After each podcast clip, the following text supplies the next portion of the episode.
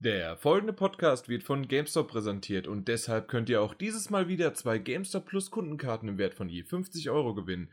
Ihr liebt liebevoll animierte Action-Abenteuer, dann solltet ihr nicht zögern und euch unbedingt das bei GameStop exklusive Spiel Song of the Deep für nur 14,99 Euro sichern. Als Spieler taucht ihr ein in die Rolle der kleinen Mirren und begebt euch mit auf die Suche nach ihrem Vater.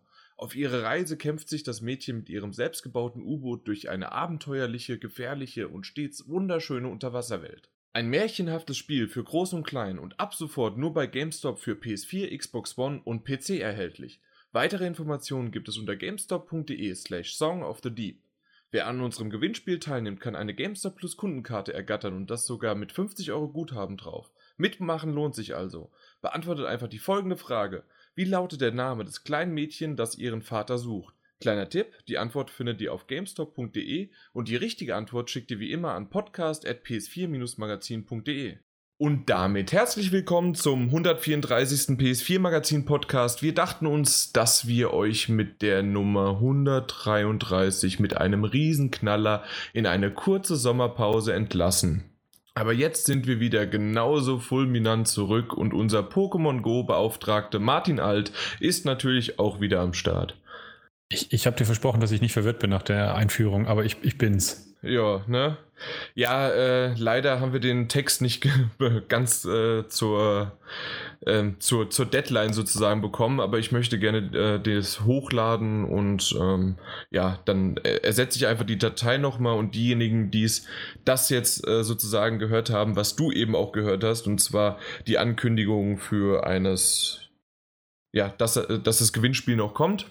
Da sehen die Hörer mal, was wir uns für Mühe machen. Also Ja. du, dir in erster Linie. Ja, genau. Äh, die kriegen quasi nochmal die Datei ersetzt. Da muss man die einfach nur nochmal löschen über iTunes oder sonst wie und lädt es nochmal runter.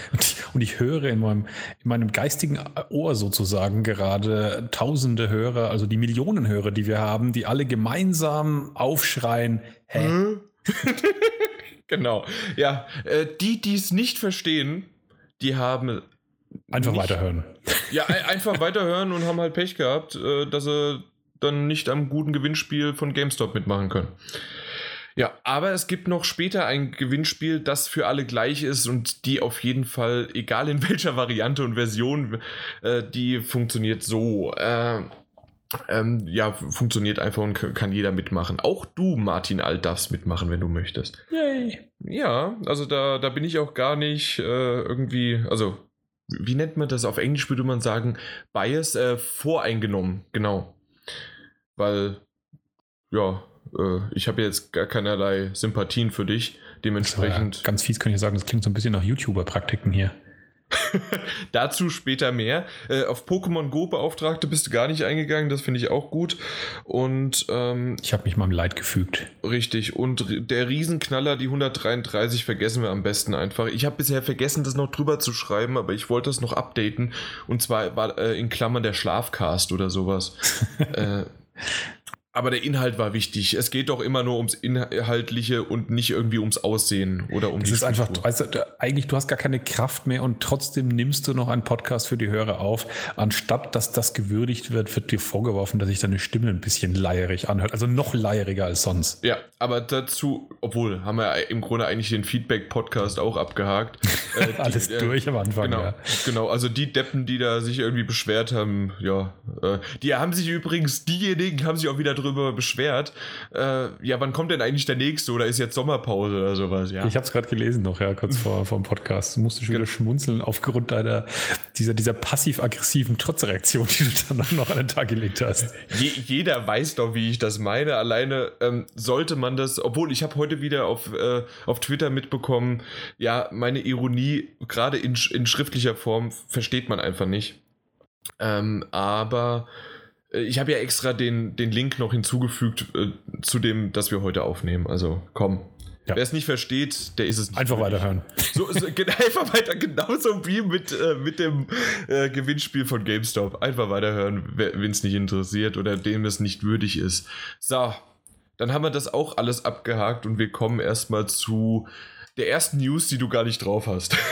Yay, das fängt gut an. Die Vorbereitungen sind perfekt. genau, weil ähm, ich wollte es nur kurz erwähnt haben, dass nämlich Michael Bay und The Rogue Initi Initiative, keine Ahnung, wer das genau ist, aber Michael Bay äh, kennen wir alle. Äh, der hat jetzt irgendwie groß angekündigt, dass, dass er eine äh, Partnerschaft eingegangen ist, halt mit The Rogue Initiative. Initiative. Wir bleiben einfach bei Deutsch. Und äh, die wollen einen VR-Titel ähm, ja, hervorbringen irgendwann. Und sagen wir es mal so, man kann sagen, was man möchte von Michael Bay oder über Michael Bay, aber inszenieren kann er. Ob das gut oder schlecht ist für den einen oder anderen, aber ich stelle mir das irgendwie ganz gut vor in VR. Äh, ähm, äh, ja, also so als VR-Film oder so, ja. Es ist, er ist am besten, wenn es einfach nur krachen lässt. Er sollte halt nicht versuchen, eine Geschichte zu erzählen. Das schmerzt dann sehr, mal, sehr oft. Ja, also einfach mal ein Call of Duty in VR. Ja, zum Beispiel. Ja, mal gucken. Mal gucken, was da rauskommt. Ich habe noch was gehört, ich habe es aber wieder äh, vergessen, was es ist. Äh, auch was zu VR und auch ein größerer Name, der dabei ist. Heu kam irgendwie heute raus. Also noch ganz kurz an äh, so die, die, die, ähm, die Live-Recherche hat schon wieder Früchte ergeben. Also wenn ich mir Rogue Initiative anschaue, dann wird da definitiv kein Spiel rauskommen, sondern tatsächlich wahrscheinlich in irgendeiner Form eine VR-Präsentation. Also nichts Interaktives wahrscheinlich groß in dem Sinne, weil die Rogue Initiative ist a media production studio specializing in cinematic, interactive, virtual reality and beyond. Also eine Medienagentur im Prinzip, die halt schicke Sachen macht. Äh, Beyond Medien. Two and Souls oder? Was? Beyond Two Souls? And Beyond. Beyond ist einfach nur ein englisches Wort. Ja, ja. Okay. ja, du, du sollst doch nicht verwirrt sein von meinen Intros. Das ist immer noch das Intro. Okay, ich dachte, ja. wir sind noch im Vorgespräch. Ach so, äh, dass es nicht gibt, musst du da hinten dran. Immer ein Komma dran setzen mit das und mit einem S natürlich nur geschrieben. Das ist immer ganz wichtig. Aber kommen wir mal zu was Wichtigerem und zwar Adam Boyce. Seinerzeit ähm, einer, den ich tatsächlich schon die Hand geschüttelt habe, umarmt habe und ein kleines Video ge, äh, ge, ja, gedreht habe und er mich persönlich auf der Paris Games Week letztes Jahr beleidigt hat. Äh, fand ich echt sehr sympathisch, der Kerl. Und er verabschiedet sich, zumindest aus dem Sony-Lager. Ja, finde ich, find ich sehr schade. Mhm. Was ist denn genau passiert? Was, warum verabschiedet er sich? Ähm, der will wohl wieder in die Spielentwicklung. Genau. Wo ich gar nicht wusste, dass er daherkommt. Also ähm, ich habe ihn das erste Mal tatsächlich wahrgenommen in seiner Rolle als, äh, was war er genau? Ähm, war er für die, für die in, in erster Linie für die Indies zuständig? Oder er ist seines Zeichens äh, Vice President of Publisher and Developer Relations bei Sony. Ja, also genauso ist er, ist mir immer eben als der aufgefallen, der halt äh, ein paar Deals rausschlägt und die Entwickler halt zusammen schart und da groß die Trommel rührt. Und das hat ja die letzten Jahre auch wirklich ganz, ganz wunderbar funktioniert. Und äh, wenn man den Typen so erlebt hat auf den Pressekonferenzen oder ihn auch mal so wirklich hat treffen können bei der einen oder anderen Veranstaltung, das war wirklich ein sehr umgänglicher Typ, der der für mich so ein bisschen das verkörpert, was äh, Sony jetzt in der, in der Next-Gen-Zeit, sage ich jetzt mal, mit der PS4-Zeit ausgemacht hat. So von Anfang an, äh, von der großartigen Ankündigung der PS4 mit diesem, mit diesem witzigen Umtauschvideo zum Beispiel, ähm, wie man auf der PS4 Spiele umtauschen kann, oh, ja. was er ja so spontan äh, eher mit ähm, Shu Yoshida äh, zusammen aufgenommen hat. Ähm, und, und genau diese Art von ich sage jetzt mal so ein bisschen geeky, nerdy, äh, irgendwie so wenig corporate steif, sondern ziemlich locker und relativ authentisch. Das hat er wirklich gut verkörpert, finde ich.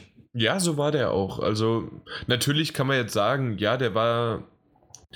Ähm, ich ich habe ihn auf der Paris Games Week ähm, habe ich ihn dort getroffen und er war dort in Anführungszeichen privat bei der Show da, weil er nämlich nicht äh, irgendwie eine, eine Rolle hatte. Er meinte irgendwie, nö, äh, uns von der anderen Seite lassen die doch hier in Europa nicht auf die Bühne. So hat er, hat er gefragt, als, äh, äh, hat er geantwortet, als ich ihn halt gefragt habe, ähm, ob er auch heute Abend halt da, da ist, ähm, äh, also auf der Bühne ist. Und ähm, ja, da war der wirklich sehr, sehr authentisch, äh, sympathisch und ähm, mal gucken. Ähm, er hat irgendwas angedeutet, dass er Indie-Titel machen möchte, gar nicht irgendwie in die AAA-Schiene. Ähm, bin ich mal gespannt. Ja, also tatsächlich äh, war ich, wie gesagt, überrascht zu hören, dass er selber Entwickler ist, weil ich dachte eigentlich schon dann eher, dass er eben ein, ähm, ja, halt eher auf der PR-Schiene unterwegs ist und das auch schon seit langem macht. Mhm. Ähm, und äh, dann wäre es natürlich noch wahrscheinlicher gewesen, dass er das Ganze halt auch wirklich gut spielt, sage ich jetzt mal seine Rolle. Aber äh, ich, äh, aus eigener Erfahrung würde ich sagen, dass die meisten Entwickler, die ich kenne, dazu gar nicht in der Lage sind, sowas zu spielen. Also insofern glaube ich wirklich, dass der Typ so ist, wie man ihn kennengelernt hat. Ja, äh, also auf der einen Seite finde ich es ein bisschen schade, weil ähm, neben Schuh vor allen Dingen äh, hat er ja so die VR-Sparte abgedeckt, äh, der, äh, also Schuh, Shueda, äh, mhm. aber Adam Boyce war schon, ja, für mich, so wie du es gesagt hast, für mich auch so ein bisschen äh, wie, so durch die PS4 einer, der, der da so ein Repräsentant war. Genau, der halt diese Stimmung rübergebracht hat. Der Andrew Ryan zum Beispiel im Vergleich dazu finde ich, der ist eher so ein typischer Corporate-Typ. Der, der, könnte auch bei, ohne viel zu böse zu sein, der könnte auch bei EA auf der Bühne stehen. Ja, genau, genau. Also der, der hat wirklich so diese, diese Spreche drauf, dass er halt ähm, dieses ähm, ja, hochprofessionelle, was man dann aber gleich wieder merkt, dass es halt so einstudiert ist, ein bisschen rüberbringt. Ähm, was halt eher so, so dieser Investoren-Talk, sage ich jetzt mal, den, den hat er gut drauf, der Andrew Ryan. Und ähm, genau, und äh, Shu Yoshida und, und Adam Boyce sind halt aus dem anderen Lager, ja von der Art. ja, das, das kann man jetzt so äh, rausschneiden. Äh, die sind vom anderen Ufer, vom anderen Lager. ja, äh, so auf, haben wir den Witz auch abgedeckt. Auf jeden Fall wünschen wir einen guten, viel Erfolg mit seinen neuen mit seinen neuen äh, Unternehmungen, die er da plant. Ja, ich bin mal gespannt, was, was ihn da so, wo es ihn hin verschlägt. Anscheinend hat er auch schon was, also er will es nur nicht verraten. Mhm. Und mal gucken. Ja. Vielleicht läuft er auch irgendwann mal Moonwalk-mäßig die Treppen irgendwo runter. ja. Obwohl, das wäre ja dann eigentlich kein Indie. Äh, ja, naja, gut. Und das, was man auf jeden Fall noch ganz klar dazu sagen muss, ich meine, wir sind jetzt sehr aufs Persönliche eingegangen. Er hat aber auch in seinem Job wirklich ein sehr, sehr, sehr gute, gutes Ergebnis hingelegt, weil das ähm, war ja auch nach der E3 nochmal ein sehr, sehr großes Thema, dass man einfach Sony anmerkt, auch wenn es ein bisschen an den großen AAA-Spielen, an der Menge ein bisschen hängt, äh, was die Exklusivtitel anbelangt, dass die halt sehr lange brauchen bei Sony, aber dass sie trotzdem halt eine richtig große Menge an guten Studios haben, um sich versammelt, sowohl AAA als auch Indie, ähm, mit denen sie exklusive Partnerschaften haben. Und vieles davon ist sicherlich äh, auf Adam Boyce auch zurückzuführen und die, die Kooperationen, die er halt in den letzten Jahren ähm, gemacht hat. Also insofern hoffe ich auch, dass sein Nachfolger da ähnlich gut arbeitet. Ja, genau das aber große Schuhe zu füllen. Ja. War ja auch ein großer Kerl, also. Das stimmt. Ui. Ja, gut. Dann kommen wir zum nächsten Thema. Und zwar, ja, eigentlich wollte ich es ja nicht erwähnen, ne? Ich wollte es nicht nochmal erwähnen, bis wir irgendwas genaueres haben. Ja. Aber, aber, du hast ein bisschen was genaueres, ne? Also zumindest, ja. nee, aber nicht von der, sondern eigentlich von der anderen Slim. Ja, wir, wir sind ja jetzt erstmal bei ja, ja, sind ja erstmal nur bei der PS4, ja. PS4 Neo und Slim, ob es die noch dieses Jahr gibt. Ja. Genau. Ja. Äh, was, was, Nee, ganz ehrlich, äh, ich habe gesagt, ich mach's nicht, dann willst du es machen? Äh, eigentlich, äh, nee, eigentlich war, du hast das Thema aber hier auf die Liste gebracht. Tatsächlich ja, ähm, gibt es nur die Vermutung, dass da eben noch dieses Jahr was kommt. Ähm, ich ich habe auch die Vermutung, weil wir es jetzt schon öfters gehört haben, das Gerücht aus verschiedenen Quellen, dass die Slim wohl gar nicht so weit weg ist. Ich dachte eigentlich nach der Entscheidung, auf der E3 nicht drüber zu reden, dass es damit auch so ein bisschen gegessen ist. Ähm, ich denke, es wird sich an der Gamescom dann entscheiden. Also wenn wir auf der Gamescom auch nichts hören, dann kann ich es eigentlich kaum glauben, dass da dieses Jahr noch was kommt. Ähm, Wobei wir ja auch keine Pressekonferenz von denen haben, ne, auf der Gamescom, kommt mir gerade. Bisher noch nichts. Also weder glaub, Microsoft noch Nintendo. Ich glaube, äh, wir haben sogar die klare Absage, dass sowohl Microsoft als auch Sony nichts machen. Okay, äh, die Absage habe ich bisher noch nicht, sondern es war immer nur steht aus. Also Microsoft hat auf jeden Fall gesagt, sie machen nichts. Okay. Ähm, Xbox genau hat abgesagt. Ich sehe es jetzt gerade nochmal. Ich versuche das jetzt nebenher nochmal kurz mhm. zu recherchieren. Ich glaube, wie gesagt, dass Sony auch schon gesagt hat oder dass es einfach noch aussteht. Ich aber bin mir aber nicht sicher, ob es wirklich auf der Gamescom nötig ist oder ob wir dieses Jahr, weil das äh, habe ich auch schon mal gehört, dass man in die Ger äh, Gerüchte gehen könnte. Ähm, Im September ist ja dann die Tokyo Games Show. Mhm. Dass man dort eine Pressekonferenz hält und dort dann die Neo oder die, äh, die äh, Slim ankündigt. Für das Oktober. Aber ich glaube, dann eher ist es die, wenn überhaupt, ist es die Slim. Es würde mich deswegen sehr wundern, weil die Pressekonferenzen auf der Tokyo Game Show eben auch in Japanisch abgehalten werden und dann halt nur in Echtzeit äh, synchronisiert werden. Und Sony spielt halt inzwischen auf dem globalen Markt in Europa und in USA, was, was äh, Anzahl an Fans anbelangt, eine ganz andere Rolle als in Japan, wo der Konsolenmarkt hier insgesamt ganz schön eingebrochen ist und Japan allein halt natürlich nicht so viele Leute auf die Beine bringt wie USA und Europa gemeinsam. Deswegen für so eine weltweit wichtige Entwicklung habe ich immer so den Eindruck, dass sie sich die Tokyo Game Show eher nicht mehr als, äh, als Release-Art auswählen. Aber gut, wir werden sehen. Aber in dem Fall halt, ähm, diese News, die ich hier rausgesucht hatte, ähm, mhm. die heißt halt, dass der ein ganz wichtiger Analyst, und nein, das ist nicht Michael Pachter, ähm, der, ich kenne den aber gar nicht. Also das ist äh, Damien Fong vom äh, Wall Street Journal, wurde der, was in Person, Moment, dem Wall Street Journal in Persona Takeshi Mushizuki steckte Nee, ich verstehe den Satz. Takashi Mochizuki vom Wall Street Journal. Also Wall Street Journal vertreten von Takashi Mochizuki. In Persona war da ein bisschen zweimal um die Ecke. Okay, ja. Äh, egal. Auf jeden Fall, der sagt, dass dieses Jahr auf der Tokyo Game Show äh, die Slim und die Neo mhm. Gezeigt und Release-Datum äh, bekannt gegeben wird und sehr wahrscheinlich auch September oder Oktober rauskommt. Hm. Aber also ich bin eher dafür, äh, also das ist meine Einschätzung momentan, dass die Slim wirklich dieses Jahr noch rauskommen könnte. Aber die Neo, ich weiß nicht, ob die das wirklich, ob die mal wirklich äh, das so machen, wie es mit, äh, mittlerweile bei, ja, weiß ich nicht, äh, wen kann man vergleichen, Apple oder sowas. Äh, wir zeigen es und ab morgen, äh, ab nächster Woche ist es da. Ja, das ist die eine Sache. Und die andere Sache, die einfach spannend bleibt, ist, wie sie es wirklich dann effektiv machen mit der Ankündigung. Ob sie es vielleicht bewusst auch irgendwie so ein bisschen kleiner halten, um aus der ganzen Geschichte kein allzu großes äh, Fass aufzumachen und es gar nicht so als die große Entwicklung äh, zu pushen, sondern wirklich nur als eine, so und jetzt haben Gamer halt noch eine Option. So nach dem Motto, wie sie die Spiele noch ein bisschen, äh, bisschen krasser erleben können, wenn sie es wollen, für, für mehr Kohle. Aber es mhm. ist gar kein so großes Ding weil Microsoft hat ja nach der E3 doch einiges anstecken müssen für die, für die Art der Ankündigung der Konsolen. Ähm, und ähm, Sony hat sich da einigermaßen elegant aus der Affäre gezogen, indem sie vorher einfach gesagt haben, wir reden gar nicht drüber, aber dafür steht ihnen halt im Prinzip das noch vor, dass sobald sie das sagen werden, dass links und rechts Leute stehen werden, um ihnen dafür eine Schelle zu geben. Ja, ich bin da echt mal gespannt, wie sie es machen. Äh, ich habe Insider-Informationen, die sich für meine Ohren immer noch widersprechen. Aber es hieß von derjenigen Person, äh, die, die, äh, die sie halt schon gesehen hatte, äh, hieß es, ja, die Neo ist auf jeden Fall ein Kaufsargument und das ist, also man, es ist, sie ist es auf jeden Fall wert, sie zu haben.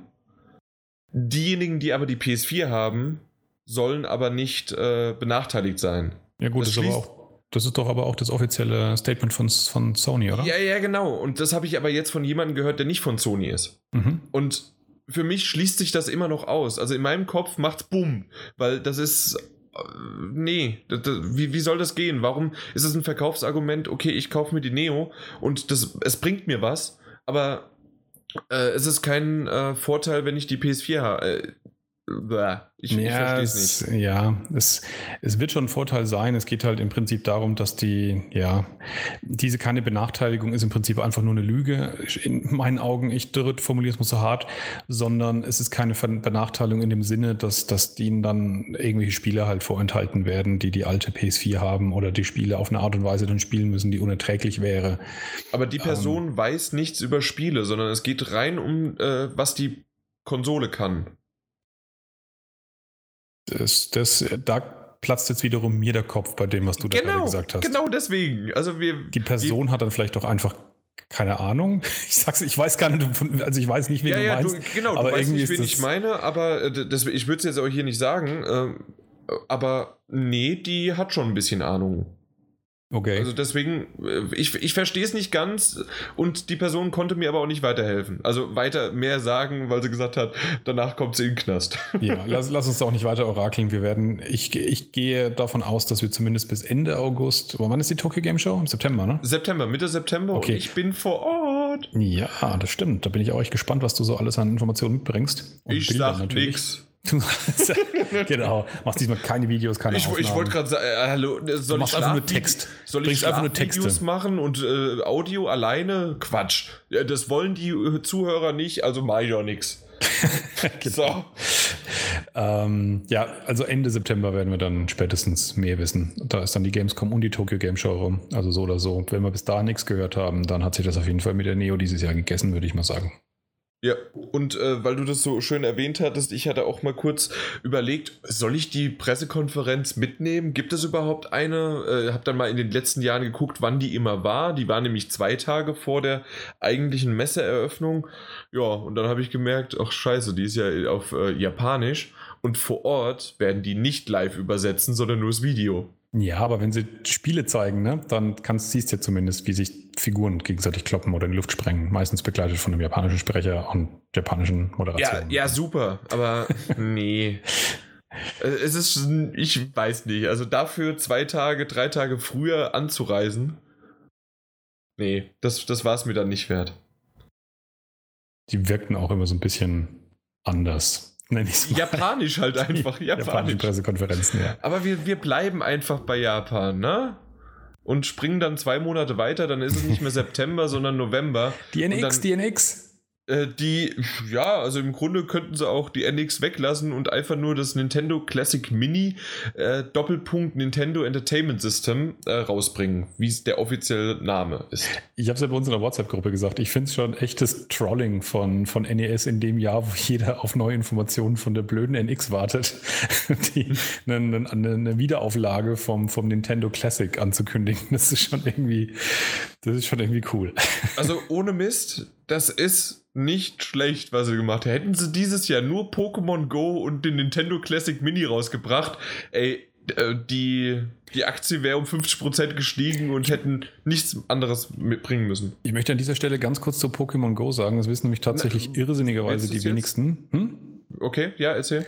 Weil du es gerade auch gesagt hast, dass Nintendo mit, der, mit Pokémon Go so gut wie gar nichts zu tun hat. Das Einzige, was sie hätten tun können, Lizenz, wäre die Entwicklung zu stoppen, weil sie eben Lizenzträger sind, genau. Oder Teile der Lizenz, die spaltet sich irgendwie auf mit der Pokémon Company und irgendwie anderen. Aber mit der ganzen Entwicklung, mit dem Design des Spiels und auch wohl größtenteils mit dem, was mit, mit dem Spiel eingenommen werden, hat im Prinzip Nintendo gar nichts mit zu tun.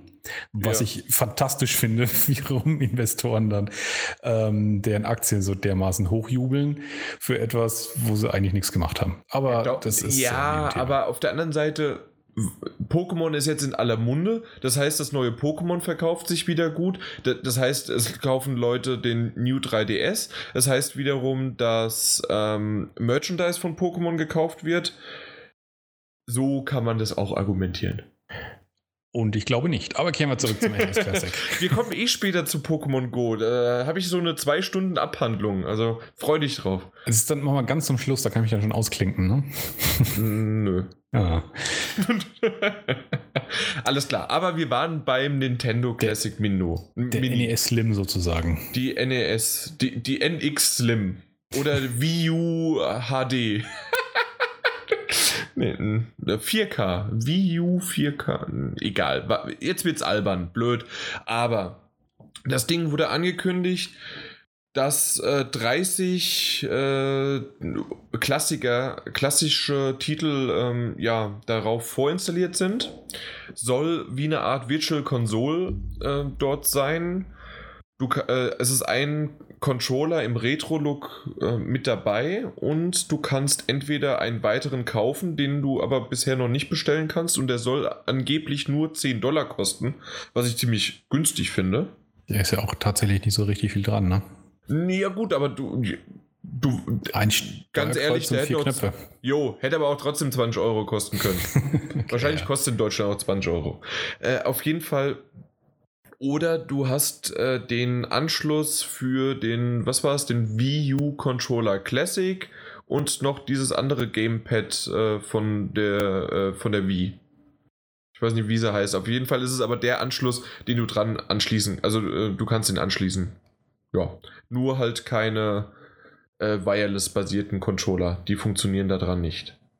Ja, auf jeden Fall schaut das Ding aber im Prinzip aus wie eine kleine Ausfertigung von der alten grauen Kiste, die wir, naja, also die zumindest Leute wie ich noch kennen.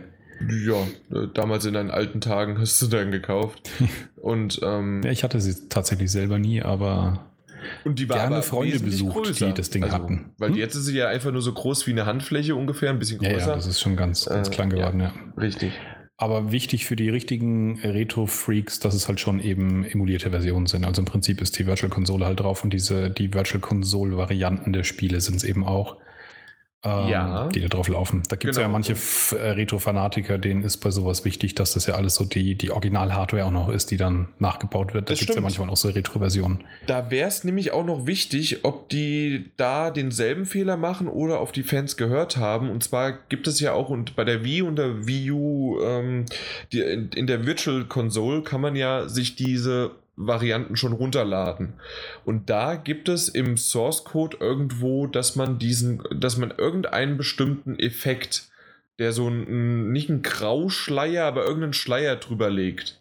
Das so ein bisschen Der- ausschaut wie beim alten Fernsehern, oder was? Nicht mal das, nein. Das ist, das ist ja, das ist, es ist irgendwie eine andere Art von, von dem.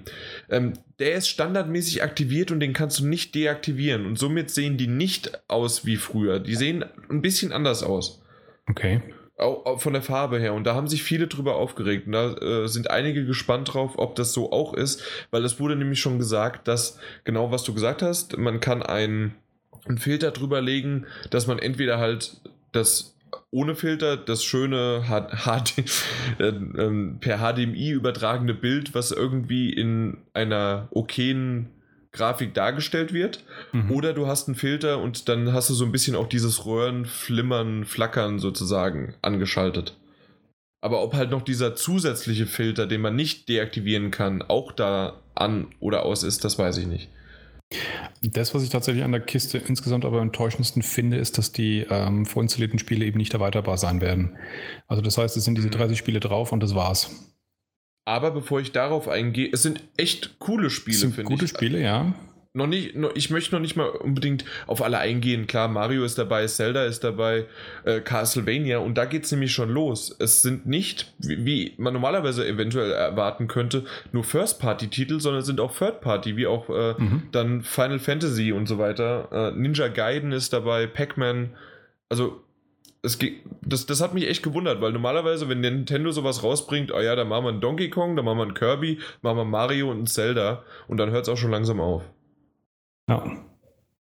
Aber das finde ich äh, ehrlich gesagt ganz gut. Ähm, worauf ich aber hoffe, und da hören jetzt einfach mal alle weg, die irgendwie mich dran kriegen könnten, und zwar, das ist ja irgendwie eine Hardware und sie geht nicht online. Das heißt, man kann machen, was man will mit dieser Hardware. Und vielleicht kann man ja irgendwo, ich weiß es nicht, ist da schon was bestätigt, dass hinten vielleicht noch ein USB-Stick dran äh, ausge oder Ja, genau, das glaube ich, das glaube ich gerade nicht. Also ich bin mir relativ sicher, ähm, dass es grundsätzlich solche Optionen geben wird, auf die du gerade andeutest, Mhm. dass man mit der Hardware halt äh, alles Mögliche anstellen kann und dann natürlich auch äh, andere Virtual Console-Titel da irgendwie draufgepackt kriegt. Aber das wird sicherlich so aufwendig sein, dass es für den Standard-User, gehe ich mal davon aus, nicht, nicht äh, gangbar sein wird. Allein deswegen, weil ich so meines Wissens nach zumindest da jetzt nicht die Anschlüsse da sind, die auf die Art und Weise ausgelesen werden, dass du da einfach mal eben was drauf installiert kriegst. Man ganz Früher hat man seine Playstation auch äh, zum in den Laden gegeben und dann kamen sie, oh Wunder, wieder mit einem. Ich bin mir jetzt aber nicht sicher, ob ich tatsächlich das Ding irgendwie nochmal für richtig Geld irgendwie erstmal modden lassen will. Weil ich meine, effektiv, es gibt auch Emulatoren auf dem PC, alles äh, sehr im Graubereich oder eben dann auch die Virtual-Konsole auf der Wii für die Leute, die sie haben. Also tatsächlich, wenn ich zum Beispiel jetzt eine Wii hätte und hätte da schon eine größere Bibliothek an Virtual-Konsole-Titel, wo vielleicht die meisten sogar schon dabei sind von denen, die, die da drauf sind, dann hätte ich auch kein Interesse an dem Ding. Weil dann ist tatsächlich der Effekt doch jetzt nicht besonders groß. Dann ist halt einfach nur der Gag, dass es halt aus dieser Kiste kommt, die halt ein bisschen aussieht wie ein alter NES. Ja, Aber im. Prin prinzipiell kannst du die Spiele ja eben auf andere Art und Weise schon genauso haben wie, wie die, die da drin sind. Jo. Ach, gönn mir doch den Spaß, dass es irgendwie re relativ gut und schnell geht. Du musst auf jeden Fall schmunzeln, dass du deine Xbox-Vorbestellung dafür storniert hast. ja, genau, das war nämlich mein nächster Punkt. Am 2. August wurde bestätigt jetzt, dass äh, die Xbox One S äh, rauskommt in der 2 Terabyte Variante, ist sie ja zuerst nur erhältlich und ich habe tatsächlich jetzt meine, äh, ja, die, die Vorbestellung storniert. Aber natürlich war, es war ein schöner Gag, es war ein schöner Twitter-Post, aber ähm, ich hatte schon die ganze Zeit damit irgendwie über, drüber nachgedacht, kaufe ich mir jetzt wirklich die Xbox One S oder nicht oder doch? Und ja, es macht ja schon Spaß, aber dann habe ich auch wieder auf den Stapel meiner Schande geschaut, die ich alleine nur auf der PS4 und PS3 angehäuft habe. Hm. Und dann kommen 30 Spiele noch mit, der, mit dem Nintendo Entertainment System. Uiuiuiui. Ich, ich bin gerade erschrocken, dass du sagen willst, da kommen noch 30 Spiele mit der Xbox One. Da hätte ich aber scharf nachdenken müssen, welche 30 Spiele du meinst. Ei, äh, das, äh, na, wie heißt das Ding? Nochmal. Haben wir doch auch eine News heute zu. Heute? Ja, Dead Rising 4. Dead Rising 4 kommt auf dem PC. Ja, und kommt also auch dann irgendwann für die PS4 und dafür gibt es dann aber auch noch äh, Dead Rising als Remaster. Also, da, da also was das der PS, äh, kommt ja nur auf dem PC, sondern auch auf PS4 eben. Also ja, Dead ja, Rising kommt auf PS4, also Tomb Raider kommt auf PS4. Du hattest auch mal irgendwie recht, aber das war auch eher zufällig. Ja, ja. jo. Ähm, na gut. Aber dann haben wir auch die Xbox One S abgehakt. Ich habe sie storniert. So, aber ich habe immer, ich, ich habe mir ja extra den Account jetzt ange, äh, na, angenommen. Angelegt. Aber ange, angelegt für, äh, was ist das, XBL? Das Xbox Live. Xbla, genau. Aber nö, erstmal nicht. ja, es ist äh, tatsächlich äh, witzig, dass er aber auf jeden Fall erst mit der 2 Terabyte Version kommt. Die ist ja dann, glaube ich, genauso teuer wie die reguläre Xbox One bisher gewesen 400, ist. ja. Und äh, das war eigentlich ja alles eines der schlagenden äh, Argumente, dass die, dass die Slim so, so günstig ist, aber natürlich nur in der 500 Gigabyte Version, die auch tollerweise jetzt eben noch ein bisschen später kommt. Da hat schon wieder jemand ganz klug gerechnet, glaube ich. Ich weiß nicht ganz genau, was die da so getrieben haben, äh, aber Mal gucken. Ja. Na gut, ähm, dann kommen wir zu der Sache, die mich ein bisschen gewundert hat. Oder äh, aber im Negativen. Und zwar PlayStation Plus 20,8 Millionen Abos. Wieso wundert dich das im Negativen? Äh, weil ich das irgendwie wenig finde. Echt? Ja. Für nee. das, das mittlerweile, also unter der PS4 sowieso, aber auch schon zu PS3-Zeiten, äh, also zu PS3-Zeiten waren es geile Spiele, zu, äh, zur PS4-Zeit muss man es halt haben, um online zu spielen. Und wenn ich in meine Freundesliste gucke, sind es gefühlt 90, 95 Prozent. Ja, aber deine Freundesliste, also ist Leute, die entweder wirklich Gamer sind oder halt äh, zumindest äh, übers PS4-Magazinportal wahrscheinlich ähm, kennengelernt oder ähnliches. Das ist halt schon natürlich eine ausgewählte Gruppe an, an Arten von Spielern. Und ich gebe dir recht, dass die Spieler wie, wie du und ich und, und all die, die das Portal lesen, diese Sorte von Spielern, ähm, da glaube ich, ist die Quote extrem hoch, die äh, PlayStation Plus haben. Aber man darf halt auch diese große, große Masse nicht vergessen die ähm, so eine Konsole aus anderen Gründen kauft. Gegebenenfalls gibt es da draußen auch noch wirklich welche, die sich das Ding zum Beispiel gekauft haben als ersten Blu-ray-Player, die die PS3 übersprungen hatten. Das stimmt natürlich auch. Und vor allen Dingen sagte er und äh, hat selbst keinen PS Plus Abonnent momentan. Wer du? Also ich, ja. Was ist denn da los? ja, Mai. äh, es, es, es lief aus und ich hab's nicht. Ja. Hm. Mal gucken. ich spiele so selten online. Ja, aber da, da, da, da, spiegelt sich das ja genau ab, weil das sind ja im Prinzip 50 Prozent, ähm, die die damit ungefähr haben, mit 20,8 Millionen Abos. Ja. Was ich tatsächlich für so ein, für so ein Abo-Modell ein, ein frei, ja, du musst es haben, um online spielen zu können, aber im Grunde genommen ist es freiwillig und dafür finde ich das schon extrem hoch, 50 Prozent als Quote. Das finde ja, ich schon Es gibt aber gut. sicherlich auch noch ein paar, die das wegen der PS3 auch haben.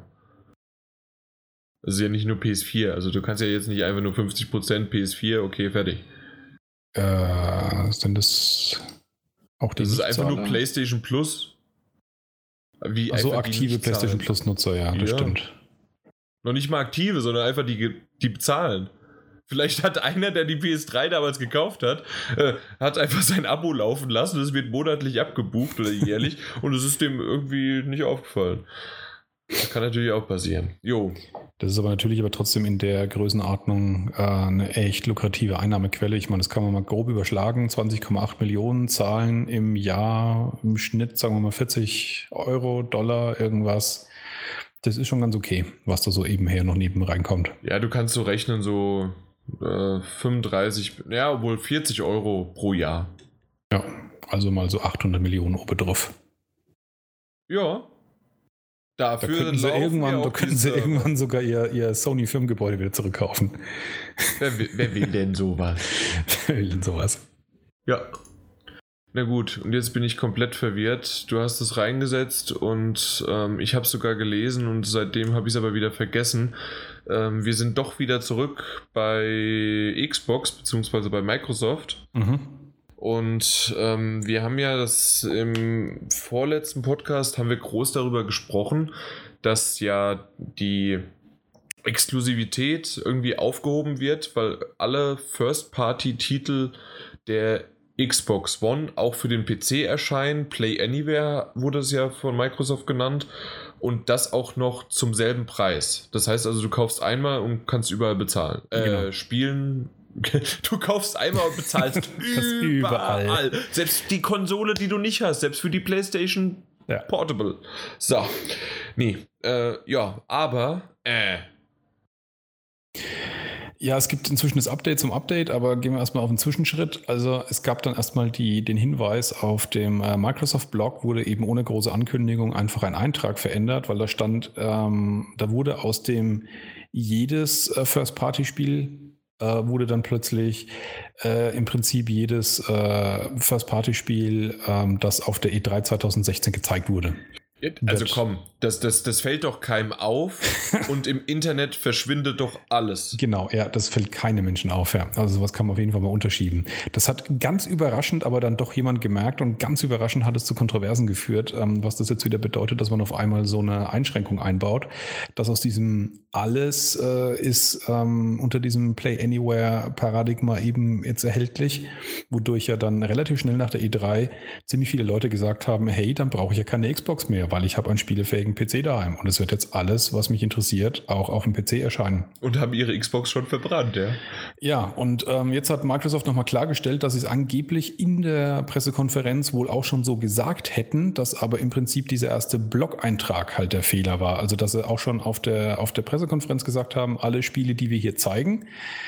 Ähm, das kann schon sein, dass sie das so gesagt haben, aber das ist natürlich dann wieder so eine sehr, ähm, ich finde, irreführende Aussage oder man hätte da wirklich sehr deutlich darauf hinweisen müssen. Das, ja, ja, das war mich, wie damals bei Tomb Raider. Genau, da, bei, ja, genau das wollte ich auch gerade sagen. Ja, das ist genau dieses, dieses äh, Wortklauberei äh, wie es bei Tomb Raider war mit der Art der Exklusivität, ob das jetzt richtig exklusiv oder nicht so richtig exklusiv ist. Oder Dead Rising 4, genauso. Die haben, man hat es erst im Nachhinein so, weil du das auch gesagt, man hat es nur gemerkt, wenn man wirklich drauf äh, sich so irgendwie, ja, okay, dann ist es zeitexklusiv für Xbox One und PC. Aber ja. im Grunde haben wir es jetzt zweimal schon gesagt, dann können wir den News-Teil eigentlich auch rausschmeißen, oder?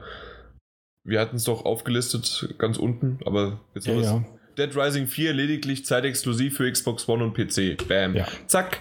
Äh, und das ist schon irgendwie sehr, sehr Wortklauberei. Und ganz ehrlich, ich glaube, mich erinnern zu können, dass Sony sowas früher auch ab und zu mal gemacht hat, weil, äh, aber irgendwie in letzter naher Zukunft nahe Zukunft, in naher Vergangenheit war sowas nicht mehr dabei. Da haben sie ganz klar gesagt, hier oben rechts haben sie ihre Einblendung gehabt mit, oder oben links, keine Ahnung mehr, auf jeden Fall ähm, exklusiv oder zuerst oder egal.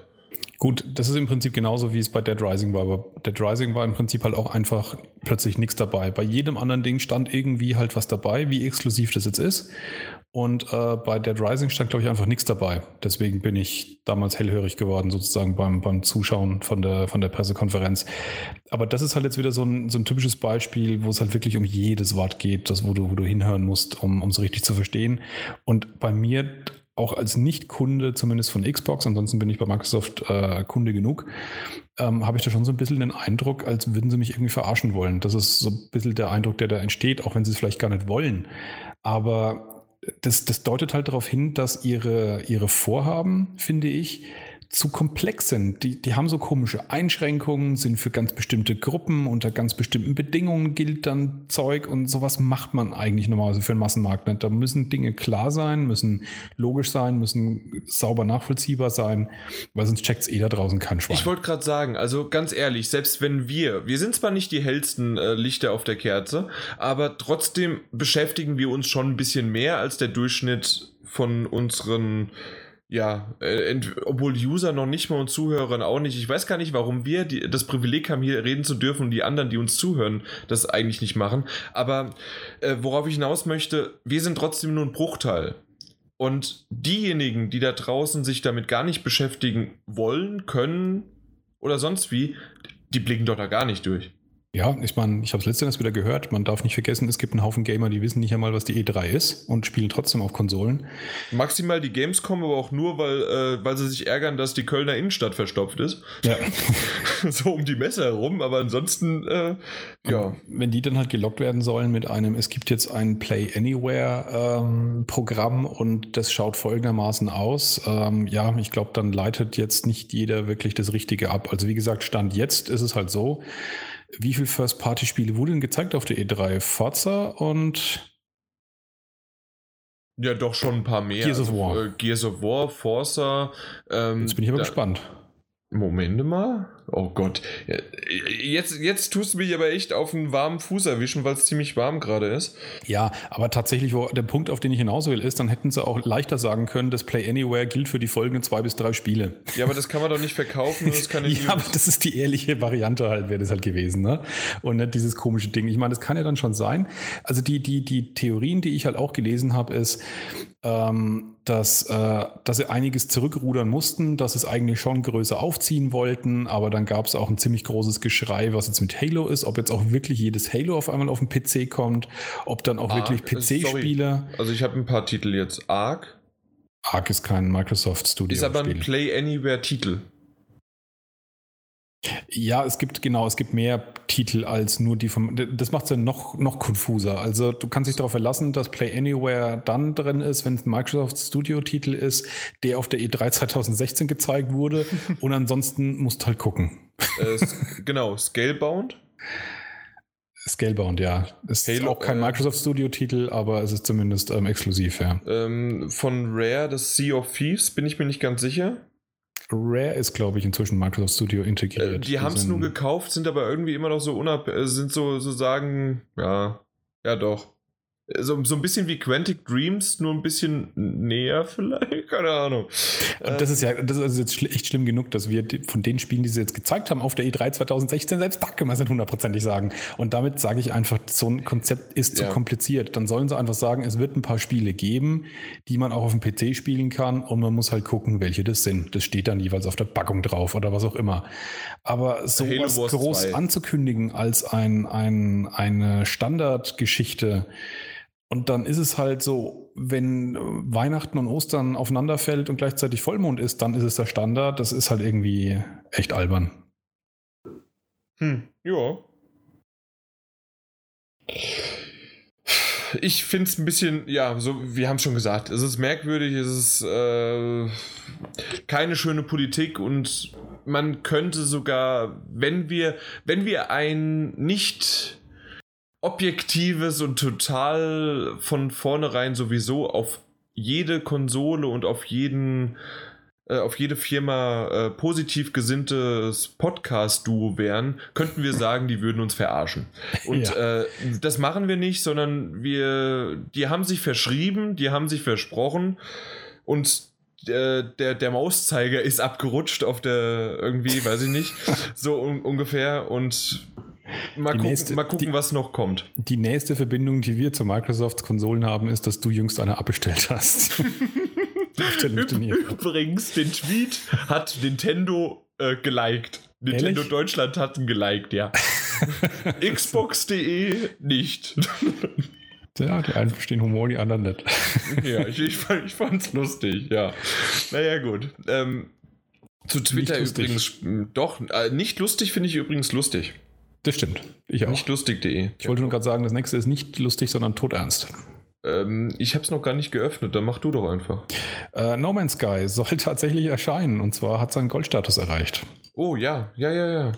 Da, da ärgere ich mich jetzt schon. Ähm, ich kann nicht viel sagen, was es ist und wo es ist und wie es ist, aber ähm, zu dem, es wird ja am, steht es auch dabei, wann es rauskommt? Vier, 4., 5., 6. August? Irgendwann so den 10. August. Sag ich doch. Am 10. August äh, kommt es raus und es gibt ein Launch-Event für die Presse. Mhm. Ja, ähm, ich wäre gerne hingegangen, aber da bin ich im Urlaub. Ja, ich äh, wäre auch, aber ich werde es wahrscheinlich auch nicht schaffen, ja. Aber das würde ich mir schon gerne anschauen. Und Insbesondere, halt weil das wirklich ein Spiel ist, wo ich es wirklich spannend finde, möglichst früh ähm, darüber mehr zu erfahren, weil das eines der ganz, ganz seltenen Fälle nach wie vor ist. Ich habe es hier im Podcast bestimmt schon ein paar Mal gesagt, wo für mich alles möglich ist. Also da ist auf der Bewertungsskala von der, von der, von der 10 von 100 bis zu 95 von 100, glaube ich, alles drin. Ja, absolut. Und ich bin da echt, ich bin auch gespannt drauf, aber mir ging es eher um das Event, also wirklich als um das Spiel. da, da, sieht man wieder der Redakteur in mir, der, ja, der journalistische bis zur, Aufgaben. Bis zum Knochenmark. Ja. Nee, also das, das Setting dort, ähm, ich, wie gesagt, ich, ich möchte nicht zu viel dafür verraten, weil es hieß, dass man das nicht, äh, ja, es ist nicht für die Öffentlichkeit, aber äh, ich finde es ein bisschen schade und ja, aber auf der anderen Seite, ich bin in Disneyland Paris, also sagen wir es mal so, äh, ich bin auch in schönen Welten unterwegs. Das stimmt. Ja, fünf Tage lang. Also freue ich mich schon. Ja. Ja. Auch da mein Tweet ganz kurz noch. Ähm, alle großen Podcaster irgendwie in der letzten, jüngsten Zeit äh, sind nach Disneyland Paris gefahren. Äh, Jan Böhmermann zum Beispiel oder die Kollegen von Radio Nukular hatten auch was. Und ähm, ich glaube, da war es der Max, der Rockstar, äh, der da vor Ort war. Und so viel, mir, was euch verbindet, ja. Nee, da dachte ich mir, die nehmen da ihre schöpferische Pause und kommen da so gestärkt wieder zurück, um noch besser zu werden. Du möchtest auch. Äh, aber ich habe es schon letztes Jahr geplant. Also ich habe lange, lange vorgedacht. Okay. Aber No Man's Sky. Ja, lustig finde ich, hast du dir die, das Foto mal angeschaut von. Ja, ja, nicht klar. Also da, den sieht man, glaube ich, an, dass äh, gerade was Bartwuchs anbelangt, dass sie wohl in letzter Zeit ein bisschen gecrunched haben beim Entwickeln, würde ich mal vermuten. Aber ja, interessant äh, auch, dass es das ja wirklich. Mal an. Ich entwickle ja auch nicht und mein Bart ist auch länger geworden. ja, okay, du verlotterst einfach nur. Äh, ja, ansonsten finde ich es immer noch echt faszinierend, dass das halt das ganze Entwicklungsstudio ist. Also ich bin, ich bin wirklich gespannt, ob dieses Spiel taugt. Ich würde es dem Studio gönnen. Ich gönne es dem Spiel, weil ich das Konzept unfassbar faszinierend finde. Aber wie gesagt, es ist noch alles drin, dass das Spiel nach einer Stunde einfach totlangweilig wird, weil man im Prinzip alles gesehen hat, was man sehen muss. Oder dass es wirklich ähm, so Minecraft-mäßig einen auf Monate oder Jahre hinweg faszinieren kann. Also da bin ich, da bin ich wirklich echt gespannt und hoffe aufs Beste. Ja, ich bin auch gespannt. Ich habe keine Ahnung. Ich, ich weiß es nicht. Ich habe mir zum Schluss auch die zig Videos gar nicht mehr angeguckt, weil ich dachte mir auch am Anfang schon, das sagt mir doch eh nichts. Und ich möchte es einfach jetzt dann in den Händen haben und dann für euch mal gucken, was wir dazu sagen. Ja. Okay. Und ich bin schon wieder nicht vorbereitet, merke ich. Doch, jetzt hier, die Bioshock Collection wurde angekündigt. Oh. Ja. Alle drei Teile, alle DLCs in 1080p und 60 Frames. Das reimt sich sogar fast, wenn man es ein bisschen macht. Ja. Was, was ist deine Meinung dazu? Für 60 Euro kommt am 16. September raus. Also grundsätzlich finde ich den Preis fair für alle drei Spiele nochmal. Ähm, Sie haben auch die Grafik zum Beispiel vom ersten Teil, beim zweiten weiß ich es nicht, auch so ein bisschen insgesamt aufgepimpt, also ein paar Texturen nochmal ersetzt, also nicht nur allein ähm, die Auflösung hochgeschraubt. Ähm, Insofern, also für alle drei Spiele finde ich den Preis als solchen wirklich fair. Wenn man die zum Beispiel auch noch nicht gespielt hat, ist es, glaube ich, auch wirklich eine, eine Anschaffung, die sich lohnt, wenn es sauber umgesetzt wird und sauber funktioniert. Wie viel hatten die Uncharted Collection gekostet? Auch 60? Die war, glaube ich, auch ein Vollpreisspiel. Vielleicht 10 nee, Euro weniger. Ja, das ist ja normal. Also Vollpreis ist ja bei Sony immer 60. Nee, auch als, auch als Standardpreis sozusagen 10 Euro weniger. Also kein, kein richtiges Vollpreistitel, sondern auch in der, in der unverbindlichen Preisempfehlung schon 10 Euro weniger. Da bin ich mir nicht mehr ganz sicher, ob das jetzt also ein, ein 70 oder ein 60 Euro Spiel war, sozusagen. Noch, noch mal, also dann vielleicht noch mal, dass du an, nicht gehört es gibt keinen 70-Euro-Titel von Sony. Wenn es ein, ein eigenes, ein eigener Titel von Sony ist, ja. kostet der niemals 70, sondern immer 60. Äh, sogar Little Big Planet auf der PS3 hat 70 gekostet, überall. Im, äh, als Retail vielleicht. Ja, als Retail im Laden, ja. Wer, wer kauft denn heute noch Disk-Version? Also komm. nee, okay, okay. Alter. Das, das, das, das, das kann ja sein. Äh, ich ich rede von digital. Digital auf jeden Fall äh, ein Zehner weniger. Ja. Ähm, das ist total durcheinander gebracht, sorry. Bioshock. Ich habe das grundsätzliche Problem, ich glaube, ich habe es in dem Podcast tatsächlich noch nie wirklich groß ausgeführt. Wir haben es ab und zu mal angeteasert, aber ich habe das Problem, dass ich. Das nachgetreten kommt noch. Ja, so ungefähr. Mal gucken, in 20 Jahren. Ähm, den ersten Teil finde ich fantastisch. Ein absolut unglaublich großartiges, geiles Spiel. Der zweite ist äh, dasselbe nochmal in schlecht oder schlechter, sagen wir mal. Es ist kein schlechtes Spiel, aber es ist halt einfach, ähm, ja, es ist eine ziemlich unnötige Fortsetzung. Und Bioshock Infinite ist für mich ein ziemliches, ähm, ein ziemlicher Stein des Anstoßes. Der ist unglaublich gut getestet worden. Ich kenne wahnsinnig viele Menschen, die diesen Teil verehren und vergöttern. Ich war echt froh, dass ich letztens einen Artikel gefunden habe, den hatte ich auch in der WhatsApp-Gruppe verlinkt, der zum ersten Mal sozusagen meiner Meinung ähm, die richtigen Worte verliehen hat, warum ich das Spiel nicht gut finde. Also ich konnte es selber nie so gut ausdrücken, aber ich fand Bioshock Infinite schon immer maßlos überschätzt. Und der Artikel hat es eigentlich äh, wirklich hervorragend zusammengefasst. Das heißt, für mich persönlich ist die Bioshock Collection eben ähm, ein großartiges Spiel, eines, das ja technisch grandios ist, also was ist grandios, aber cool ist, das Infinite, aber ich eben nicht so richtig mag und äh, Bioshock 2 ist ziemlich unnötig. Und dafür ist es, wenn man es nur als Collection kaufen kann, äh, ja, das wäre schade, weil 60 Euro sozusagen für allein Bioshock 1 und die anderen zwei Teile interessieren mich nicht, wäre doof. Ja, das stimmt. Also da wäre es dann, dann kannst du es auch nochmal in die PS3 einlegen, komm. Also wenn du es unbedingt spielen möchtest. Das stimmt, genau. Ja, wobei, wobei es mich schon ein bisschen faszinieren würde, weil ähm, der erste Teil schon noch sozusagen aus einer Ära kommt, wo sie auch aus der PS3 meines Erachtens noch nicht alles rausgeholt haben. Und das war ja, schon technisch ja. ziemlich fortgeschrittenes Spiel auf dem PC. Also die Version, die sie da rausgebracht haben, die, die unterscheidet sich schon relativ äh, umfangreich, was die Qualität anbelangt. Also die ist, da merkt man sozusagen den, den Remaster-Anteil halt wirklich von allen drei Teilen am meisten. Insofern wird mich der dann dadurch auch am meisten reizen, den nochmal in richtig gut zu sehen. Mhm. Weil ich habe ihn sogar zweimal schon gespielt. Also ich hatte ihn sogar damals auf dem PC noch gespielt. Ich äh, weiß, das, dass das Wasser so unglaublich gut aussah. Ja, die Wassereffekte waren insgesamt fantastisch für die damalige Zeit, ja. Und ja, insgesamt wirkte... Gerade am Anfang mit dem Feuer, dem abstürzenden ja, Wracken ja, und du schwimmst da durch. Genau. Das war schon cool. Ich hatte ich habe das auch, ich habe den ersten Teil gespielt, aber lass es zwei, drei Stunden nur gewesen sein. Und das war so eine Zeit, das hat äh, für mich gereicht, das zu spielen.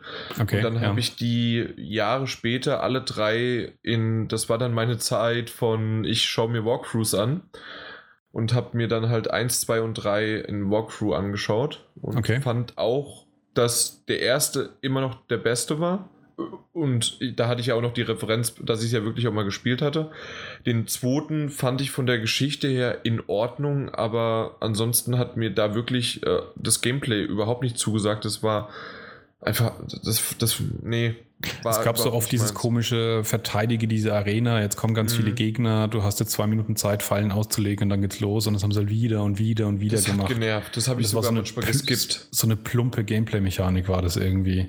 Ja. Und das, das hat so ein bisschen dieses, dieses natürliche Gefühl, dass man hier wirklich interaktiv auch eine Geschichte erlebt, die der Einser ganz klar noch im Vordergrund hat, komplett durchbrochen durch so eine, durch so eine plumpe Mechanik eben, die auf einmal da ist. Ja. Und der Einser war halt wirklich ähm, zum Erleben sozusagen.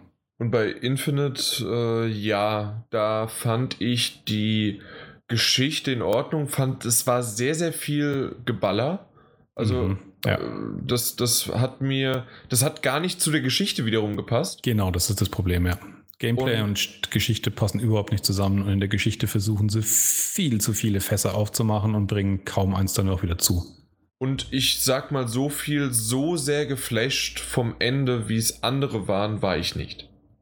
Also es war gut, aber dieses Überhypte, so wie es manche machen und äh, dass sie sagen, sogar Infinite ist der beste Teil, finde ich definitiv nicht. Da fand ich sogar die äh, vom ersten Teil die Geschichte schöner. Ja, also ohne das Ende zu spoilern, ich fand tatsächlich das Ende das Beste an dem Spiel, aber das Problem auch da wieder, wie das Ballern eben im Spiel das Ende hättest du praktisch an jedes x-beliebige Spiel hinten dran setzen können, weil es mit dem Spiel an sich, mit der Geschichte, die im Spiel passiert, so gut wie nichts zu tun hat. Das ist sozusagen der große Gag, der große Twist am Ende, der aber wenig im Spiel tatsächlich vorkommt.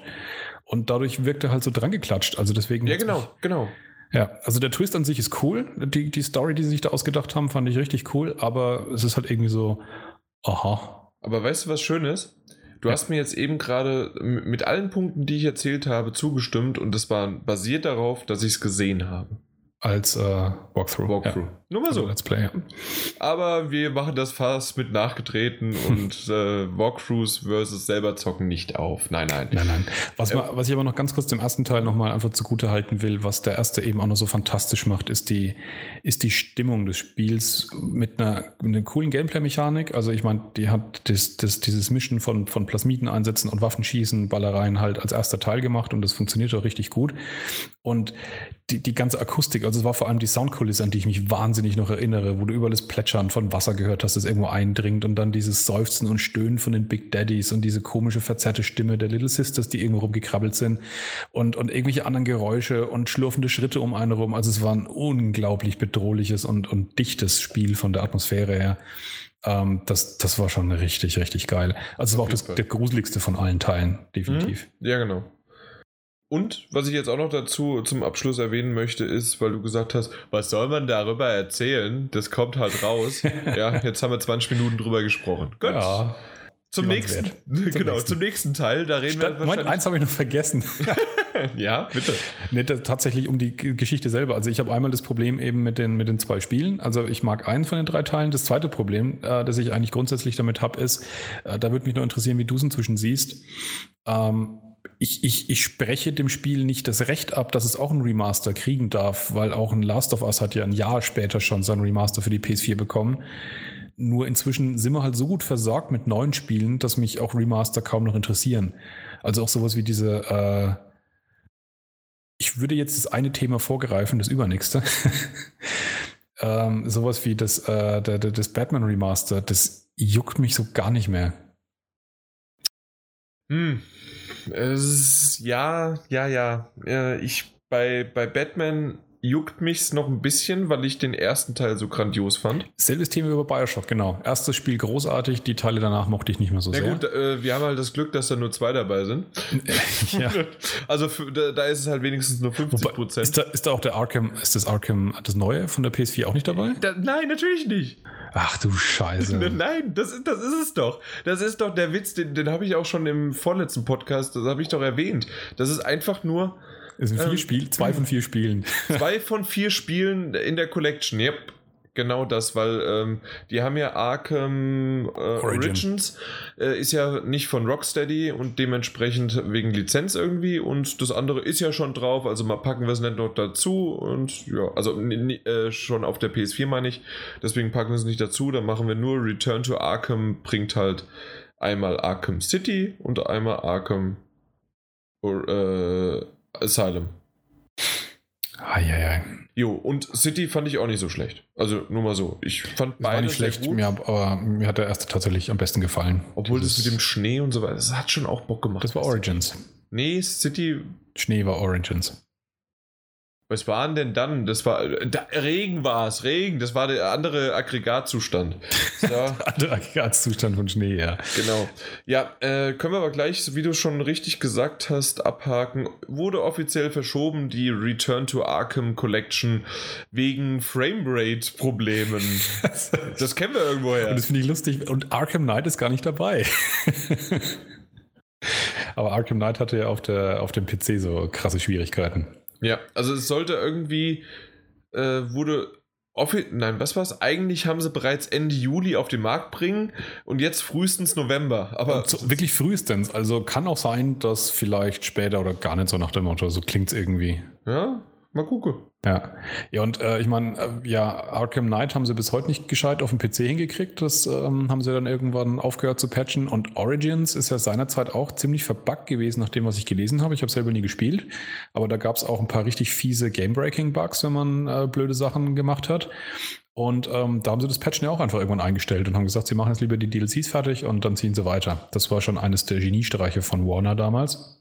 Origins also habe ich auch nie ge gespielt. Ich habe es nur gekauft, damit es halt vollständig in der Reihe steht. Okay. ja, nach dem Motto, wer kauft denn Retail-Version? Der Depp, der sie im Regal stehen haben ja. möchte. Und sämtliche Assassin's Creed-Teile, die es gibt. Ja, ich werde auch den nächsten nächstes Jahr kaufen, weil der einfach, der muss da eingereiht werden. Tja. Ja, das, das ist so. Ich, ich, ich habe auch äh, GTA außer 1 und 2 habe ich auch alle Nee, den Fünfer noch nicht. Da warte ich noch. Aber den Einser könnte sogar ich beisteuern, glaube ich. Der liegt irgendwo noch mal als Originalpackung. Ja, dann her damit. für, für die Playstation. Nee, nee, für PC. Gab es ja nie für die Playstation, glaube ich. Gab es nicht? Bin ah, ich, bin oh, nicht sicher. Oh, da bin ich jetzt auch gerade sehr überfragt. Ich hatte es auf jeden Fall damals PC. Da war ich noch reiner PC Master Race, ne? GTA 1, PlayStation. Mal schauen. Ja, na gut. Ähm, während ich suche. Ja, das, wie gesagt, was ich nochmal erwähnen wollte, ist, bei mir ist einfach. Ähm, ich hatte eine Frage. Ja, frag. Äh, denkst du, dass äh, Bioshock einen neuen Teil bekommt? Und dass das jetzt nur so als Überbrückung ist bis zum nächsten Teil? Tendenziell glaube ich eher nicht weil das war ja ziemlich die Geburt von diesem äh, Ken Levine, der die, das Studio ja komplett dicht gemacht hat, die Bioshock gemacht haben. Er selber ist, glaube ich, noch äh, beim selben Publisher irgendwie untergekommen, wie auch immer, aber hat auf jeden Fall ein neues Studio gegründet, um kleinere Projekte jetzt wieder anzugehen. Ähm, mhm. Also er wird, glaube ich, ziemlich sicher nicht Teil von einer Bioshock-Entwicklung sein. Und ob die anderen jetzt sozusagen ähm, äh, Take-Two, die die Lizenz haben von Bioshock, daraus was Neues machen, ich weiß es nicht hundertprozentig, aber mich würde es tatsächlich wundern. Ich glaube es eh nicht. Okay. Und zur Info, jo, GTA 1 und 2 gab es für die PlayStation. Okay. Also, äh, du weißt, was du mir schenken kannst. okay. Aber wie gesagt, für die PlayStation 1 habe ich es äh, nicht. Müsste ich gucken, ob ich es noch schenken. Schenken, einfach nur schenken.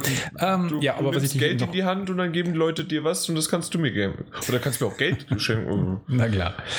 So, die Frage, die ich aber noch an dich eben habe, ist, ähm, klar gibt es manche Spiele, die spielt man gern nochmal grundsätzlich, mhm. wenn man sie cool gefunden hat, so wie die, die alten Batmans oder eben das erste Bioshock. Aber grundsätzlich, wie, wie empfindest du die, die Remaster momentan? Also wie gesagt, bei mir ist diese, diese also Faszination... Stimmt, das war eine Frage vor, vor einer halben Stunde. Ja, ja, genau. Bei mir ist da, wie gesagt, die Faszination inzwischen wirklich komplett drum. Ich fand sie damals ja cool als, als Überbrückung, als es zu wenig Spiele gab, aber das Problem ist halt nicht mehr da. Hm, äh, gute Frage. Weißt du, dass man, immer wenn man sagt, gute Frage, will man keine einfach, Antwort. Äh, erstens keine Antwort und Zeit schinden. Ja, genau. Ich bin mir nicht sicher. Äh, ich finde sie also ich finde es auch nicht schlimm, möchte ich noch kurz noch Genau, ich, ich finde sie nicht schlimm, sie sind nicht störend und so wie man irgendwie dr drunter lesen kann, ach, mal wieder eine Collectors Edition, äh, eine Collectors Edition, äh, wieder eine Collection und HD haben wir ja schon lange nicht mehr gehabt. Ich finde es nicht schlimm. Und es gibt immer noch genügend, so wie du es jetzt auch vorhin erwähnt hattest, die erst mit der PS4 ihre erste Konsole hatten. Obwohl die vielleicht das noch gar nicht spielen dürften, keine Ahnung. Obwohl der erste war, glaube ich, ab 12. Von, ja. von, von was jetzt? Batman. Oh ja, ich glaube, der war auch schon am 16, aber ja, nicht 100% Der bringt doch keinen um. Wir sind ja nicht bei Batman wie Superman. Äh, ja, das ja. stimmt. Keine Ahnung. Auf jeden Fall, äh, ja, Bioshock ist auf jeden Fall ab 18 klar. Äh, trotzdem finde ich, dass das Sie sind nicht unnötig. Und solange sie, deswegen hatte ich auch gefragt in Richtung Bioshock, ob es dann nächster Teil irgendwie rauskommt, solange sie nicht komplett verdammt viele Ressourcen und andere Sachen dafür verschwenden, um das rauszubringen. Das soll man hat natürlich Hand und Fuß und es soll auch vernünftig was dabei rumkommen. Aber der Hauptfokus eines Entwicklerstudios sollte schon nicht auf alte Spiele, Lizenzen, oh, wir machen da eine Collection und machen ein bisschen HD drüber und fertig, äh, obwohl es ja früher schon auf der PS3 in HD war, sondern es sollte schon was Neues dabei rumkommen. Und aus dem Grund bin ich auch zwiegespalten. Nicht schlimm, solange es nicht irgendwie was anderes. Also HD war es nicht nur an der Stelle. Äh, das war, glaube ich, so viel, die meisten Spiele waren ja so eine Auflösung von so 1200 oder sowas gerendert, nativ von der PS3. Also Full HD hat die PS3 so gut wie in gar nichts hingekriegt. Nee, aber HD ist HD. Auch 720p ist HD. Das wäre aber noch, immer noch mehr gewesen als das ähm, als 1200, weil das sind ja 1440 mal noch was. Du bist jetzt hier mir ein zu großer Klugscheißer. ich habe halt einfach nur recht, es tut mir ja, leid. Apropos, äh, ich hätte vorhin so einen schönen, äh, oder wolltest, wolltest du deine eigene Frage auch beantworten? Hast du sie schon? Ich habe dir noch nicht zugehört gehabt. Ich habe schon, ich habe schon. Du hast schon, dann ist gut. Weil ähm, ich hätte vorhin super überleiten können, dass du mir Geld geben sollst, weil ich nämlich gerne die Last Guardian Collectors Edition haben möchte. Die reizt mich auch, weil schöne Statue. Ja, weil schöne Statue. Ich habe sie heute aus Amerika abbestellt. Und ohne Ersatz oder? Ja, weil ich vorher die deutsche dann schon hatte, ja, genau. Ach so, ja, ja genau. genau. Also ich habe die, ich finde die Büste, Statue, wie auch immer man sie nennen möchte, weil Statue ist für mich irgendwie immer ein bisschen größer. Hm. in die Höhe, das ist eher in die Breite. Aber ähm, das sieht so ein bisschen aus wie ein Aschenbecher. Aschenbecher. Aschenbecher. Da kommt der Hesse durch. Jo, ähm, gefällt mir sehr, sehr gut und da die Holzkiste, keine Ahnung, ob ich die brauche und auch das Artbook, ja, das gucke ich einmal durch und fertig. Aber die, mir geht es um die so eine Sache. Also brauchen braucht man sowieso nie Collectors Editions, aber sie ist geil. Ja, die ist ziemlich geil und die habe ich, also ich habe sie auf jeden Fall äh, vorbestellt. Ich weiß gar nicht, ob sie aktuell wieder verfügbar ist. Sie war mal eine Zeit lang nicht verfügbar. Sieht aber danach aus, dass es geht. Jetzt vorbestellen doch. Weil es ging äh, kurz nachdem sie auf Amazon äh, war ja erst in, bei Com, also in äh, Amerika, war sie relativ schnell vergriffen und dann auch in Deutschland vergriffen. Aber mhm. bei beiden habe ich zuschlagen können. Ja. Aber ansonsten, Last Guardian wird mich wahrscheinlich noch dazu bewegen, auch da wieder eine Collection, aber die war ziemlich sinnvoll, damals auf der PS3 und zwar Ico und Mit dem Shadow Buch, of ne? the Colossus. Colossus? Achso, nee, der, ja, ich meinte jetzt, ähm, ja, red das mal weiter, ja. ja, auf jeden Fall, die gab es auf der PS3, die beiden Titel. Und mhm. das da habe ich damals dann das erste Mal gespielt. Ich habe sie nicht auf der PS2 gespielt. Mhm. Und ich glaube, ich werde vorher nochmal, bevor ich dann The Last Guardian spiele, wenigstens Ico anspielen und Shadow of the Coloss Colossus vielleicht sogar ganz durch nochmal. Mal gucken. Das ist auf jeden Fall ein Projekt, ja. Hab ein paar fiese Stellen. Ja, aber das habe ich damals geschafft und ich bin, ich bin ja mit meinen Herausforderungen gewachsen und jetzt mittlerweile bin ich so ein toller Gamer. Also da kann mir keiner was. Vor allen Dingen äh, bei dem äh, nicht bei dem nächsten Spiel, sondern bei äh, dem kommenden Spiel, das ich äh, später vorstellen werde, äh, bei Millet End äh, war ich eine Zeit lang der Beste weltweit, weil ich im Leader, aka Leaderboard, ähm, dort auf Platz 1 war von 1. Also es war noch kein anderer auf diesem Leaderboard. Ja, da haben sich viele Reviewer drauf gestürzt auf dieses Spiel. Und naja gut, ich, es, es war auch wirklich so, ja, hier ist der Review-Key. Also nein, wir haben Review-Keys, ich habe gefragt, er kam an, ich habe es installiert und habe dann gespielt. Also es ja, war schon relativ auch schnell. übliche Ablauf, ja. Nein, nee, ist es nicht. Also, dass du es auch sofort dann gestartet hast. Ja, ich genau, glaube aber genau. tatsächlich, dass das, das ist ja kein Titel, der irgendwie Melden Nein, aber es war trotzdem schon sehr, sehr lustig. Also ja, ich, ja, ja. Mal erster zu sein, Jan ist erster online, das ist nee, natürlich nicht, schon krass, nicht, ja. Nicht nur das, sondern auch äh, du, äh, die, äh, die Trophäen.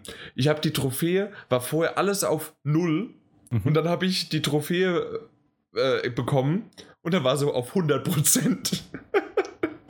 Ja. Das, das, das, war geil. Das, das ist irgendwie schon echt außergewöhnlich, ja. Ja, eben. Also, wann hast du denn sowas? Ja, das stimmt. Na gut, aber trotzdem wollen wir nochmal zu The Last Guardian kommen. Und zwar, natürlich ist es PR und so weiter, aber Team Ico sagt, äh, der Titel soll die Erwartungen der Spieler erfüllen. Ja, das ist eine der unnötigsten Sätze auf der Welt. Und ich glaube es aber nicht. Ich hoffe es, es wäre geil, aber ich glaube es nicht. Es wird ein 70 bis 85er Titel maximal. Und ich werde mich sehr darüber freuen und ich weiß, dass ich es mag. Und ich weiß, dass ich mich auch ärgern werde, dass es nicht vom Gameplay her so ausgereift ist. Aber sagen wir mal so, wenn ich äh, nochmal Ico und Shadow of the Colossus gespielt habe und es nur ein bisschen vom Gameplay besser ist, freue ich mich schon. und das sind PS2-Spiele. nee, also ja, aber das ist dann tatsächlich, wie du sagst, ist es dann aber nicht der, der Erwartung entsprechend, die viele Spieler sicherlich an dieses Spiel haben. Ähm, und ich glaube, da hast du aber tatsächlich einen Kern getroffen, dass das zwar ein sehr cooles Art-Design zum Beispiel hat, aber dass es technisch, glaube ich, auch ziemlich äh, gehobenen Durchschnitt, glaube ich, sein wird. Das kann man so am besten sagen. Ich habe auch einige Reviews gehört. Von der E3 gab es ja eine Demo zum Anspielen von, von Leuten, die das eben mhm. gespielt haben, dieses Demo, und die eigentlich mehr oder weniger unisono gesagt haben, dass es schon im Prinzip nett war, ein nettes Spiel. Aber es ist halt ein Rätselspiel und es war vor allem so typische Geschichten, dass es irgendwo hakt, dass die Steuerung nicht so ganz klappt, dass die Kamera eine Katastrophe ist und dass KI sowas halt auch so ein bisschen. und dass sowas halt ein paar Monate vor Release eines Spiels, das jetzt seit bald einem Jahrzehnt so nach dem Motto in Entwicklung ist, halt schon ein bisschen schlimm ist, dass es an solchen Sachen dann noch hakt. Von Ankündigung bis eventueller Release alle Uncharted-Titel und The Last of Us veröffentlicht ja. worden von Naughty Dog. Nur nochmal so als Info, so als Appetithäppchen. Ich glaube, da habe ich dich aber schon mal korrigiert, dass Uncharted 1 vorher rauskam. Nee, deswegen habe ich es ja nochmal gesagt, Ankündigung. Also von Ankündigung, ja. Okay, An, des, okay, deswegen, ja, ja. diesmal habe ich es richtig, äh, von der Ankündigung her von The Last Guardian äh, ja, aber Entwicklungsstart, eben nicht die Ankündigung, sondern nicht erste Ankündigung, das war auf einer E3. Ah, die stimmt, war, ja, ja, genau. Also ja. dann doch. Dann habe ich es wieder falsch gesagt, genau. sondern vor der, der, Entwicklungsstart, ja, genau. Ja, so, danke, lieber Klugscheißer. Gern geschehen. So, dann haben wir das auch abgehakt. Dann hat er es ja irgendwie durcheinander gebracht, dass Batman jetzt davor kam. äh, weil dann wäre nämlich die perfekte, ja, dann wäre nämlich die perfekte Überleitung gewesen. Batman, was ist es? Warner, danke. Warner bezahlte anscheinend YouTuber, um Shadow of the Colossus, nee, äh, Shadow of Mordor positiv darzustellen. Ja, ich aber, würde aber tatsächlich die beiden Themen auch echt zusammenfassen, weil da sind wir ziemlich verwandt. Äh, Warner und Batman? Das nächste Nein, Thema. Ich weiß. YouTube, Andere Richtung, das nächste. Ein YouTube-Star mit einer Gambling-Seite. Ja, nicht nur einer, es waren in dem Fall sogar zwei.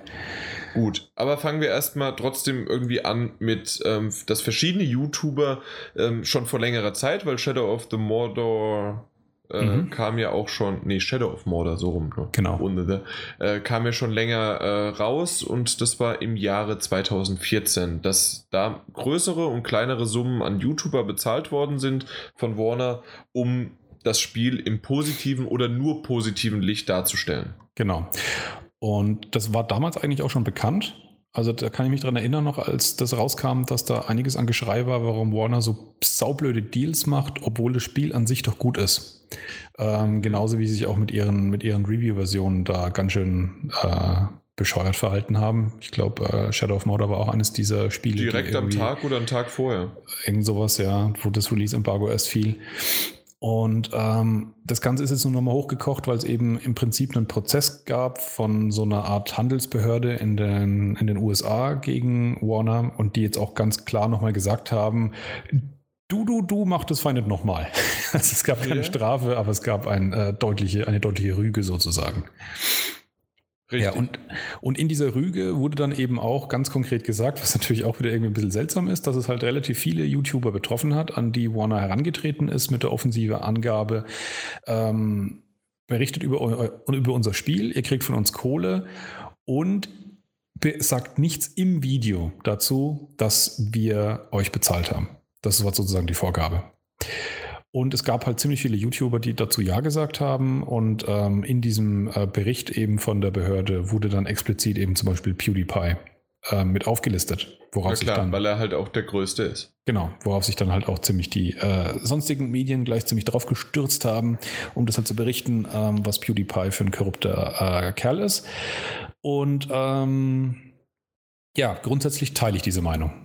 Also ich teile diese Meinung, dass ähm, das eines der Beispiele ist, und dazu kommen wir eben jetzt gleich auch noch zu einem anderen Beispiel danach, ähm, dass es aus meiner Sicht eben ein erneutes Unterstreichen ist. Und da geht es mir nicht um ein besser oder schlechter, sondern es geht mir einfach nur darum, dass ich hoffe, dass in den Köpfen der meisten damit früher oder später endlich aufgeräumt werden kann, die immer noch, und ich höre das Argument auch heute immer noch, die zu YouTubern gehen mit der Aussage, die sind so frei, die sind so unabhängig, da kriegst du das Ehrliche und das Persönliche. Eine unverfälschte. eine unverfälschte Meinung und eben nicht von diesen, von diesen bösen, korrupten Konzernmedien.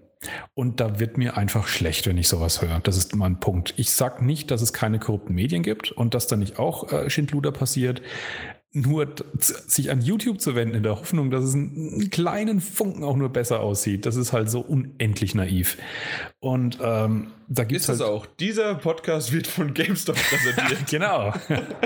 Und wir kriegen alle unsere Spiele von GameStop kostenlos. Nee, das ist tatsächlich gelogen. Nein, das, das stimmt so. nicht. Ja, ähm, stimmt das, nicht. Die einzigen, die irgendwas kostenlos bekommen, seid ihr. Äh, wenn ihr am Gewinnspiel mitmacht, wenn ihr die richtige Version Stimmt. runtergeladen habt. Genau, genau. Ansonsten kriegen wir tatsächlich von äh, GameStop einen Unkostenbeitrag für diesen, äh, für diesen Podcast.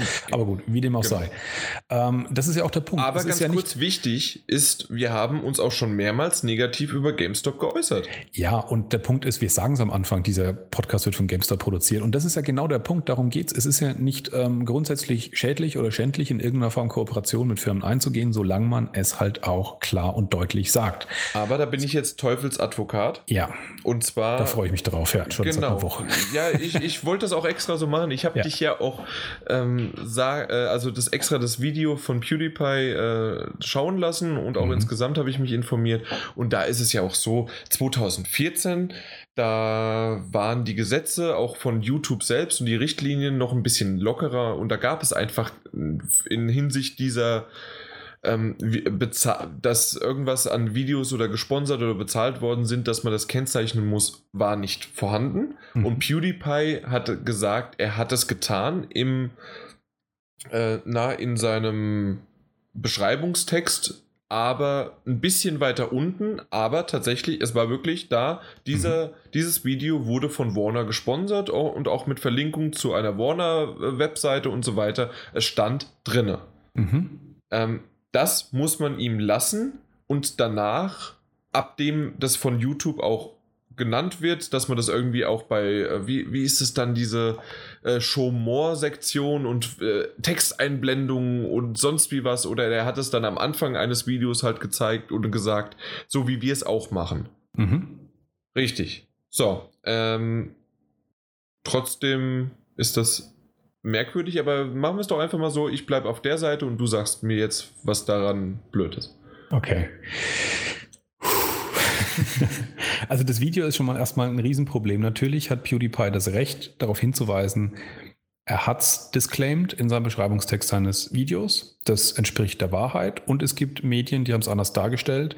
Und das ist falsch und das ist eine schlampige Arbeit und es gehört kritisiert. Und sie haben vor allen Dingen äh, ihn als Aushängeschild genommen, als Clickbait sozusagen, weil er halt der Größte ist und mit seinem Bild vorne drauf. Ja gut, aber noch schlimmer ist tatsächlich, dass man gar nicht weiß, wer die anderen YouTuber sind, weil nur er ist explizit in diesem Bericht genannt worden. Das was stimmt, natürlich das auch von dem Bericht ein bisschen dreckig und ist. andere ja. YouTuber, ja, ja. Genau. genau. Das Hauptproblem, das ich mit dem Video habe, ist, dass er sich aber wirklich so komplett als Opfer jetzt darstellt und das ziemlich, ich nenne es mal rotzig rüberbringt ähm, so, dass er sich erst so reinsteigert und ah, er ist ja so, er ist ja so ein korrupte Sau, so nach dem Motto und war, war, war, war und dann halt wie die Schnitttechnik bei ihm halt auch ist und dann blendet das halt ein, dass es in seiner Description steht und oh hoppla, da steht's ja. Und das dann halt so genüsslich ausbadet. So. Punkt eins. Okay. Hast du jemals den Beschreibungstext eines YouTube-Videos gelesen? Manchmal schon, aber ganz, ganz selten. Und ich bin, glaube ich, auch mal wieder jemand, äh, wie, wie in fast allen Lebenslagen, kurzum, ich bin kein Durchschnitt. Ja, ähm, ich meine, die meisten Leute, die ich kenne, die klicken sich von Video zu Video durch. Äh, zum Teil werden die auch dann wiederum angeschaut, weil YouTube-Videos eingebettet sind in irgendwelchen Webseiten, wo du dann überhaupt keinen direkten Zugriff mehr auf den Beschreibungstext hast und, und, und, und, und.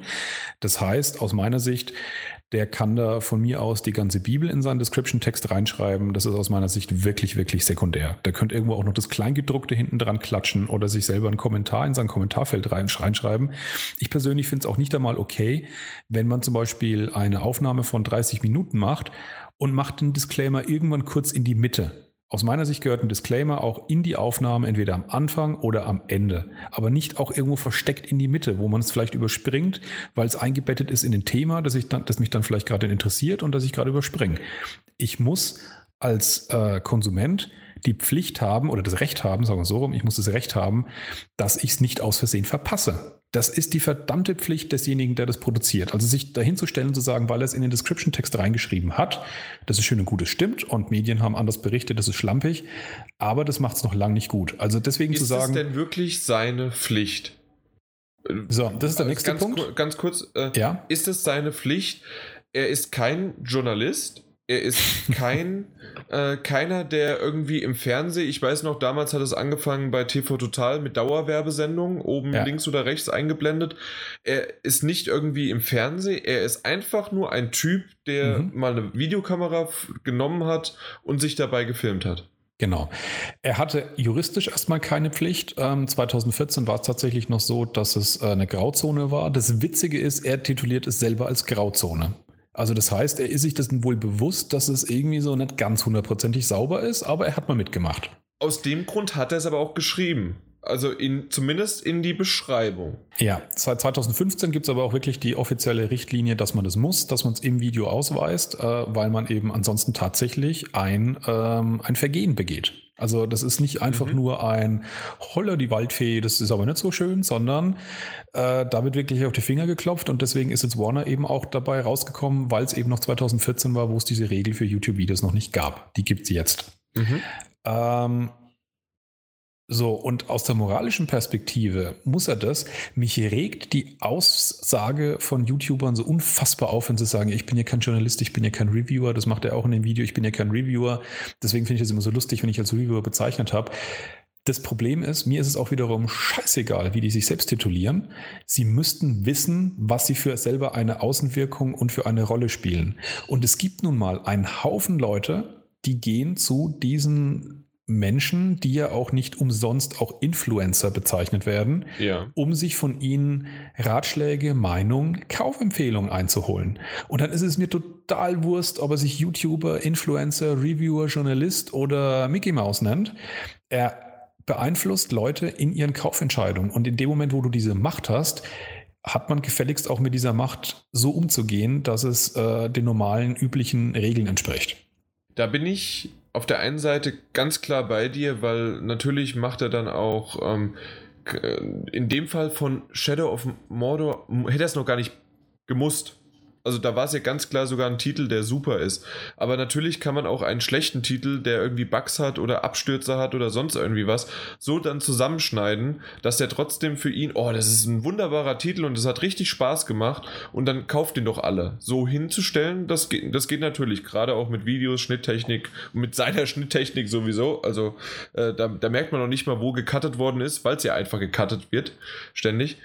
Ähm, ich muss aber auf der anderen Seite auch sagen, dass gerade solche Videos, ähm, Let's Plays sehe ich, also ich persönlich sehe sie nicht als irgendwie Kaufempfehlung an, sondern äh, oder Kaufentscheidungsabnehmer oder jetzt was, was sagt der Typ zu mir?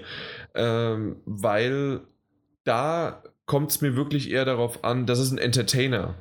Das heißt, der überspielt viele Sachen, auch Gronk zum Beispiel macht das, der ähm, der hat oftmals sehr, sehr, der, der erzählt dabei sogar eine Geschichte oder geht in die Sachen ein und das weiß ich nicht so richtig, ob man das wirklich. Da, da betrittst du aus meiner Sicht ein anderes Terrain, weil ich, wenn zum Beispiel das Thema kommt, äh, das Nintendo aufmacht, dass äh, YouTuber sozusagen nur mitverdienen dürfen, dass es ja gar nicht ihr eigener Content ist, sondern mhm. dass es ja der Content der jeweiligen Entwicklerstudios ist, da stelle ich mich auf die Seite der YouTuber. Ich sehe durchaus ihren eigenen Wert, dem sie diesem Video beisteuern, weil sie eben auch diesen Entertainer-Charakter ähm, eben verkörpern.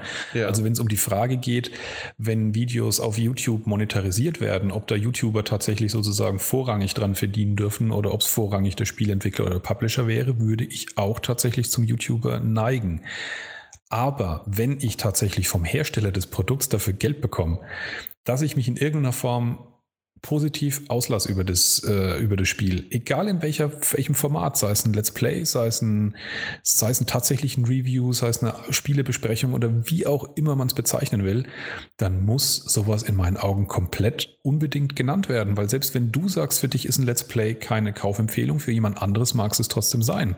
Genau, eben. Also des, und deswegen finde ich auch, dass es wichtig ist, dass es äh, ähm, am Anfang genannt wird. Und es wird es auch. ich finde es aber auch da wiederum, ich finde es sehr, sehr fraglich, dass überhaupt sowas gemacht wird. Dass also eine Firma hingeht und sagt, hier, du, du bist groß. Auf jeden Fall. Äh, ja. Ich gebe dir Geld und bitte sag nur Positives darüber. Ja. Und das finde ich sehr, sehr fraglich. Also für auf beiden Seiten. Und Genau. Deswegen gebe ich dir, also jetzt war ich die ganze Zeit so ein bisschen gespielt, gespielt und habe die Seite von PewDiePie oder von anderen YouTubern vertreten. Ich finde das schrecklich. Nochmal unser Beispiel, wir ja, wir werden von GameStop gesponsert, aber wenn GameStop, manchmal ist es auch nur Amerika und gar nicht so Deutschland oder sonst was, Scheiße baut. Und es gab schon zwei, drei Fälle, wo es so war, dass wir gesagt haben, okay, das finden wir nicht gut oder mal gucken, wie das in welche Richtung das noch geht. Mhm. Äh, dann haben wir das angesprochen, dann Genau. war das eine News sogar bei uns und dann wieder umgekehrt, okay, hier gibt's äh, GameStop ist jetzt einer der, was war das, Song of the Deep als Retailer, ähm, für, äh, als Publisher sozusagen für, ähm, ähm, in, in Aktion getreten ist. Und das wiederum haben wir auch gebracht und es war auf der einen Seite ganz gut mit deinem Seitenhieb, naja, wa wahrscheinlich, weil es keiner wollte. Aber Ja. äh, trotzdem, da gibt es halt, wir sagen da unsere Meinung und wir lassen uns davon nicht beeinflussen. Zumindest glaube ich das. Und für mich ist da eigentlich fast noch das äh, Essentiellere bei allem, was wir eben über GameStop sagen. Selbst wenn wir sie jetzt nur loben würden, die Leute wissen, wir werden von GameStop gesponsert und können sich dann ihren Teil dabei denken, wenn wir sie nur loben würden. Das heißt, wir überlassen es dann ganz klar deklariert dem, dem Zuhörer, sich darüber Gedanken zu machen, wie das wohl aussieht, unser Verhältnis. Und dadurch, dass wir sie nicht einmal nur loben, ist es offensichtlich, dass uns da der Sponsor nicht viel reinredet. Aber wenn es eben so auch wäre, ist es trotzdem bekannt. Ja, ja, klar, okay, die werden bezahlt von GameStop und GameStop ist total super. Ja, dann ist es auch ähm, alles offen und alles auf dem Tisch. Aber noch schlimmer ist es halt, wenn man die ganze Zeit GameStop lobt und dann irgendwann mal rauskommt, dass man von GameStop dafür übrigens Geld kriegt, dass man das regelmäßig bitte schon sagt. Oder sogar die eigene Seite irgendwie da einmal ein. Was, was, was war der Geschäftsführer mit Das nächste, das ist ja noch schlimmer, ja. Und das ist eigentlich genau der Punkt, auf den ich hinaus will. Mir geht es nicht darum, PewDiePie an den Pranger zu stellen. Ich finde es nur ein krasses Symbol und das sehen wir auch gleich in der nächsten Geschichte, über die wir gleich reden, genau denselben Effekt. Was mich an der Stelle eigentlich mehr noch entsetzt, ist diese rotzige, trotzige Reaktion darauf, in der jegliches Schuldempfinden fehlt. Wo man null mitbekommt, dass da jemand sagt, okay, das habe ich in meinen frühen Jahren gemacht und das war ein Fehler, das sehe ich ein und ich mache das nicht wieder. Das wäre eine Sache, damit könnte ich umgehen. Aber das so darzustellen, als würde jetzt nur die bösen Medien den armen, armen PewDiePie in die Pfanne hauen, der ja überhaupt nichts Böses gemacht hat und sich ja komplett an die Gesetze gehalten hat und das ja alles völlig in Ordnung ist, das geht halt wirklich überhaupt nicht, das so zu sehen. So, und dann kommen wir zur nächsten Geschichte, da haben wir denselben Effekt eben, wie damit umgegangen wurde, nur ist der Vorwurf halt noch viel krasser. Ja, größer und geht auch Richtung Anwälte schon. Ja, also da muss man ganz kurz ausholen. Ähm, zu Counter-Strike äh, Global Offensive gibt es die Möglichkeit, ähm, sich äh, Skins zu holen, zum Teil ähm, die per Micropayments mit Art Losen sozusagen zu kaufen. Auf jeden Fall gibt es dann wiederum Möglichkeiten, ähm, da wollen wir jetzt nicht in jede technische Nische reingehen, dass man mit Webseiten sich an äh, Steam anbinden kann. Also das hat Valve bisher erlaubt. Das hat sich jetzt auch geändert dass man ähm, seine Skins für Waffen und ähnliches eben abrufen kann, um dann Webseiten zu betreiben, wo man seine Skins wetten kann, um also wirklich Glücksspiel zu betreiben und sozusagen die Eintrittslose davon sind eben diese Ingame-Items, die man da hat, wie zum Beispiel eben irgendwelche Skins, die witzigerweise am Ende eben sogar wieder in Geld zurückgetauscht werden können. Und da ging es zum Teil bis zu tausende Euro für eine Art von Skin. Ähm, effektiv reden wir hier über ein Glücksspielmodell, wo es allein nur eben beim Counter-Strike Go in einem Jahreswettumsatz von über eine Milliarde Dollar ging. Also wir reden hier nicht von kleinem Scheiß. Nee, nee, das ist schon ordentlich gewesen. Ja. Das eine, was schon mal die ganze Sache echt prekär macht, ist dadurch, dass man nicht direkt mit Geld einsteigt, sondern mit irgendwelchen komischen Ingame-Items, die man bei Valve kauft äh, oder bei Steam halt kauft. Ähm, über den Weg schaffen es eben auch 13-Jährige in dieses System rein. Ähm, also wir reden hier auch noch Glücks von Glücksspiel von, Minder, von Minderjährigen. So, und jetzt gab es diese beiden YouTuber, ähm, Trevor Martin oder T. Martin Und äh, der andere hieß, wie war das nochmal? Äh, ist das wichtig? Wenn äh, ja, ich will ihn schon genannt haben. Pro Syndicate, also zwei US-amerikanische YouTuber, die eben auch alle möglichen Videos und Let's Plays machen. Und was ich auch schon faszinierend fand, das habe ich über den Weg erst rausgefunden, dass es sowas überhaupt gibt, dass man Leuten dabei zuschaut, wie sie Glücksspielseiten nutzen um dann Reaction-Videos halt zu sehen, wie, hey, ich habe was gewonnen oder boah, ich habe gerade irgendwie die Hälfte meines Vermögens verloren. Und das ist natürlich alles total echt und umgestellt. Aber Leute es glauben das und schauen das. Leute, die schauen sich Videos an, wie andere Leute sich FIFA-Karten aufmachen. Also, okay. Nur so. Ja, okay. Es gibt für alles einen Fetisch offensichtlich, ja. Jedes, es gibt, wie sei, es gibt immer ein Genre. Für ja. jeden. So, und das richtig Schlimme, das kommt jetzt erst noch. Also, ähm, die beiden haben eben regelmäßig Videos gemacht, wie sie auf einer Seite mit dem Namen CSGO Lotto, also für Counter-Strike Global Offensive Lotterien, also so eine Glücksspielseite, eben ähm, äh, Sachen bieten. Die, dieses Video wird zum Beispiel, also eines dieser Videos wird zum Beispiel von T. Martin eingeführt mit, er hat hier eine coole Seite gefunden, da kann man eben sein Zeug wetten. Und ähm, dann filmen sie sich dabei und die haben total die tollen Erfolge und kriegen total viel Kohle raus oder gewinnen halt tolle Skins und weiß der Kuckuck nicht. Also es läuft auf jeden Fall richtig für die beiden in den Videos auf den Seiten. Und jetzt ist dummerweise rausgekommen, dass den beiden die Seite gehört. Und ja, das ist natürlich. Das kann, wer, wer, kann das denn in der heutigen Zeit von, ja. vom Internet nur denken, ich meine, das muss man sich mal auf, den, auf, auf, die Zunge zergehen lassen. Einmal, wenn wir wieder bei dem Thema Disclaimer sind, also dass man sozusagen sagt, ähm, was Sache ist. Das heißt, ich mache hier Werbung für meine eigene Website und nicht, ich stelle hier dar, dass ich Konsument einer tollen Website bin, die für mich tolle Dinge getan hat.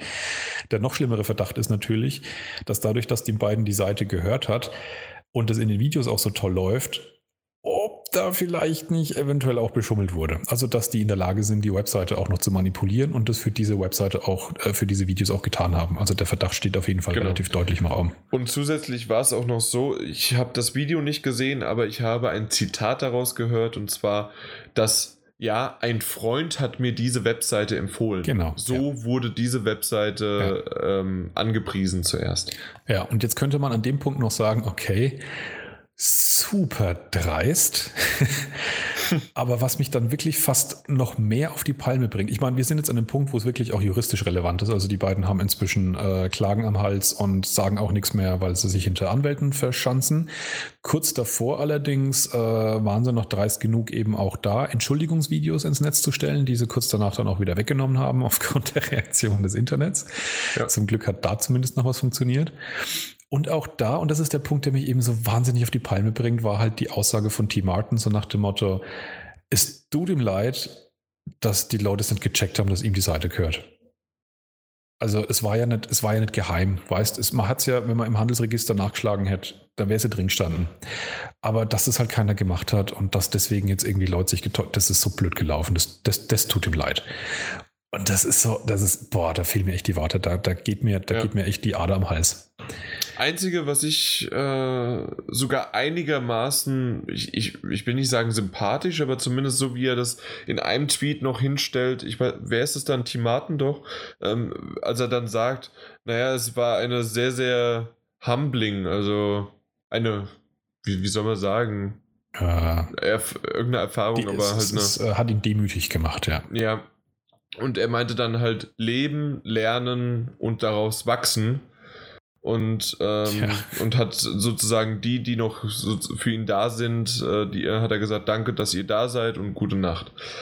Äh, also da merkt man schon, da steckt mehr dahinter, vor allen Dingen, ja, dass sie ihm vielleicht sogar den Arsch wegklagen oder irgendwas. Das war der letzte Tweet, ja. Das Gute Nacht war auch darauf gemünzt, dass sein, sein äh, Twitter-Account jetzt ähm, äh, mehr oder weniger deaktiviert ist. Wenn man ihn versucht, über die üblichen Wege zu ähm, kontaktieren, kommt man bei seinen Anwälten raus. Also da brennt so richtig die Hütte mhm. und es ist auch richtig so. Aber nichtsdestotrotz, diese erste Grundreaktion war, glaube ich, schon so das Grundverständnis, das die drauf hatten. Ich meine, ihnen ist jetzt wohl, wie gesagt, mit der, mit der juristischen Gefahr, wo du wirklich dann mit Gefängnisandrohungen Leuten beikommen musst, offensichtlich irgendwann mal klar geworden, was er da tut. Aber es gibt ja auch, bevor man den juristischen Fehler macht, eben auch die moralische Unverschämtheit.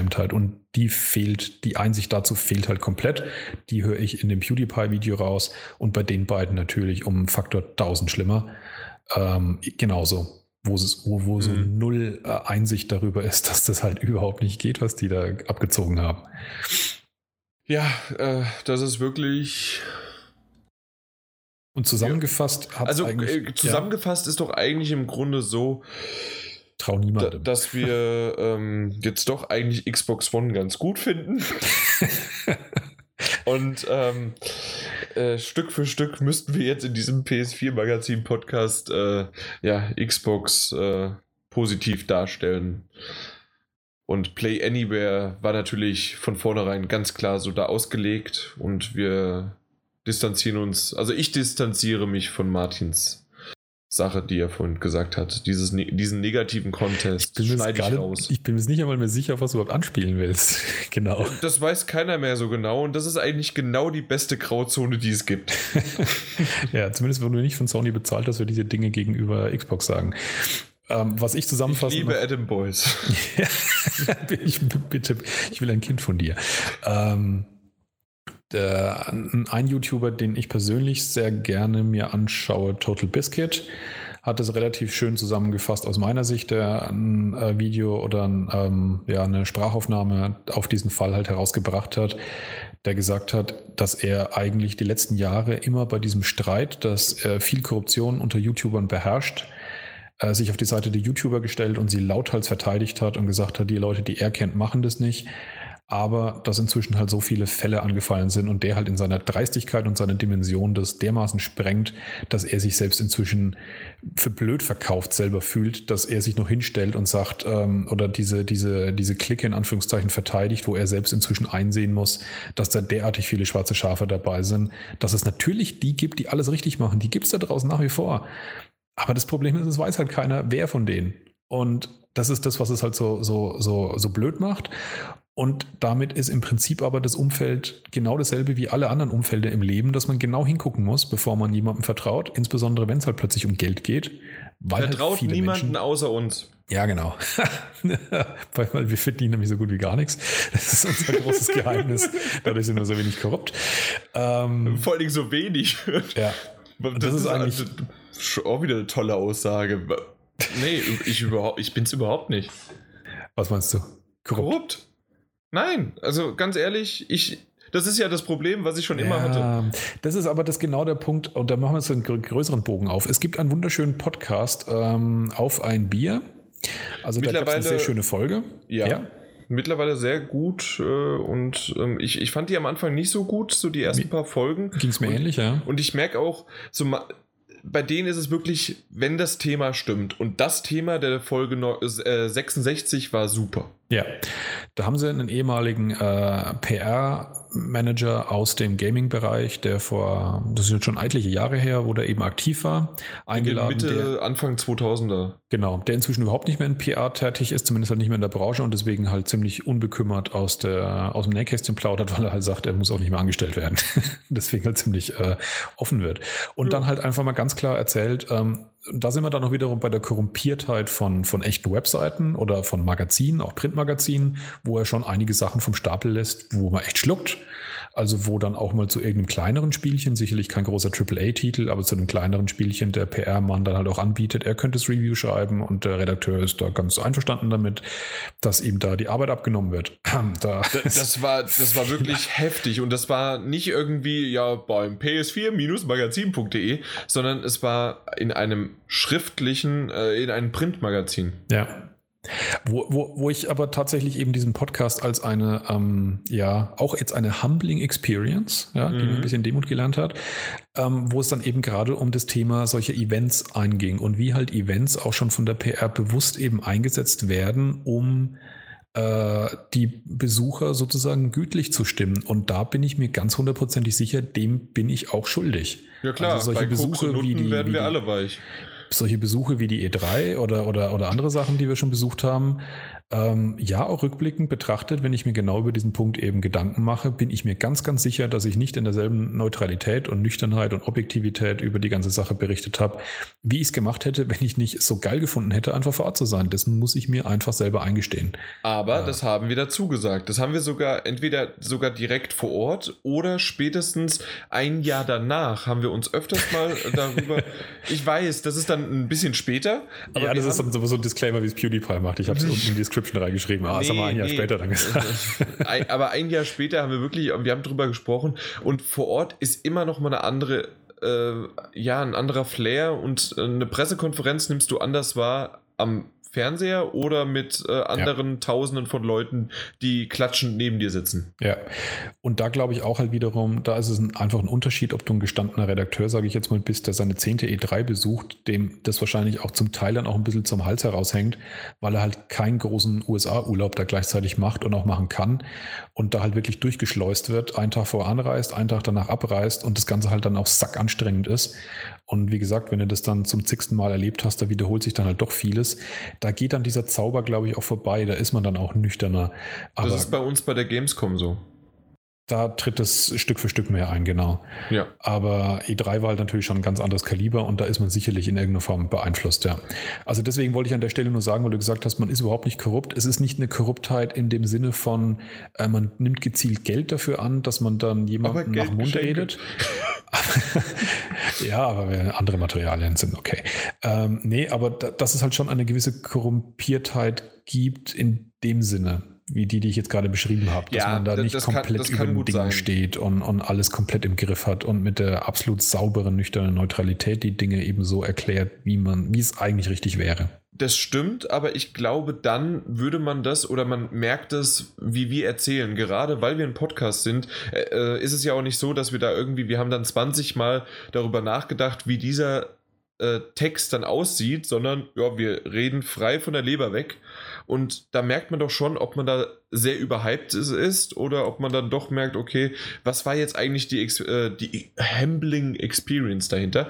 Nein, und ähm, ich, ich habe das halt letztes Jahr auf der Gamescom gemerkt. Für mich war es, hat sich so wirklich in den letzten zwei Jahren schon eine Ernüchterung eingefahren, gerade auch nach der E3, einfach weil wir schon fast alles gesehen hatten mhm. und das äh, sich wiederholt hatte. Aber ich habe das bei einem Kumpel gesehen, der das erste Mal vor Ort war, der das erste Mal als äh, Presse unterwegs war für den war alles neu und der, ja, wie im Schlaraffen, wie im Disneyland Park wahrscheinlich ich äh, Anfang August. Mal gucken. Ja. Ja. Gut, also jetzt haben wir viele Fässer aufgemacht, also äh, und kein einfach zu. nur, es gibt auch ehrliche YouTuber, aber traut nicht blind. Ähm, für Webseiten und Magazine gilt es ganz genauso. Ich will N gesagt, nicht TV sagen. auf YouTube ist übrigens äh, zu empfehlen, nur mal so. Das, die, die sind auf jeden Fall, die sind so klein, die kriegen kein Geld von ja. Publishern. das ist der Punkt, ja. Also genau die Seiten, die so ständig knapp ums Überleben kämpfen, ähm, die sind äh, unwahrscheinlich, dass die stark Außer wenn, äh, wenn irgendein Titel von Deck 13 äh, präsentiert wird, da müsst ihr mal aufpassen, ob der Chris da nicht vielleicht etwas positiver redet. Und selbst da sind, sagen wir es immer ganz klar, in welchem Bezug wir dazu stehen. Das genau. ist auch wichtig. Da bekomme ich bald noch einen Key von ihm vielleicht für, äh, zu einem neuen Spiel. Dafür, dass er die Spiele genannt hat. ja, irgendein Funracer. Ich weiß noch nicht mal, was das ist. Ich bin mal gespannt. Und ähm, ja, genau. Aber wie gesagt, ähm, es ist ein schwieriges Thema, äh, komplett äh, perfekt neutral zu sein. Wie gesagt, das haben wir wahrscheinlich auch nicht immer geschafft, aber wir tun unser Bestes, um es halt wenigstens, wie du es auch gesagt hast, um es anzumerken, wo wir selber eben auch Dinge sehen, die grundsätzlich ähm, eine hundertprozentige Neutralität eben nicht erlauben. Sei es, weil Chris selber mit Deck 13 stark verbandelt ist oder sei es, weil wir auch einfach manchmal kleine kreischende Fanboys sind. Sind wir am Ende des Themas? Ja. Weil dann ist das die perfekte Überleitung zu Fallout 4. Kreischende Fanboys. Kreischende Fanboys. Ich weiß noch genau, wie er neben mir rumgezappelt hat. Äh, damals bei der ähm, wie nennen die Be äh, Befester PK genau oh ja, letzten ja, ja. Jahres. Da, da war ich äh, Orgasmen nahe, ja. Ja, und ich konnte nicht weg von meinem, ich konnte nicht weg vom Stuhl rutschen da irgendwie, es ging nicht. Ja. Naja, äh, kurz. Tragischerweise habe ich das bis heute nicht durchgespielt, das Spiel. Ich komme nicht mehr zu diesen großen Riesendingern. Das ist echt so ein schreien. Ja, dann wird dich auch freuen, dass der Mod-Support auch für die PS4 erstmal verschoben wird, weil dann kannst du erstmal in Ruhe erstmal alles andere spielen, bis du dich dann auf die Mods einlassen ja. kannst, weil irgendwie die PS4 Mods Beta äh, wurde ähm, verschoben und ähm, Bethesda sagte, dass äh, sie sich erst anderweitig, nein, nicht anderweitig, sondern etwas später dazu melden werden. Ja, ich vermute mal fast und ich befürchte fast, dass es auch wieder so ein Performance-Problem sein könnte, weil aus irgendeinem Grunde kriegt tatsächlich Bethesda ja nicht wirklich gebacken, dass die Spiele auf äh, Sony-Hardware gescheit läuft. Also auf Playstations. Das war ja letztes Mal, letzte Generation mit Skyrim ganz, ganz furchtbar. Und äh, bei dem DLC äh, Far Harbor hatten wir auch das Problem, dass es zwar auf der Xbox One gut lief, das Basisspiel übrigens ist schon so, dass es manchmal, dass es irgendwie Ladezeiten bei der Xbox wohl länger dauern, aber das ist im Grunde genommen beide relativ gleich gut laufen bei der Version. Aber in dem DLC Far Harbor gab es wohl einen ganz, ganz krassen Unterschied, dass es auf der PS4 unerträglich geruckelt hat. Das wurde dann extra nochmal nachgepatcht, da musste man sich irgendwie das ganze Ding nochmal neu laden. Also es kam nicht immer als Patch, sondern die haben tatsächlich das, das, das DLC selber aus dem Store gekillt und man musste es neu ziehen. Das war irgendwie ganz komisch. Und ich befürchte, wie gesagt, beim Mod Support sieht es jetzt wieder ähnlich aus. Aus irgendeinem Grunde ähm, kommen die wohl mit äh, PlayStation Start klar, was mich schon ein bisschen nervt, ja. Ja, das ist ja so ein Nischenprodukt. Ja, ja, das äh, ja, unter ferner liefen. Aber tatsächlich bin ich einigermaßen froh, so gesehen, dass ich noch gar nicht zum Fallout 4 Spielen richtig gekommen bin nach wie vor, mhm. weil tatsächlich echt viele Patches kommen, die das Spiel aufwerten. Die haben irgendwann mal die Sichtweite ja deutlich verbessert, was man so an Details sieht. Und äh, es lief gleichzeitig trotzdem sogar besser und flüssiger. Ähm, es kommen DLCs raus, die allerdings ein bisschen, ja, ein bisschen underwhelming sind, muss man sozusagen. Ähm, dann kam noch dieser Survival-Mode, den ich relativ spannend finde. Ähm, also die verbessern und vergrößern das Spiel schon recht ordentlich. Äh, und dann der Mod-Support ist sicherlich auch cool. Da freut mich insbesondere eine Mod, die ähm, erlaubt, dass man aus den Dialogauswahloptionen immer den gesamten Text, den man sagen wird, schon sieht und nicht nur diese eine blöde Wortvorschau, die einen halt oft in die Irre führt ja. und dann halt was anderes sagen lässt, als das, was man eigentlich denkt. Und da gibt es einen Mod eben für PC schon lange dafür, dass man den gesamten Text sieht und den wird es dann sicherlich auf die PS4-Version geben und auf den freue ich mich. Jo, dann schauen wir es doch mal. Ja. Na gut. Dann sind wir beim nächsten Thema auch schon wieder so eine halbwegs Fanboy-mäßig, oder? Ja, ich bin ein relativ großer Fan von System Shock. Genau, ähm, System Shock und da nur die Info halt, dass die Kickstarter-Kampagne ähm, der Neuauflage äh, ein äh, Zwischenziel erreicht hat mit doch stattlichen, was waren es? Ah, verdammt, äh, fast eine Million, äh, 930.000 Dollar. Ja. Ich bin allerdings inzwischen ein bisschen skeptisch, weil sie wohl doch einiges äh, stärker umbauen wollen an dem Spiel, als ich es erst anhörte. Also es wird wirklich eine komplette Remake, der auch spielerisch äh, einige Änderungen enthalten wird. Ähm, und was halt besonders ärgerlich ist, ist ähm, kein Release für die PlayStation 4 bisher. Nicht einmal als Stretch Goal. Das ist natürlich mhm. ähm, irgendwie wieder albern. Ja, aber glaubst du da wirklich dran, dass das nicht dann da rauskommt? Also wenn überhaupt, dann halt wirklich, wirklich deutlich später, weil also ein Kickstarter gehe ich jetzt mal nicht davon aus, dass die von Microsoft schon Geld dafür bekommen haben, dass es zeitexklusiv ist. Nee, das, heißt, das, das natürlich nicht.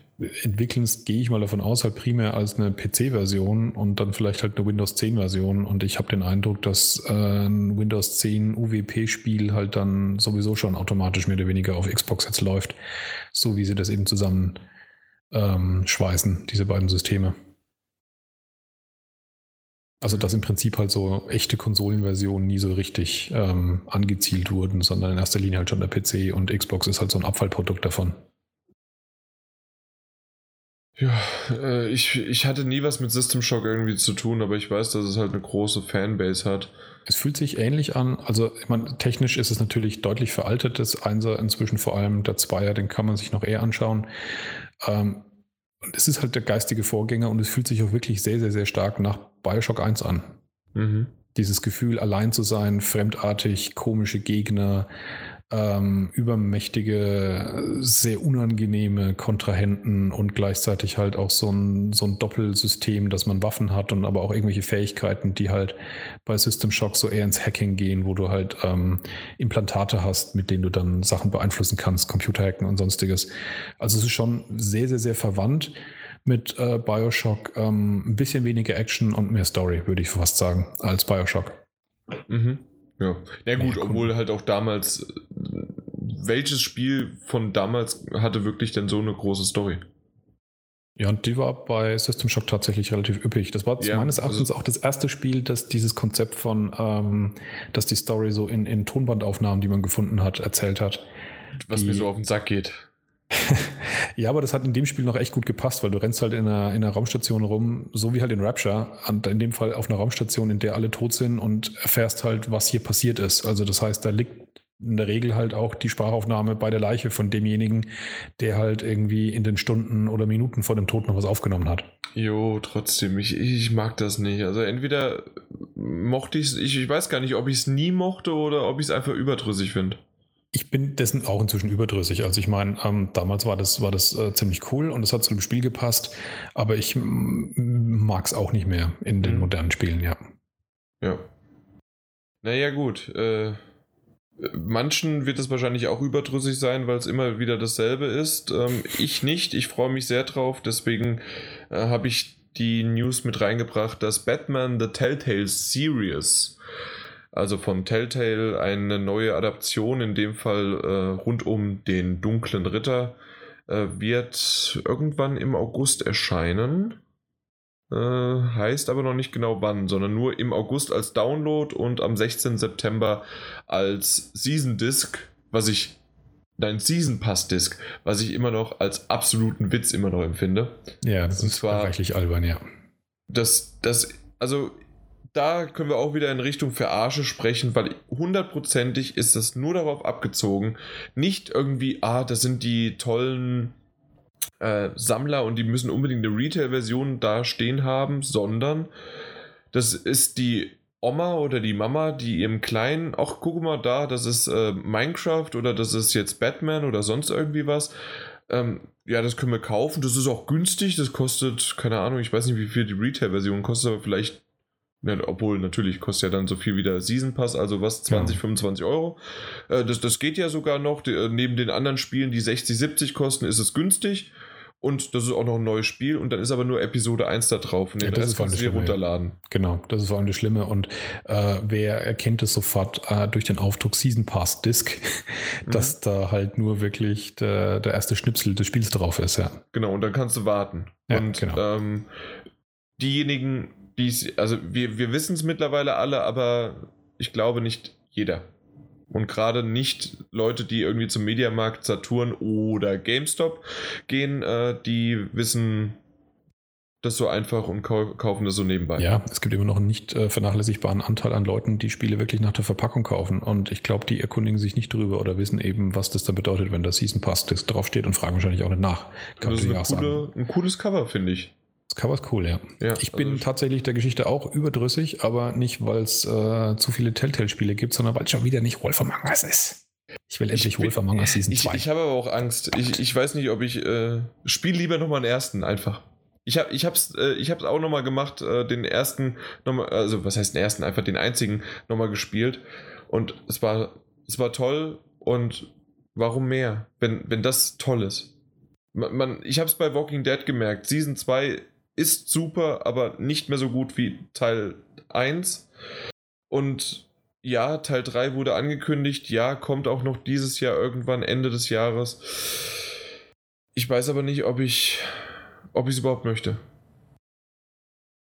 Also das, das stimmt. Äh, Habe ich bei Walking Dead genauso empfunden. Ähm, ich wäre sogar so weit aus, aus dem Fenster gelehnt, dass ich nicht einmal sagen würde, dass es wirklich toll war noch die Season 2. Sie war okay für mich. Doch, also gerade, doch, doch. Der Anfang war gut, das Ende war aber nicht mehr so gut. Die haben es versucht äh, hinzukriegen, äh, ähnlich wie den ersten Teil, sehr auf Tränendrüse. Das hat nicht funktioniert. Aber die, allein wegen, den, wegen der ersten Episode von Season 2 hat sich's gelohnt. Echt? Also gerade den Anfang fand ich ziemlich schwach. Ich fand den super. Okay. Da, da geht's echt auseinander. Hast du es zu Ende gespielt, Season 2? Ja, ja, ja, komplett. Bis zum Ende. Und das Ende fandst du. Ich fand es tatsächlich, ich fand es wurde zum Ende hin besser, ja. Diese, dieser neue da Story habt ihr zwei unabhängige Meinungen. Ja, genau. Ich finde das Ende gut, äh, nein, das, äh, den Anfang gut und das Ende schlecht und Martin genau umgekehrt. Sehr ja, gut. Ja. Da könnt ihr jetzt draus ziehen, was ihr wollt. Ich weiß nicht, ich finde halt einfach, ähm, Walking Dead ist tatsächlich aufgrund seines Endes auch in der ersten Staffel wirklich schwer grundsätzlich fortzusetzen. Es ist halt ein krasser Bruch, nachdem wie das Spiel überhaupt endet. Ähm, The Wolf Among Us ist halt, du kannst halt einfach einen neuen Fall machen, weißt Das ist einfach irgendwie, du musst da gar nicht groß irgendwas ändern, sondern einfach einen neuen coolen Fall und wieder eine Story erzählen. Ähm, ja, ich ja, weiß aber auf der anderen Seite, du hast dann, ja, die Charaktere, die können wiederkommen und das ist super und es gibt auch noch einige weitere und andere, aber ob es nicht vielleicht in dem Fall wirklich more of the same dann ist, wie man so schön im, äh, im Englischen sagen würde. Ja, aber es würde mir deswegen tatsächlich gefallen, more of the same, weil ich es von, von, von der gesamten Darstellung, vom Stil, von der Musik, vom Ich Intro. mag die Welt doch auch, ich mag ist, sie doch. Es ist meine liebste Telltale-Serie. Deswegen, Ja. Ja, Ich traue mich immer noch nicht an Minecraft ran, ne? Und. nee, das mache ich nicht. Ist mir Vor allen Dingen, mich, mich, also nein, Minecraft äh, 1 bis 5 habe ich ja gespielt, aber die 6 ist ja Also. schon längst draußen. Ja. Äh, nervt mich aber, dass dieser Adventurer-Pass, das ist ja dann 6 bis 8, Mhm. ähm, der kostet 2 Euro mehr, als wenn du sie einzeln kaufen würdest. Und ich verstehe bis heute nicht warum. Also das heißt, der, der Adventurer-Pass für drei äh, Teile kostet 20 Euro und die Einzelvariante kostet 6 Euro. Darfst du dann jede Episode einen Tag eher spielen? Hm, Ich habe keine Ahnung, was das ist. Keine bei, der, Ahnung, ja. äh, bei Microsoft und am PC ist es nicht so. Hm. Keine Ahnung. Äh, Ich, ich habe schon echt, mehrmals äh, klingt angetwittert. Ja, ich habe mehrmals angetwittert. Ein Kumpel hatte mir gesagt, du bist ja auch ein Idiot. Hat mir aber nicht erklärt, warum ich ein Idiot bin. Vielleicht wollte er mich einfach nur beleidigen. Ich weiß es nicht. Aber ähm, Das ist einfach verrechnet, ja.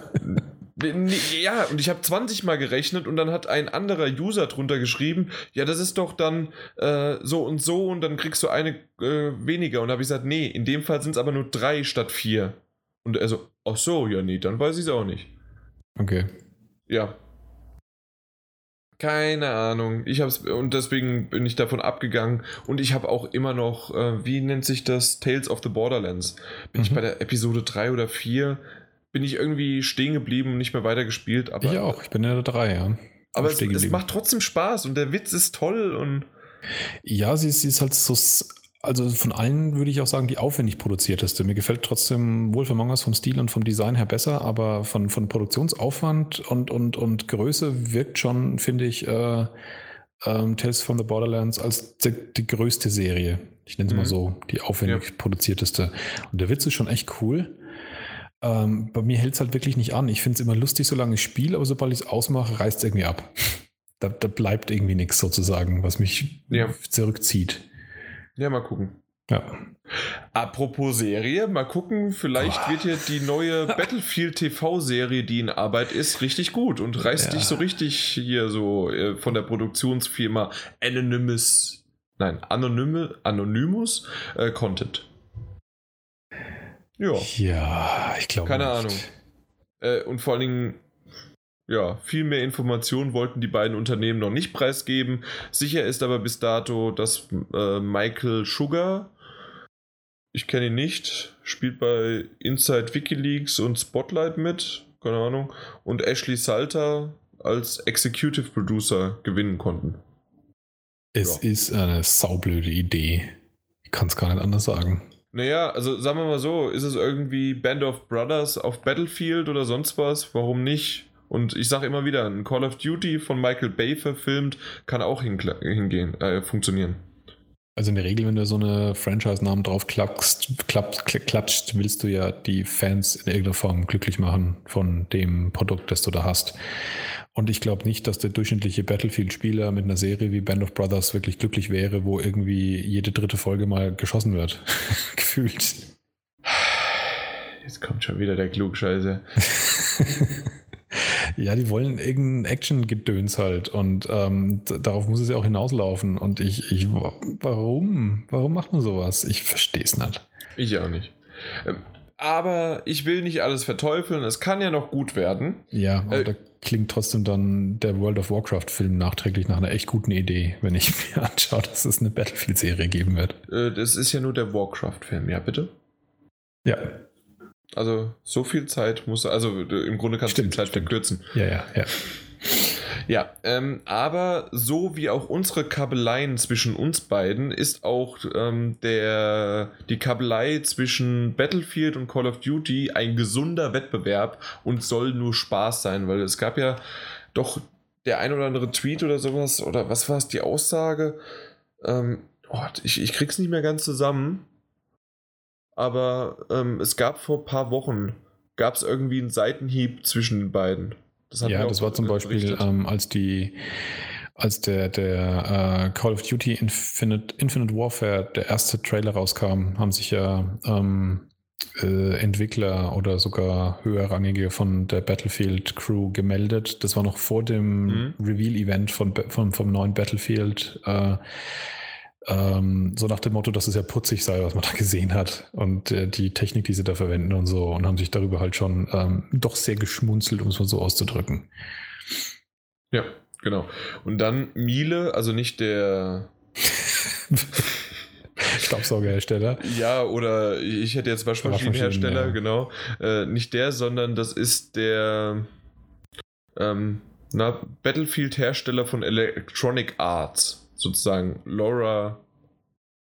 Was? Wesentlich entspannter. Laura Miele. Ist das also eine Frau? Ja, krass. Nee, also nicht, dass es eine Frau, sondern mich hat es nur gerade nicht, nicht wegen der Frau selbst, sondern weil irgendwie habe ich die ganze Zeit äh, als männlich äh, gelesen und auch irgendwie bei anderen. Aber nee, es ist eine Frau. Na gut, also Mrs. Miele äh, äh, sagte, dass halt, ja, wir sind eine Spieleindustrie. Ich glaube echt, dass je mehr gute, äh, je mehr guter Inhalt unsere, unsere Spieler und die Industrie haben, desto gesünder ist die Industrie und besser ist das alles. Na klar, also nach dem Motto, äh, na, Wettbewerb belebt das Geschäft. Da kostet der Döner halt nur noch 1,50. Na? Kennt man ja, ja in Berlin. Ja. Ähm, mehr ist es eigentlich nicht. Ich wollte es mal kurz erwähnt haben, auch vor allen Dingen in Hinsicht zur TV-Serie. Mal gucken, was die da aufmischen mit Wettbewerb und so weiter. Hier machen wir mal eine kurze Werbepause, um euch darauf aufmerksam zu machen, dass beim Kauf des Spiels Song of the Deep die gebrauchten PS4 und Xbox One Games, die in Zahlung gegeben werden, einen 30-prozentigen höheren Ankaufspreis erhalten. Mitglieder des Kundenprogramms GameStop Plus sogar bis zu 45%. Jetzt aber erstmal bei unserem Gewinnspiel mitmachen und eine von zwei GameStop Plus Kundenkarten im Wert von je 50 Euro gewinnen. Tipps für die richtige Antwort gibt es wie immer auf GameStop.de. Und Boah. das soll es eigentlich auch schon nach kurzer Zeit mit unseren News gewesen sein. Ja, das ist, war, ja, war ja richtig knackig heute. Ja, naja, wenn wir alle Schaltjahre mal einen machen. Äh, das stimmt, halt dann so. sammelt sich halt was zusammen, ja. Genau. Aber wir hatten Glück. Äh, wollen wir noch ein bisschen reden oder wollen wir äh, direkt zum Spielen gehen? Ja, wieso? Hast du, hast du noch was? Nö, weil dann würde ich nämlich sagen, wir hatten nämlich Glück, dass zumindest Fahrenheit äh, die HD-Version verschoben worden ist, weil ansonsten hätten wir auch über die reden können. Ja. Ja, und die wurde jetzt auf unbestimmte Zeit erstmal verschoben. Da scheinen sie wohl auch äh, ein bisschen kleinere, größere Problemchen zu haben bei der Umsetzung, ja. Finde ich ein bisschen schade. Du hattest es nie gespielt, ne? Nee, äh, damals nicht. Und ich möchte es gerne. Ich wollte es unbedingt nachholen. Ja, ich habe die, die PC-Version gespielt. Zweimal sogar, zweimal durchgespielt. Hast du beim ersten Mal nicht verstanden, ne? ja. Nee, beim ersten Mal war ich wirklich unfassbar fasziniert von, von dem Konzept des Spiels, weil es halt im Prinzip äh, ja die Serie von, von Quantic Dream, so wie wir sie jetzt heute kennen, mit den, mit den neueren Titeln äh, begründet hat und schon so die wichtigsten Elemente davon drin hat. Und das natürlich schon so ein bisschen behelfsmäßig, sage ich jetzt mal, war mit der damaligen Technik, wo halt die, die Figuren natürlich noch nicht so eine schauspielerische Darstellung und Qualität erreichen konnten, aber es trotzdem wahnsinnig beeindruckend war, was sie daraus rausgeholt haben. Und mhm. das einzige Tragische ist halt, aber das hast du sicherlich halt auch schon gehört, dass ähm, die Story gegen Ende hin total abstürzt. Abdreht, ja. Ja, völlig, völliger Schwachsinn. Also bis zur Hälfte würde ich mal sagen, ist das Spiel richtig, richtig, richtig geil. Finde ich in einen der besten Quantic Dream Spiele tatsächlich von der Geschichte allein her. Allein die Anfangsszene ist unfassbar. Also da kannst du dich darauf freuen, die ist echt sau cool. Ähm, aber dann, wie gesagt, äh, stürzt nach hinten leider total ab. Das ist echt ein bisschen tragisch. Ja, ich, ich bin gespannt drauf und ich freue mich, wenn es irgendwann rauskommt. Das Einzige, wenn es jetzt wirklich in August verschoben ist, dann kann ich es erst im September spielen. Mal gucken. Ja. Ah, stimmt. Ich, mich erinnert es noch, ähm, es gibt eine, äh, eine Stealth-Sequenz. Also da hatten sie noch ein bisschen mehr Gameplay drin. Da gab es eine Stealth-Sequenz, da wirst du auch fluchen wie ein Rohrspatz. Die ist nämlich echt total furchtbar. Ja, dann. Die ist richtig grausam. Ich äh, freue mich jetzt schon auf die, da kommen dann die WhatsApp-Messages. Weißt du doch damals im Podcast, boah, ist das scheiße. ich bin gespannt. Apropos. Apropos ist das scheiße. Beste Überleitung ever. Ja, das war super. Das war nicht geplant, aber es äh, passt wie die Faust aufs Auge. Ja, ja natürlich. Das war, das war wieder ich. Ich habe sofort gemerkt, was du sagst, aufgegriffen und direkt verwandelt. So bin ich halt, ne? So bist du halt. Mighty Number 9. Hast du diesen spielgewordenen Unfall selber schon gespielt? Selbstverständlich und sogar gekauft. Ich meine nicht auf der E3, wo du schon durchgespielt hast vor zwei Jahren, sondern. Da fand ich es übrigens besser schon mal als äh, vorweg. Ja. Ähm, nee, äh, also wirklich, ich fand es auf der E3 damals besser als jetzt äh, bei, äh, beim Kauf. Ich habe die 20 Euro in die Hand genommen und sie war jeden einzelnen Cent nicht wert. Ja. Aber ich habe es gemacht. Also äh, es hat mir keiner geschenkt, ich bin nicht befangen, deswegen kann ich loslegen, wenn ich möchte, aber ich möchte nicht, weil du hast, das, das ist deins, das ist dein Baby, du darfst es zu, auch wenn es mak makaber ist, vor allen Dingen mit einem Baby im Nebenraum, aber zu Grabe tragen. Also ich bin ja Bäcker von Mighty Number 9. Also Martin ist Bäcker. Er backt ja. Brötchen ja, und ja. Brezeln und ja. Und ich habe mehr Geld da äh, investiert als 20 Euro. Und es hat nur äh, zwei Wochen, glaube ich, nach Release gedauert, gefühlt, bis ich das spielen konnte, weil sie mir erst einen falschen Code geschickt haben und der nächste ging ja nicht und der Support wollte nicht und überhaupt. Und es war eine einzige Katastrophe.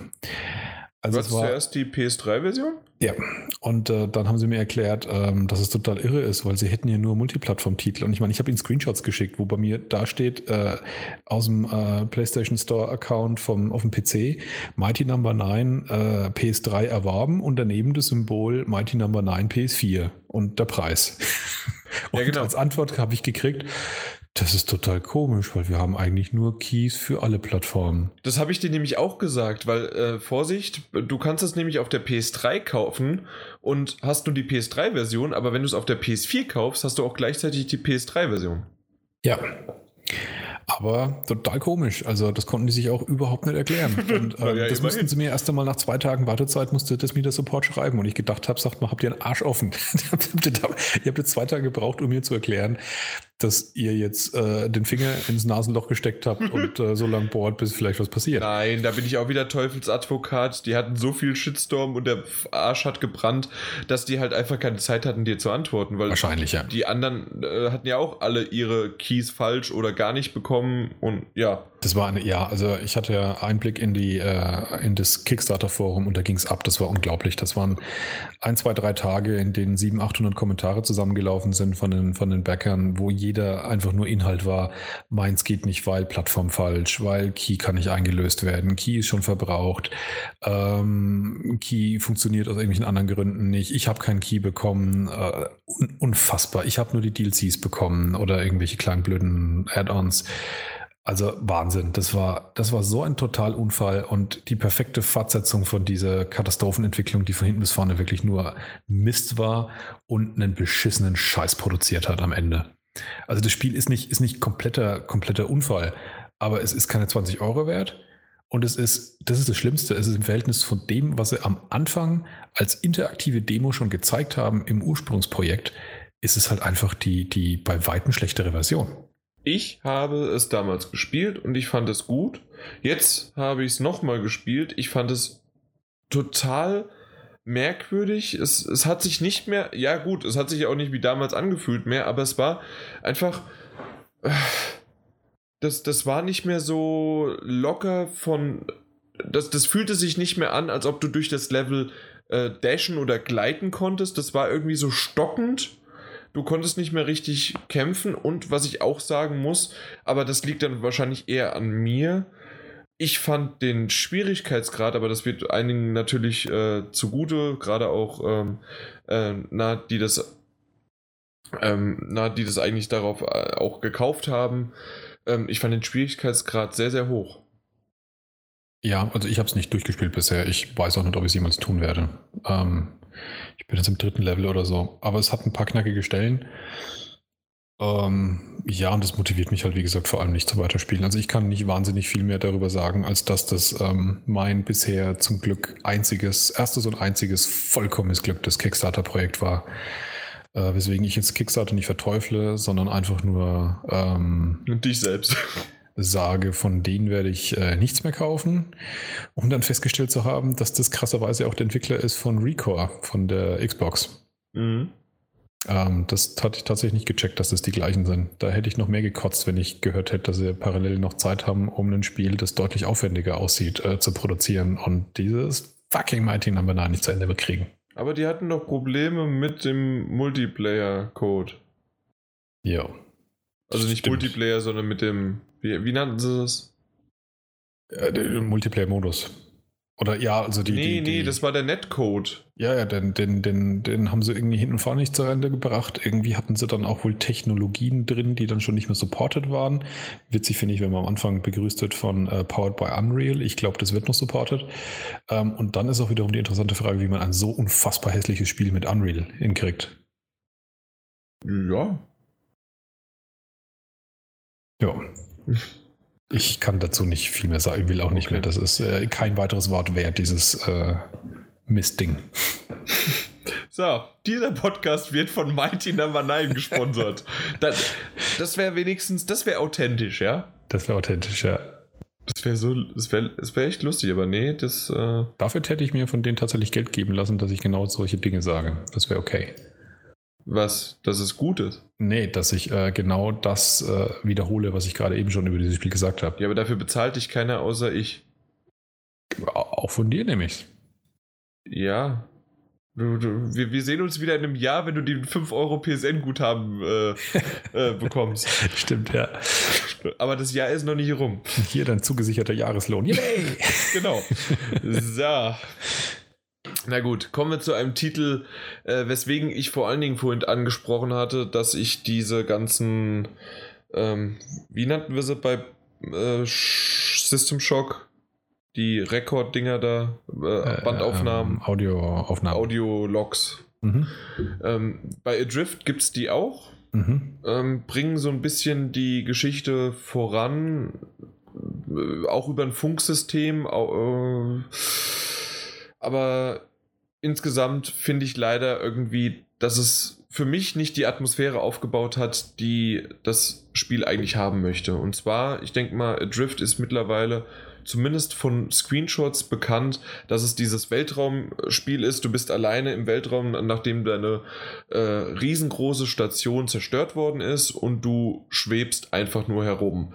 Und im Grunde wirklich spielerisch ist es nicht sehr ähm, anstrengend und herausfordernd. Das Einzige, was du machen musst, ist immer dein, Au deine Augen offen zu halten nach Sauerstoffflaschen oder Sauerstoffstationen, weil dein Anz weil du es halt natürlich, du verbrauchst Sauerstoff und dementsprechend, wenn der Sauerstoff leer ist, bist du tot.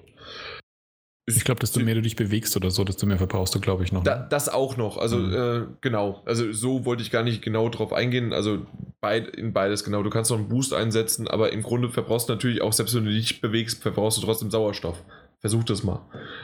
Äh, das ist schon relativ realistisch. Und ähm, die größte Herausforderung in diesem Spiel ist wirklich, die Übersicht zu behalten. Und jetzt kommt der große Knackpunkt. Adrift gibt es ja auch natürlich, das schreit in jeder Ecke nach VR.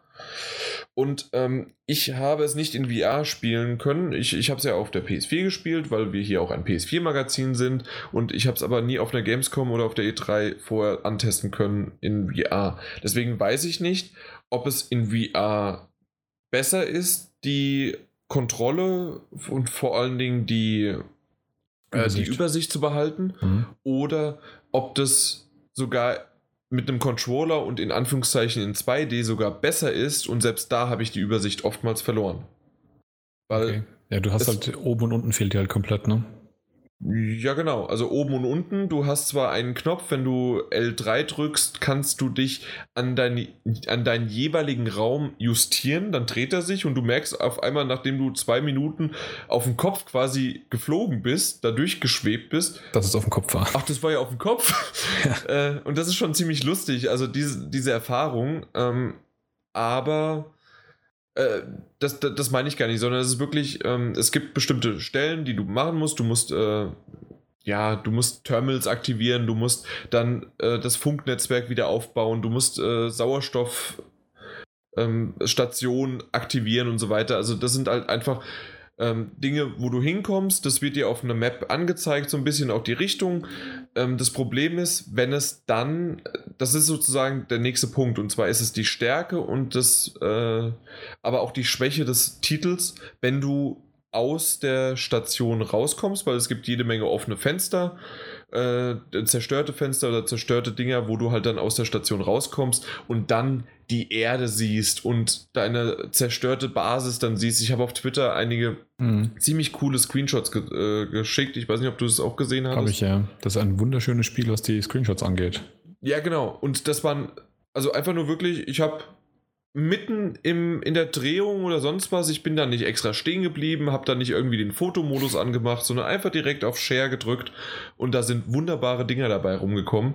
Mhm. Und das, da, da, dieser Blick, ich habe das auch meiner Freundin gezeigt, die ja mit Spielen nicht so viel zu tun hat, aber hat sie gesagt, ja, sieht gut aus, ist danach zwar sofort wieder gegangen, aber sie hat gesagt, ja, das war, war gut.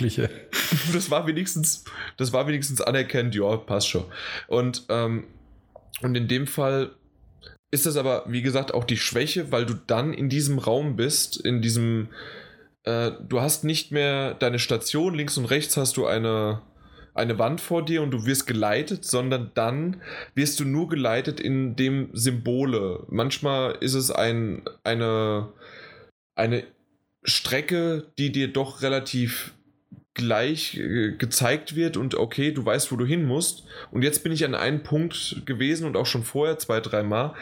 Da musste ich wirklich, also einmal habe ich jetzt wirklich nachgeguckt und bei dem anderen Mal habe ich ähm, das einfach durch Try and Error probiert und musste dann irgendwann gucken, okay, jetzt bin ich richtig. Weil das einfach zu verwirrt war. Und ich, wie gesagt, ich weiß nicht, ob ich innerhalb äh, von VR das besser hinbekommen hätte oder sogar schlechter. Äh, ich bin relativ ja. sicher, dass Übersicht behalten in VR leichter funktioniert. Weil man halt auch über Kopf besser gucken kann, während man nach vorne geht, ne? Ja, ja, und, und du hast einfach ein besseres Gefühl für den Raum an sich. Und also ja, vielleicht. ja, sich in einem Raum zu befinden, da fällt einem halt die äh, Orientierung viel leichter, als auf einem Bildschirm zu gucken und ähm, das im Kopf irgendwie so ähm, sich den dreidimensionalen Raum mehr oder weniger vorzustellen, der ja gar nicht wirklich da ist. Also ich habe den Eindruck, ich habe es selber dafür noch nicht lange genug probiert, aber ich glaube schon, dass es einfacher fällt. Mhm. Und das okay. finde ich eigentlich das Enttäuschendste, dass ich gelesen habe, dass es wohl mit PlayStation VR auch nie funktionieren wird. Das weiß ich nicht. Ich habe es auch hab ich gelesen. Äh, ja, das haben, sagen wir es mal so. Ähm, zynisch würde man sagen, die haben sich kaufen lassen. Und dass, dass sie momentan sich sehr auf Oculus ähm, konzentrieren. konzentrieren. Ähm, Sie sagen momentan einfach nur, nein, wir haben nicht vor oder nein, nicht wir haben nicht vor, sondern es gibt momentan keine, keine Informationen zu einem PlayStation VR Support. Das sagen sie. Ah, das ist auch wieder diese auch wieder zeitexklusiv sein. Genau, ja. das ist wieder diese Spitzfindigkeit. Es ist mhm. nicht geplant, ist schon wieder von uns schon fast äh, in einer mhm. Überschrift, weil es halt äh, vielleicht der Redakteur nicht ganz so rausgelesen hat. Ja. Und dementsprechend, ich hoffe, dass es kommt. Ich weiß es nicht. Wir werden im Oktober sehen. Auf einmal stehen sie da mit einer PlayStation VR-Version und es gibt entweder ein kostenloses Upgrade oder für 50 äh, Euro, äh, äh, die, die es schon gekauft haben, ähm, gibt es ein Upgrade, keine Ahnung. Ähm, ich würde mich freuen. Ich habe es noch nicht komplett durchgespielt, das sage ich ehrlich. Es ist auch nicht ein langes Spiel. Also sagen wir mit allen möglichen Goodies, die man finden kann. Es gibt halt die Logs, es gibt äh, Keycards, die man finden kann. Es gibt ähm, Kollegen, die dort halt tot sind, die man finden kann, für die es auch Trophäen gibt.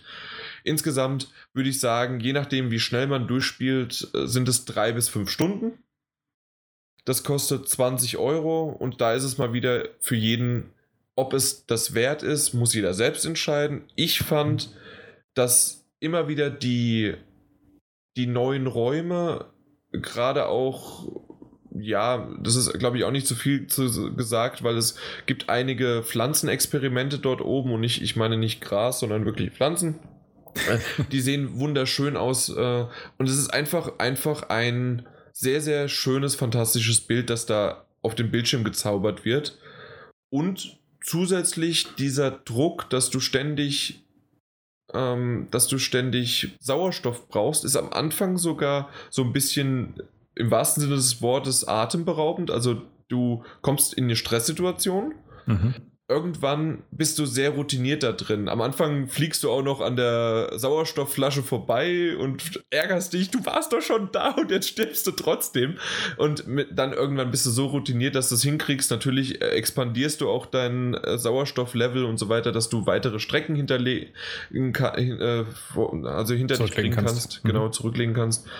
Ähm, also es ist schon ordentlich. Ich bin mal gespannt, ob sich irgendwas noch an der Story tut, aber die ist wirklich im sehr, sehr im Hintergrund. Äh, und was auch schön ist, ist ab und zu mal die äh, musikalische Untermalung. Okay. Aber es ist leider nicht das typische äh, Homer im All. Da, da, da, da, da, da. War das jetzt richtig? Nein, das war. Doch, da, da, da, da, dum, da, dum, dum, dum. Der, der, der Walzer, der, der zum ersten der, Mal bei 2001. Äh, selbstverständlich, aber äh, die, die Kids da draußen wissen das nicht. Die kennen ja, Simpsons. Deswegen sage ich es ja. Ich äh, habe ja hier so eine Art äh, Lehrbeauftragungs. Ich weiß. 2001 war übrigens super. Nee, war es nicht. Doch war es, außer der 70er Jahre Drogentrip zum Schluss. Ja, das, äh, ja. Äh, Stanley Kubrick, mit dem stehe ich ein bisschen auf Kriegsfuß. Der, mein Verstand weigert sich, ihn zu akzeptieren. Aber ich, aber ich fand die ganze äh, AI-Situation und die, die fand ich schon ganz gut. Das stimmt schon, ja. Ja, ja. na gut. Ähm, also deswegen abschließend, man muss wissen, worauf man sich einlässt. Äh, eventuell kriegt man das auch in wenigen Monaten, wenn es zu PlayStation VR kommen sollte, auch ein bisschen günstiger, weiß ich nicht, oder genauso viel und dann mit VR-Support. Ich fand es aber insgesamt absolut nicht so enttäuschend wie Mighty Number 9. das Aber das können wir jetzt über jeden Spiel, über jedes ja. Spiel äh, sagen, was jetzt noch kommt. Nein. Ja. Irgendwelche Fragen noch oder habe ich alles schön abgedeckt, wie sonst auch immer? Eigentlich hast du es gut abgedeckt. Grundsätzlich interessiert mich der Titel eigentlich extrem. Insbesondere, das merkt man auch dann bei den Spielen, über die ich rede, dass ich halt aufgrund meiner aktuellen Situation äh, sehr zu den kürzeren, kleineren Spielen neige, weil ich da einfach zu mehr Spielen komme, die auch durchzuspielen. Wenn ich jetzt ein Fallout 4 wirklich ernsthaft beginnen würde, würde ich wirklich dreiviertel Jahr lang mindestens nichts anderes machen, bevor ich durch bin. Entschuldigung, da, mir fällt da, deswegen hast du bei deinem letzten Titel, den du dann besprechen wirst, einfach das Out weggelassen, ja? Gahaha. Ähm, also ähm, für diejenigen, ähm, der, ne-, der letzte Titel von ihm ist The Fall. Ja. Ähm, Entschuldigung, ich fand den super. Deswegen, also äh, der, der Adrift fällt auf jeden Fall komplett in mein Beuteschema rein, aber wie gesagt, ich würde es eigentlich wahnsinnig gern in, in VR erleben. Wenn es auf der Playstation gar nicht möglich ist, gehe ich fast davon aus, dass der Titel dann doch an mir vorbeischweben wird. ähm, fand ich jetzt nicht lustig. Ja, ich äh, fand es besser als dein. ähm, aber tatsächlich bis dahin werde ich erstmal skippen, ja, weil das ähm, komplett nur auf dem Bildschirm zu erleben. Und nachdem ich jetzt schon von mehreren äh, Reviews auch schon gehört habe und von dir jetzt bestätigt, dass es nicht so richtig äh, prickelnd ist, sondern so, so mittelmäßig zu gut tendieren, nenne ich es mal. Ähm, das ist halt Nein. grafisch. Also hast du das wirklich so rausgelesen oder gehört? Also es ist grafisch super und ich fand die Erfahrung dahinter fand ich gut. Also okay, dieses, dieses ähm, komplett orientierungslose und doch viel zu lang irgendwie nur rumhängen und dazu noch keine Story, das klang jetzt ein bisschen abturnend auf mich, ja. Okay, äh, dann hast du genau das rausgenommen, was vielleicht ein paar rausnehmen wollen, auch. Ähm, okay, dann habe ich, da, also ich habe es rübergebracht, genau, das hat mich genervt, mhm. aber mich, äh, hoffentlich habe ich das auch so rübergebracht, die schönen Welten, die Musik und das insgesamt dann doch auch, selbst mit dem Sauerstoff fand ich ganz okay und auch mit dem Hoch und Runter und äh, sich im Kreis drehen und und äh, Ringelpiedens mit anfassen war. Es war schön. Okay. Und die fucking Erde sieht gut aus. nee, die Erde sieht fucking gut aus, so rum. Das fucking war falsch eingesetzt. Jo. Willst du einen Banner hissen? Ich will einen Banner hissen, ja. Also, wie ich schon gesagt habe, ähm, bei mir sind es eher die kleineren Titel. Und ähm, das sind zum Teil auch schon Titel, die jetzt nicht mehr ganz taufrisch sind im PlayStation Store, aber ich habe ja dann doch noch die Hoffnung, gerade dadurch, dass es kleinere Titel sind, dass es nicht jeder von euch äh, die Dinger schon rauf und runter gespielt hat, sondern hier man vielleicht noch den einen oder anderen Tipp eben anbringen kann. Und nein, ich rede nicht von Mighty Number 9. Ähm, und zwar ist da die, der Titel, den ich momentan spiele oder intensiv spiele, The Banner Saga. Das ist auch ein Spiel, das es jetzt schon längere Zeit für PC und Mobile gibt und seit Januar diesen Jahres eine PS4-Umsetzung. Inzwischen gibt es aktuell in einer günstigeren Variante im Store. Genau, also normalerweise kostet das Ding 19,99, aktuell 7,99 für PlayStation Plus Mitglieder. Und 20,8 Millionen PlayStation Plus Mitglieder können sich nicht irren. Also die haben das nicht gekauft, sondern die sind PlayStation ja, ich Plus. Ich war gerade erstaunt, wie viele Leute das haben sollen, aber ja, ja, genau.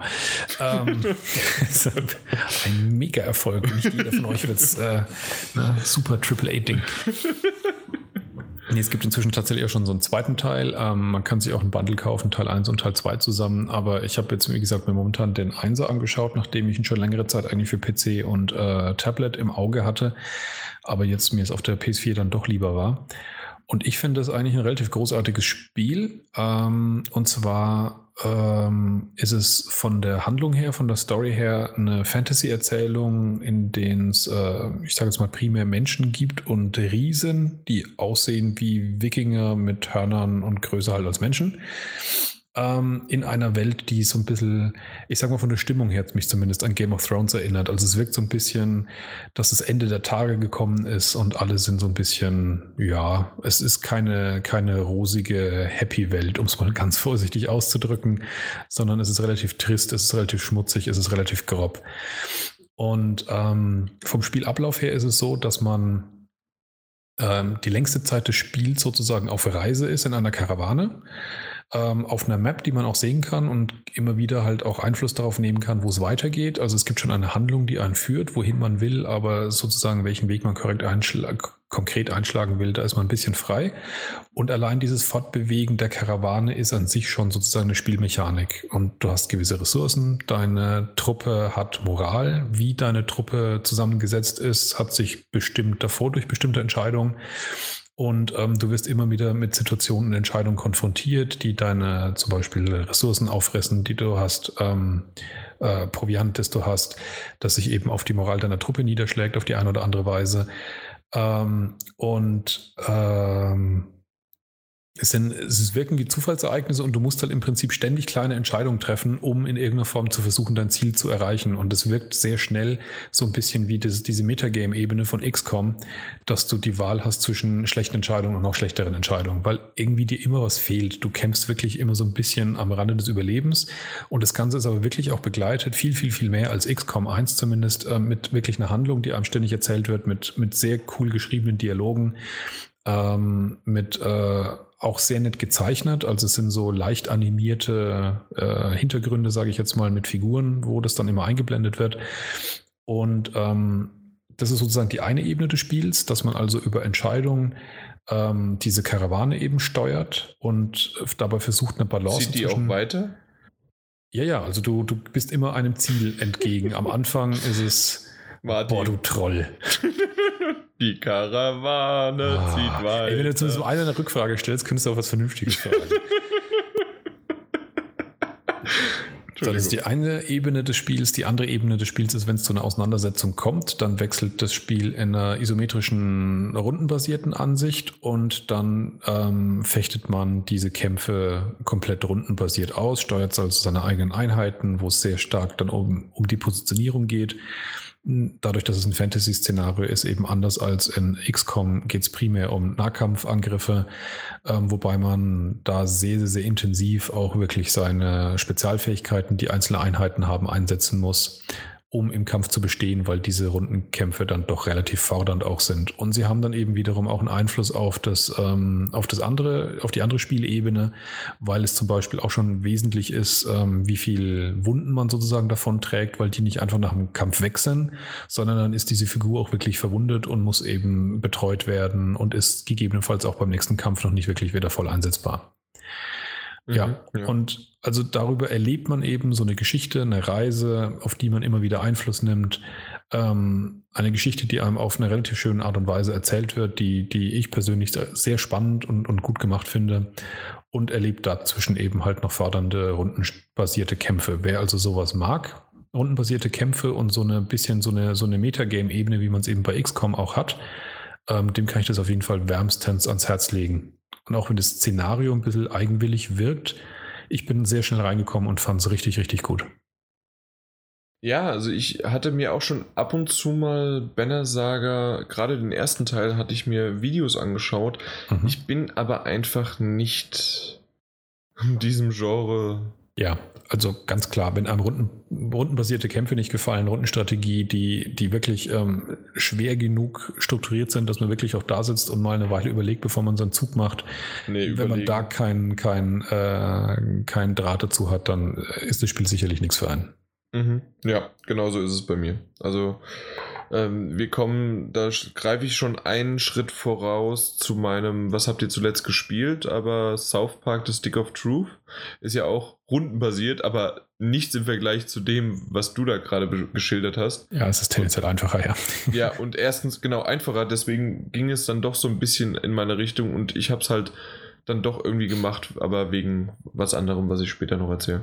Okay. Aber ja, nee, das, das geht einfach nicht an mich ran.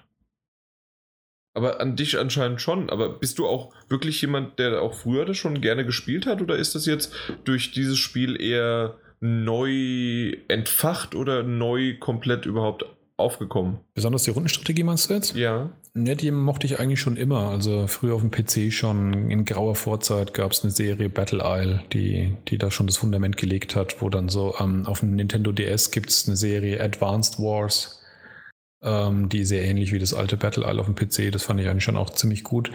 Ähm, und tatsächlich gibt es dieses Schema, dass eine Karawane sozusagen sich vorwärts bewegt und dabei ständig ähm, knappe Ressourcen verbraucht und von Zufallsereignissen ähm, bestimmt wird, indem man dann Entscheidungen treffen muss. Da gibt es ein uraltes Spiel aus ganz, ganz grauer Vorzeit vom, vom Apple II. Also wenn man dann sich so, ach, das war auch vor meiner Zeit, ähm, wenn man sich da so Spielemuseen anschaut, da gibt es das, das nennt sich äh, Oregon Trail. Das ist vom Spielablauf tatsächlich, dass man von der Ostküste einmal quer durch Amerika latscht als einer der ersten Siedler und das eben so als eine interaktive Erzählung eben erlebt, wo genau dieses Konzept da auch schon so umgesetzt ist. Und das hat sich in manchen Spielen, also es gibt dieses Konzept tatsächlich immer wieder mal, dass es in kleinen Spielen umgesetzt wird. Ähm, das ist nämlich ein Spiel, das man dann halt auch immer wieder spielen kann, weil es halt immer wieder ein bisschen anders abläuft, weil immer wieder andere Ereignisse passieren, du andere Entscheidungen triffst, die dich dann auch andere Wege entlang ziehen lassen und es dadurch immer wieder spannend ist, so nach dem Motto, ob man diesmal sein Ziel erreicht. Und das, diesen, mhm. dieses Konzept hat äh, eben ähm, Berners Sage ebenfalls äh, innen drin. Okay, ja. Ja, okay. So viel dazu von meiner Seite. Gut, äh, sorry, dass ich da nicht ganz so viel frage, aber. Ja, ja ich, das ist, ich, ist, ein, ist ein Special Interest, ja. ja. Ich glaube, das nächste kann auch ein Special Interest sein. Ähm, das ist Millit End. Äh, ich weiß nicht genau, wie man es wirklich ausspricht. Hast du eine Ahnung? Du siehst ja auch, wie es geschrieben wird. Ich einfach nur militant gesagt und das, der Gag kommt nur beim Lesen. Okay, äh, weil es raus. ist halt eine Ameise und in Englischen ist es End. Mhm. Jo. Auf jeden Fall, das Spiel äh, war ja das, was ich vorhin schon beschrieben hatte mit äh, Ich war der Beste der Welt. Und ähm, dementsprechend ist es ein sehr, sehr einfaches Spiel. Nein, ist es nicht. Sondern ähm, das Spiel ist ein Sidescroller äh, von äh, 2D-Sidescroller von links nach rechts, rechts nach links, je nachdem, wie ihr wollt. Ähm, ihr habt insgesamt vier verschiedene Waffenslots, die ihr über Punkte, die ihr, wenn ihr Level geschafft habt, freischalten könnt. Ähm, da gibt es dann am Anfang halt eure ganz normalen ähm, ja, Standard, eure ganz normale Standardwaffe, die ich gar nicht so richtig beschreiben kann, als lass es vielleicht wie eine ja, normale Pistolen sein. Dann hast du aber irgendwann deine Pumpgun. Du hast ein, äh, ähm, na, wie, wie, nennt sich das? Ein Flammenwerfer, eine Panzerfaust, eine Maschinen, ein Maschinengewehr und auch noch ein, äh, ein Bogen und also so, wie nennt sich das der? Nicht ein Bogen zweihändrig, sondern wenn du Armbrust. Genau, sowas. mhm. äh, also so hast du verschiedene Waffen, die du freischalten kannst und die sind wirklich auch die, äh, du hast dann, da du ja eine Ameise hast, hast du, äh, bist, äh, hast du mehrere Hände. Das heißt, du kannst insgesamt vier Hände mit Waffen versorgen. Und je nachdem, wie du die kombinierst, du kannst zum Beispiel auch dein Maschinengewehr mit einer ähm, na, mit einer Panzerfaust, äh, nicht mit einer Panzerfaust, mit einer, äh, mit einer Shotgun kombinieren oder lieber zwei, äh, zwei äh, Maschinengewehre einsetzen und so weiter. Und die kannst du dann, weil die überhitzen nach einer Zeit, wenn du im Dauerfeuer die schießt, äh, kannst du die dann mit einer bestimmten Tastenkombination wechseln und dann zu den Sekundärwaffen oder je nachdem, wie du es nennen möchtest, zu deiner zweiten und nein, zu deiner dritten und vierten Hand wechseln. Soweit klar? Zumindest ja, was vom mich, Waffensystem? Ja, bin ich, ich bin mir jetzt noch nicht ganz sicher, ob du das jetzt schon erwähnt hast, ganz am Anfang, ich es übersehen habe. Was ist denn das für eine Art von Spiel dann im Spielablauf? Genau, das, da komme ich jetzt zu. Ich wollte jetzt okay. Äh, die Waffen erklären und dann ist es äh, doch relativ, deswegen kommt auch dieser, dieser Überhitzungsmodus hinzu, weil du hast wirklich im Dauerfeuer drückst du einfach drauf und dann kannst du mit deinem äh, rechten Analogstick ähm, ein, ja, fast schon wie ein Laserstrahl auf äh, deine Gegner richten und auf die schießt er. Das heißt also, du zielst im Grunde mit dem rechten Analogstick und hoch, runter, links, rechts und so weiter und markierst die dann. Die musst du auch dann nicht mehr darauf gehalten haben. Wenn du sie einmal markiert hast, schießt er so lange drauf, bis sie tot sind. Okay. Oder deine Waffe erhitzt und dann muss sie halt wieder neu aufgeladen werden und dann musst du halt dann auf deine, wie gesagt, dritte und vierte Hand wieder wechseln.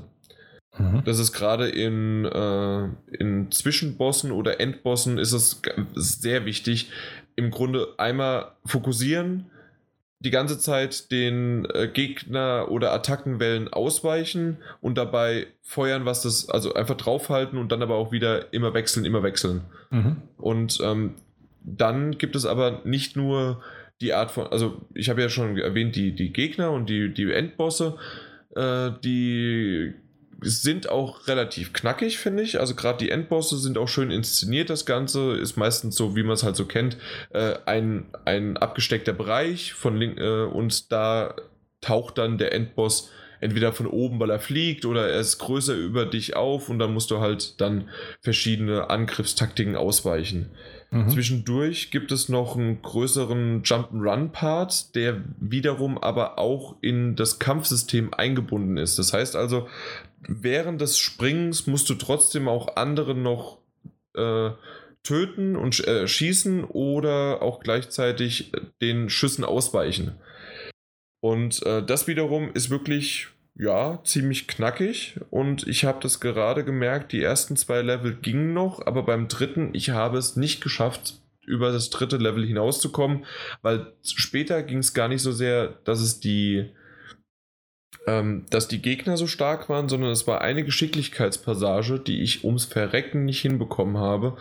Und dann habe ich aber gesagt, okay, ich habe ein, bis zu diesem gewissen Punkt gespielt. Ich weiß nicht, was es noch für Endbosse gibt und was es für ähm, tolle Stages noch kommen. Finde ich ein bisschen schade, weil mir die gut gefallen haben. Die haben halt natürlich dann im, im Blattwerk gespielt oder in Holz und so weiter. Halt so typisch waldmäßig Ameisen oder dann Untertage irgendwo in irgendeinem System. Mhm. Das sah schon wirklich gut aus. Gerade auch der Hintergrund ähm, sah sehr, sehr belebt aus. Also selbst das, was du nicht äh, nicht, was du, also das, was du nicht gespielt hast, äh, du hast dich auf den Vordergrund konzentriert, aber im Hintergrund hat dann trotzdem eine Schlacht getobt zwischen Ameisen und, äh, und den Gegnern. Und das, das hat schon wirklich für Stimmung gesorgt. Aber ich muss ehrlich sagen, ich hatte dann keinen Nerv nach dem, ich weiß nicht, gefühlten 30. Mal des Levels. Und es war ziemlich weiter hinten, äh, habe ich dann irgendwann aufgegeben. Mhm, okay. Vielleicht setze ich mich nochmal irgendwann dran. Ich muss aber auch zugeben, äh, ich habe es auf äh, dem Ranked-System, das ist also der schwerere äh, Part. Man könnte es auch in einer leichteren Version spielen. Und da hätte, äh, hätte ich wahrscheinlich zu diesem Zeitpunkt immer noch mehr Leben oder mehr Versuche, um dort voranzukommen. Da war ich aber dann zu stolz, um das dann runterzusetzen. Okay. Das, ja. Ja, gut. Aber insgesamt ein wirklich schönes Spiel. Äh, es gibt sogar eine Demo im, im Store, was Demos äh, rar gesät sind momentan, äh, eigentlich schon immer. Seit gerade PS4-Zeiten kostet äh, 10 Euro oder 8 Euro als PlayStation Plus äh, Rabatt ähm, finde ich, ich, ich kann leider die Spielzeit nicht ganz überblicken, aber für das, was ich momentan gespielt habe, ist es in Ordnung. Äh, dazu, um vielleicht ein bisschen transparent zu sein, ja, ich habe den Key schon vorab bekommen, ansonsten hätte ich das heute gar nicht äh, besprechen können, weil ich die Zeit dafür nicht gehabt hätte. Aber was wir auch noch gleich noch machen können, ist nämlich ähm, 20 Keys, 20 PS4 Keys für Militant zu verlosen. Okay. Und das ist ordentlich. Also, sagen wir mal so, die, äh, die haben nicht uns bestochen, sondern die bestechen die User.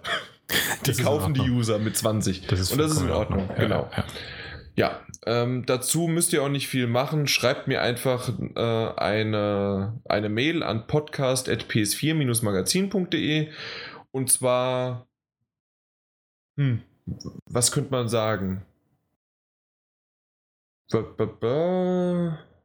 Hast du eine Idee? Weil ich Hör auf zu was? Was ist deine Frage gerade? Ja, was sie irgendwie machen könnten. Äh, irgendwie was schreiben, äh, warum sie das Spiel haben wollen oder. Oh Gott, du bist Äh, der, der, der, der Gewinnspielmeister. Ja, Mir das stimmt. Das, ein. ja, mir fiel auch nicht so richtig viel ein und jetzt merkt ihr gerade, äh, dass ich da nicht Zeit hatte, um mir Gedanken zu machen. Da sind wir doch wieder an dem Punkt, dass derjenige, der Gewinnspiele haben will, sich dann nochmal die MP3 runterladen soll. Verstehe ich jetzt nicht. Wie du den Ist doch- Podcast ist heute doch- doch eingeleitet hast. Ja, aber ist da, das ja, aber ja wenn, da. du, wenn er genau wissen will, was er machen muss. Ja, genau. Äh, bitte lad die neue Variante runter. Der lädt 20 Millionen, Martin. Genau. So kriegen wir auch Klicks und Ja, Downloads. ja. Ja, perfekt. Na? Natürlich. Ja, dann mach das mal bitte. Das ist Äh, moralisch einwandfrei. Ich bin äh, äh, voll dafür. Verdienen wir damit Geld? Nein. Obwohl, vielleicht irgendwann, wenn einer so 20 Mal runterlädt und wir haben zwei Hörer, haben wir schon 40 Mal. Ja, sehr gut.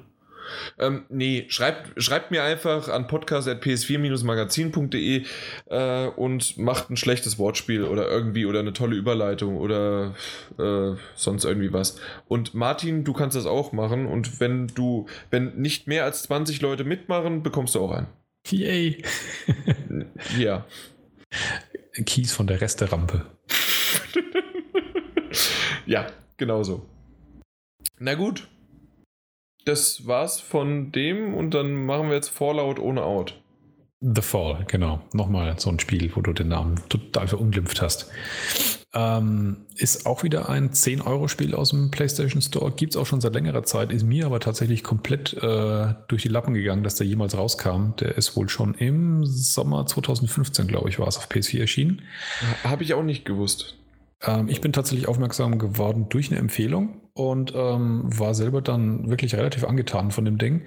Ähm, es ist im Prinzip vom, vom, vom Spielablauf her ein äh, 2D-Plattformer. Also man sieht von der Seite das Geschehen und äh, rennt und hüpft und, und klettert mit seiner Figur eben durch die Gegend, wobei es nicht besonders viel Hüpfen ist. Es ist ein, ein relativ, ich nenne es mal ruhiges Spiel mit ziemlich wenig Action oder Geschicklichkeitseinlagen. Äh, Das Besondere an der Stelle ist allerdings vor allem das Setting und die, die Story an der, an der Stelle und äh, dann auch die Art der Darstellung. Es erinnert in der Darstellung nämlich so ein bisschen an Limbo, also ein sehr, sehr, sehr dunkles, äh, sehr silhouettenhaftes äh, du den Setting. Limbo mit mir? Tanzt du den Limbo die ganze Ja, Zeit? jetzt kommt der Munzer wieder. Limbo, ähm. Limbo, Limbo, Lei. Heute ist mir alles.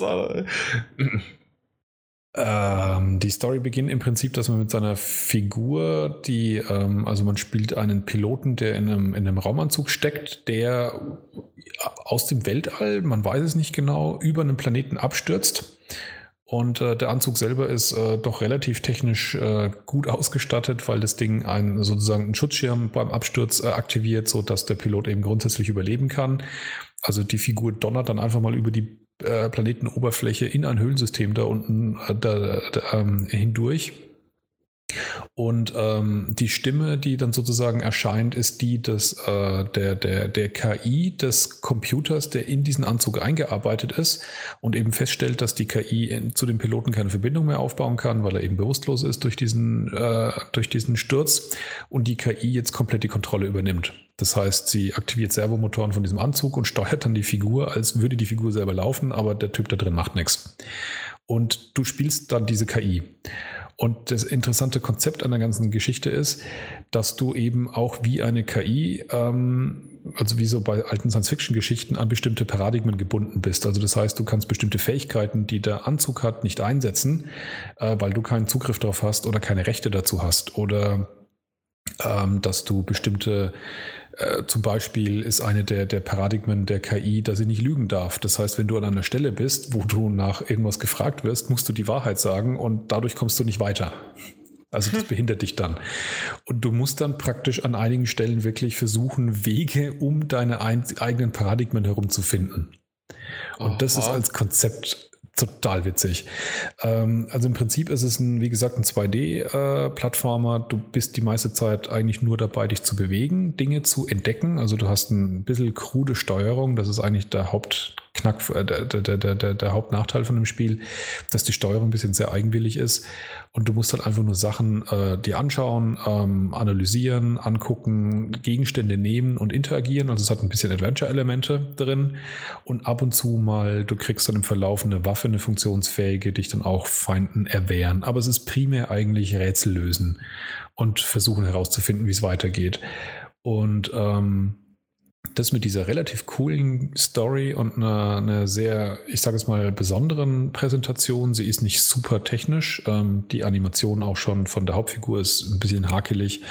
Aber sie wirkt halt durch diese, wie gesagt, durch diese silhouettenhafte, schemenhafte von der Seite, wo du irgendwo in so einem ganz komischen Komplex untergekommen bist und du relativ schnell auch merkst, es ist nicht nur Höhlensystem, sondern da steckt mehr dahinter, wo du bist mit sehr geilen Story-Elementen, die sich dann eben noch auftun, kann ich das wirklich jemandem empfehlen, dem sowas von der, von der Story her schon gefällt. Das, und also so ein bisschen Adventure-Einschlag, ähm, du äh, wenn man das aber mag. auch eine Waffe, oder?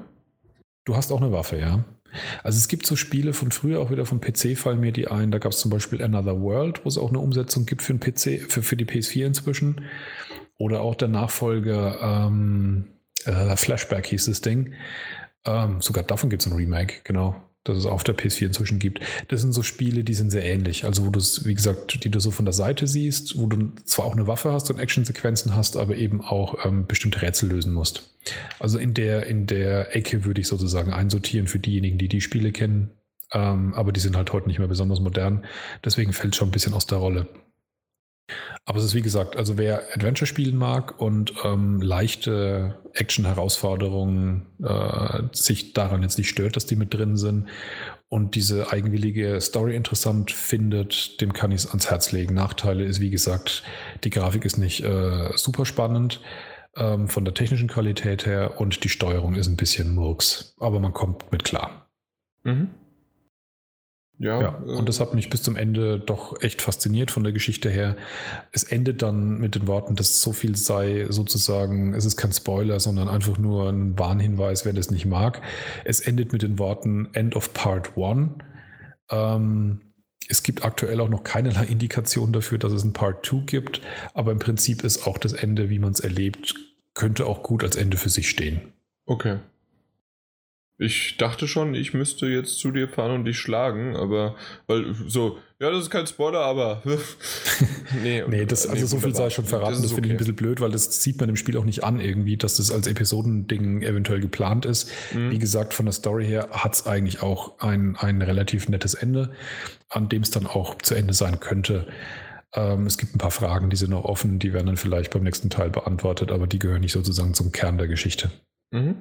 Ja was niemals enden wird und immer episodisch weitergeht, ist Lego Dimensions. nee, keine Ahnung, ob es jemals enden wird, aber auf jeden Fall geht es weiter mit Season 2. Und okay. ähm, Ja, da gab es ja einige Lizenzen, die jetzt schon angekündigt worden sind und äh, ich wollte so als Thema eigentlich anfangen, aber äh, wir haben schon wieder viel zu viel gequatscht, deswegen wollte ich es nur kurz erwähnt haben, dass ich ein, wie habe ich es genannt, 266 Tage Lego Dimensions, also damals waren es noch 266 Tage, seitdem es rausgekommen ist und dann habe ich gemeint, ein Rückblick eines exzessiven Käufers mit Zukunftsaussichten. Das äh, könnt ihr euch gerne nochmal zu Gemüte führen, falls ihr es verpasst habt. Da schweife ich so ein bisschen ab und erzähle so ein bisschen auch was über mein Käuferverhalten und wie ich das Ganze sehe und gehe gar nicht so sehr auf das Spiel selbst ein, als auf die Möglichkeiten, was man wirklich mit den Packs macht und ob es die auch ihr Geld wert sind und so weiter.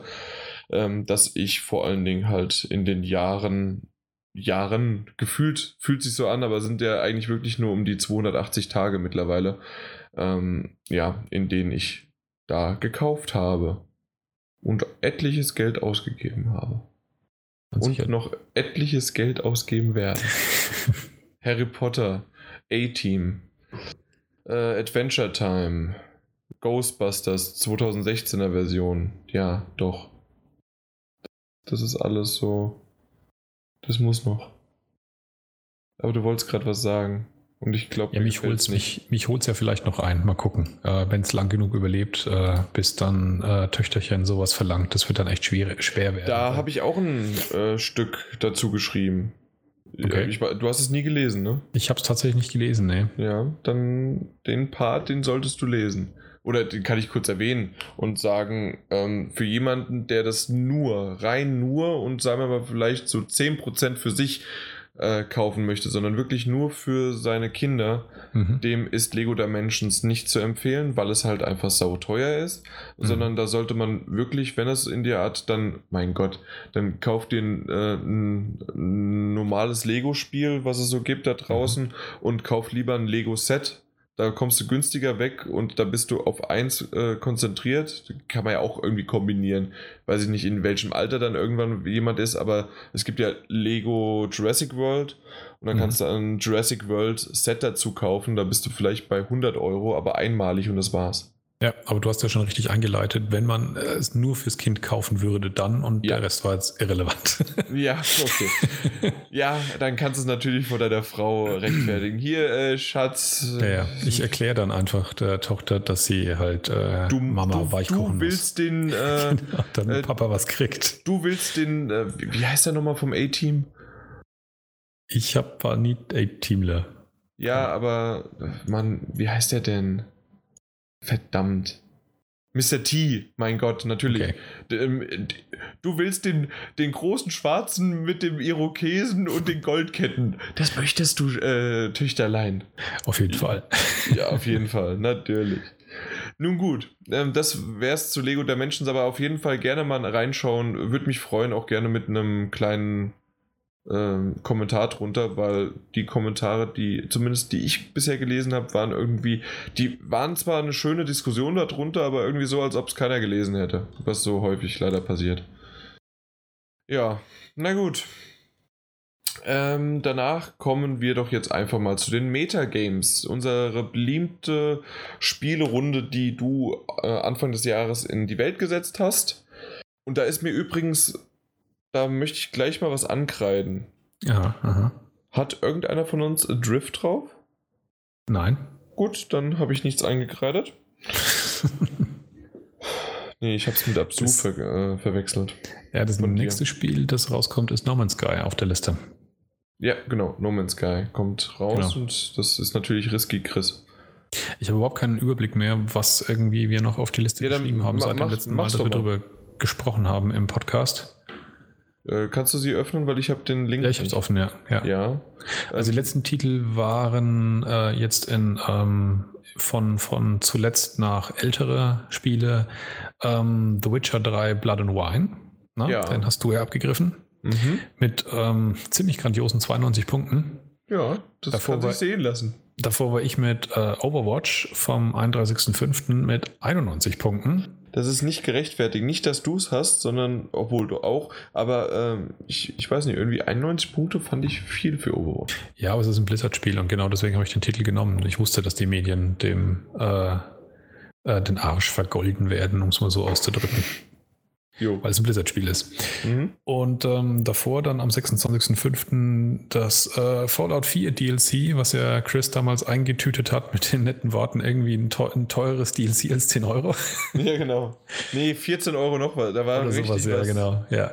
Das war ja dann Fallout 4 Far Harbor und äh, das hat allerdings nur mit 75 Punkten nicht so besonders toll abgeschnitten. Nee. Uh, Uncharted 4 hat man doch bestimmt auch schon genannt. Das hat nee, Peter sich abgegriffen. Nö, nö.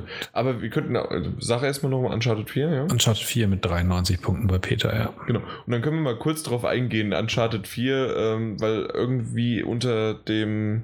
Ich, ich, ich habe doch das, den Audiotest von Uncharted 4 nochmal einzeln veröffentlicht und darunter äh, brüskieren sich manche User, dass der Test, der schriftliche Test ja bis heute noch auf sich warten lässt oder so Witze wie, ja, äh, ich habe mir extra schon meine Urlaubstage dafür aufgespart, weil das muss ja eine umfassende Inkl ja. Enzyklopädie werden. Wir machen da Arbeitssharing. Ähm, wir testen nämlich gemeinsam Uncharted 4 und Half-Life 3. Das wird dann in einem einzigen Textblock beides abgehandelt. Genau also besser hätte ich es nicht zusammenfassen können. Äh, ich hätte jetzt noch eine halbe Stunde drum herum geredet und dann hätte ich genau das gesagt. Wunderbar, ja. gut. Ja. Davor, was war noch? Es gibt noch zwei, also vor Uncharted 4 war noch Star Fox Zero vom, vom Herrn Stegner. Das äh, war nix. Ja, und, ich, und danach äh, waren, das war dann schon. Also, ja, das, das müsste auf jeden Fall gewesen. Aber es gibt noch zwei äh, sehr entsetzliche Entwicklungen. Also eine ist äh, weniger entsetzlich als die ja. andere. Die weniger entsetzliche ist natürlich, dass Risky Chris ja auch äh, Zelda für die Wii U drauf hatte. Das ist ja jetzt endgültig verschoben worden auf 2017. Damit ein Totalausfall mit null Punkten und Torment Tides of Numenera, mein wunderbar fünftgenannter Titel, ein sehr vielversprechendes Rollenspiel von aus dem Hause In Exile, die auch Wasteland 2 zuletzt gemacht haben.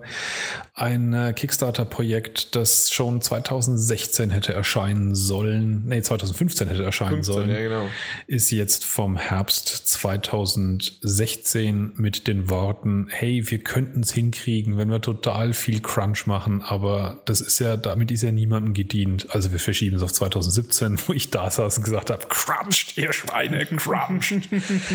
Aber nein, sie haben es verschoben auf 2017 und damit ein Totalausfall für mich. Mhm. Und bisher sieht es doch sehr, sehr gut immer noch für mich aus.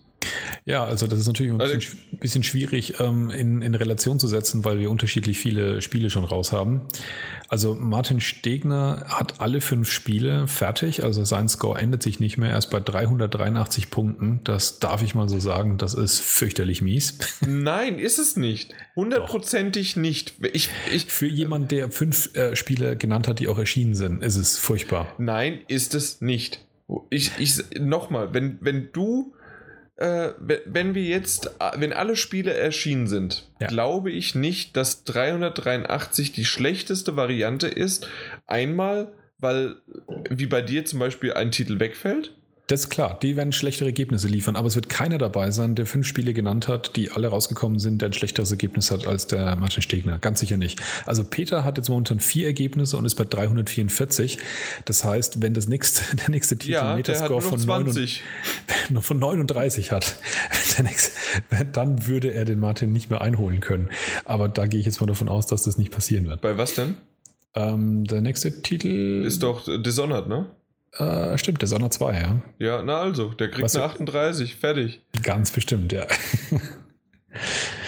ja. Wobei, gut, ich muss auch sagen, Chris ist natürlich ganz arg gestraft. Der hat jetzt schon drei Spiele bewertet. Da ist allerdings auch der Totalausfall dabei und ist bei 155 Punkten. Das ist natürlich ziemlich fies. Ja. Also deswegen, ich, ich habe von Anfang an gesagt, der, der Martin Junior kämpft um Platz 2 bis 4. Das ist eine Hab große ich, Spannbreite bei na, Spielen. Naja, aber du hast immer gesagt ganz unten. Nee, zwei bis vier. Ähm, nee, bei dir werden ja auch alle Spiele erscheinen. Ja, zumindest habe ich äh, extra mir ja. noch einen Artikel rausgeholt. Außer wegen, Rise of the äh, Tomb Raider, Tomb Raider wirklich genau. aus, ja. Aber das glaube ich auch nicht. Ja, wird es nicht angeblich, laut einer italienischen Seite soll es der 10. Oktober sogar sein, weil wir haben schon länger nichts mehr von dem Titel gehört, ja. aber Angeblich 10. Oktober. Genau, aber du wirst auf jeden Fall beim, bei Martin vorbeiziehen, äh, weil ich da auch davon ausgehe, dass alle Spiele erscheinen und du wirst auf jeden Fall mehr Punkte bekommen pro Spiel und Peter wird auch vorbeiziehen. Also, ich will ja nicht vorbeiziehen, ich will gewinnen. Und also, ja, ja. worüber reden wir hier eigentlich? Ja, aber mir sieht es halt auch düster aus wegen dem einen Totalausfall. Das heißt, ich äh, kämpfe noch um einen. Naja, ich könnte vielleicht den dritten Platz. Ich könnte Martin Stegner vielleicht noch schlagen. Tatsächlich ist es momentan noch möglich. ja, mal gucken. Mal gucken. Ja, dann ja aber da bin, da bin ich echt gespannt, ja. Wie ist das? Dann müssten jetzt die jetzigen Spiele alle. Oh, oh. Oh, oh. Wird knapp? Äh, knapp. Das müssten so alle, äh, niedr alle niedrige 90er sein, dann würde ich es noch hinkriegen. Ja, dann. Und was war's? Ja, wohl, wobei, ich habe ja echt hier gute Chancen noch. Ähm, Persona 5. Ja, das wird eine Anfang 90, wenn nicht sogar 95. Gears of War 4 wahrscheinlich dünn. Das könnte ich mir vorstellen. Das ja, das wird so eine lockere 60. Und Absu ist, ist, kommt ja auch demnächst. Stimmt, da habe ich den, den, das konkrete Datum noch gar nicht reingetragen. Das haben sie auf der E3 jetzt äh, mhm. released. Absu dürfte, glaube ich, auch ziemlich abräumen. Ich verkneife den Witz, den ich jedes Mal mache, wenn du Absu sagst, ne? Ja, Gesundheit. Und ähm, weiter. Wenn wir weitermachen, machen wir Feedback. Ja, also außer du hast noch was zu den Metagames. Nö. Ja, Feedback. Feedback. Ja, äh, unsere User sind Idioten. Zumindest ein paar, die da drunter schreiben, dass ich eine einschläfernde äh, Stimme habe. Ja, ähm, Jan spricht übrigens nur von sich selbst. Ich halte natürlich unsere User in höchsten Ehren und habe halt die größten Stücke von ihnen. Naja, also außer AK 660 Mod und Sascha. Ja, das sind unsere zwei Hörer. Also tatsächlich sind wahrscheinlich alle anderen nur so, so Twink-Charaktere, die äh, den Podcast runterladen von den beiden. Das ist nicht Twink, das ist Link. Nee, Twink. Nee. Doppelcharaktere. Ja. MMO. Ich spreche von äh, World of Warcraft und so. Weiß. Ich wollte jetzt irgendwas mit Zelda und Link. War, war nicht lustig. Jo, äh, gut, auf jeden Fall, äh, ja, stimmt schon, der, der letzte war, aber das habe ich auch am Anfang des Podcasts ja erwähnt, ich war selbst ziemlich müde, die 133, und ähm, ich fand es ein bisschen schade, dass wirklich einer gesagt hat, ich soll es komplett lassen, weil ich ja einen auch schon mal gemacht habe und da, der war gut. Ähm, mal gucken, äh, spätestens zur Tokyo Games Show werdet ihr sicherlich mal einen finden, außer Martin schafft es mit Zeitverschiebung und Kind und äh, Lust, es irgendwie zu schaffen, dass wir uns treffen. Keine Ahnung, weiß ich noch nicht. Wenn die japanischen Hotels mit genauso geilen WLANs ausgestattet sind wie die amerikanischen, dann wird es eng. nee, ich bin nicht in einem japanischen Hotel, sondern über Airbnb. Ah, okay. Ähm, bin ich bei einem Japaner selbst und dem habe ich gleich mal gesagt, hier, wie schaut's denn aus? Der hat wahrscheinlich eine äh, Gigabit-Leitung. Und ähm, der hat gesagt, ich weiß es nicht so richtig. In dem Räumchen da, da ist irgendwie so nur mobiles Internet. Und da habe ich gesagt, gut, dann klär das mal bitte ab. Mhm. Und dann meinte er, naja, zur Not kriegst du meins und ich habe auf jeden Fall LAN-gebundenes und das funktioniert. Okay. Und äh, da dachte ich mir, jo, passt. Äh, und der war, der hat, der hat dann Hi gesagt und dann war alles gut. Hast du wenigstens ihm gesagt, ähm, für was du in Tokio bist? Ja, ja, na klar. Okay, weil ich glaube, äh, ja, da öffnen doch, sich doch. dann Türen. Es öffnen sich dann Türen? Ja. Was öffnen sich für Türen? Ja, dass du willkommen bist. Ach so, weil die, äh, die sind doch schiebbar, nicht zum. Ja, okay. Ja, ähm, auf jeden Fall habe ich, ja, habe ich kurz ihm das gesagt. Die ersten zwei Tage bin ich dann businessmäßig, aber dann meinte er auch schon, ja, dann können wir auch was trinken und so weiter. Und genau das finde ich halt ziemlich cool. Mhm. Ähm, äh, ich, ich war zuerst im Hotel und dachte ich mir dann aber, nee, gerade Japan und irgendwie vielleicht auch die Kultur ein bisschen kennenlernen oder mal da, wenn du vor allen Dingen ganz alleine bist. In Amerika waren wir wenigstens zu zweit. Ähm, und so habe ich gesagt, nee, ich quartiere mich da zu einem ein. Und da hat er auch gleich gesagt, ja, dann äh, zeigt er mir da vielleicht sein Sushi-Stammlokal äh, sozusagen und da trinkt er Daman Sake mit mir und so weiter, ja. Bin ich mal gespannt. Darauf freue ich mich. Und da gibt es sicherlich auch die ein oder anderen Sachen entweder zu erzählen oder sogar mal im Video irgendwie festgehalten, weil mhm. gerade wenn, wie heißt nochmal, verdammt nochmal, diese Corner, Schuba, Shibu. Keine Ahnung. Aber diese Meile, äh, dieses, äh, dieses Viertel, was halt da so komplett nur Videospiele, Manga und Pornos sind. du weißt, was ich meine. Dunkel, glaube ich, ja. Ja, okay, es ist ein, ein Stadtviertel halt ja. einfach da. Okay. Gut. Auf jeden Fall, ähm, da in die Richtung haben wir das aber eigentlich alles abgehakt. Ähm, ja, von 133 gab es sonst, glaube ich, kein Feedback. Nee, außer einer, keiner, nee, äh, keiner, einer heißt es. Äh, der hat drei Beiträge und hat dann drunter geschrieben, puh, war dieses Mal echt ziemlich lame. Also die ganzen Jahre nichts drunter geschrieben und dann aber, wenn es mal Ja, aber vielleicht war er trotzdem langjähriger Hörer. Also ich habe ja auch Ja, so deswegen sage ich doch, all die. Jahre. Ja. Ja. Aber bei Negativ-Feedback sind sie vorne dran. nee, ist, ist in Ordnung. Ich, ich habe es akzeptiert und ähm, ich, ich arbeite dran. Und äh, ich, ich bin ja auch selbstkritisch, wie man ja so kennt von mir. Total, ja. ja, und, und dann aber dieselben beiden, ne? Sascha und AK66 Mod, der Alex, äh, erst was los hier, beziehungsweise was ist nicht los und dann, äh, ja, Urlaubszeit. Und dann war Funkstille. Na gut. Und gut, dann sind wir dabei und ich glaube bei äh, in der 133, ja, der 132 haben sie ein bisschen was drunter geschrieben, aber äh, kann man auch, die gerade ganz Ignorieren. kurz. Die 131 ist, äh, glaube ich. finde ich jetzt nicht, aber wir haben noch per Mail was, Okay, äh, was bekommen und zwar meinte raus, er, ja. da ihr ja immer wissbegierig auf Fragen seid, werde ich meine kostbare Zeit opfern, um euch auch mal Fragen zu stellen. Leider habe ich, hat er nicht äh, geschrieben, wer er ist und aus seiner E-Mail-Adresse ging das auch nicht hervor. Äh, er hat nur mit Grüße geendet. Na gut, einmal, also deswegen bitte zuhören. Habt ihr auch Probleme mit den Dual-Sticks? Ich merke es immer wieder, dass mein rechter Daumen rüber zum linken Stick wandert, um diesen kurz festzuhalten, damit der linke Daumen sich neu positionieren kann, damit er nicht abrutscht. Ich habe gelesen, dass es diesbezüglich diverse Aufsätze gibt. Könnt ihr da etwas empfehlen?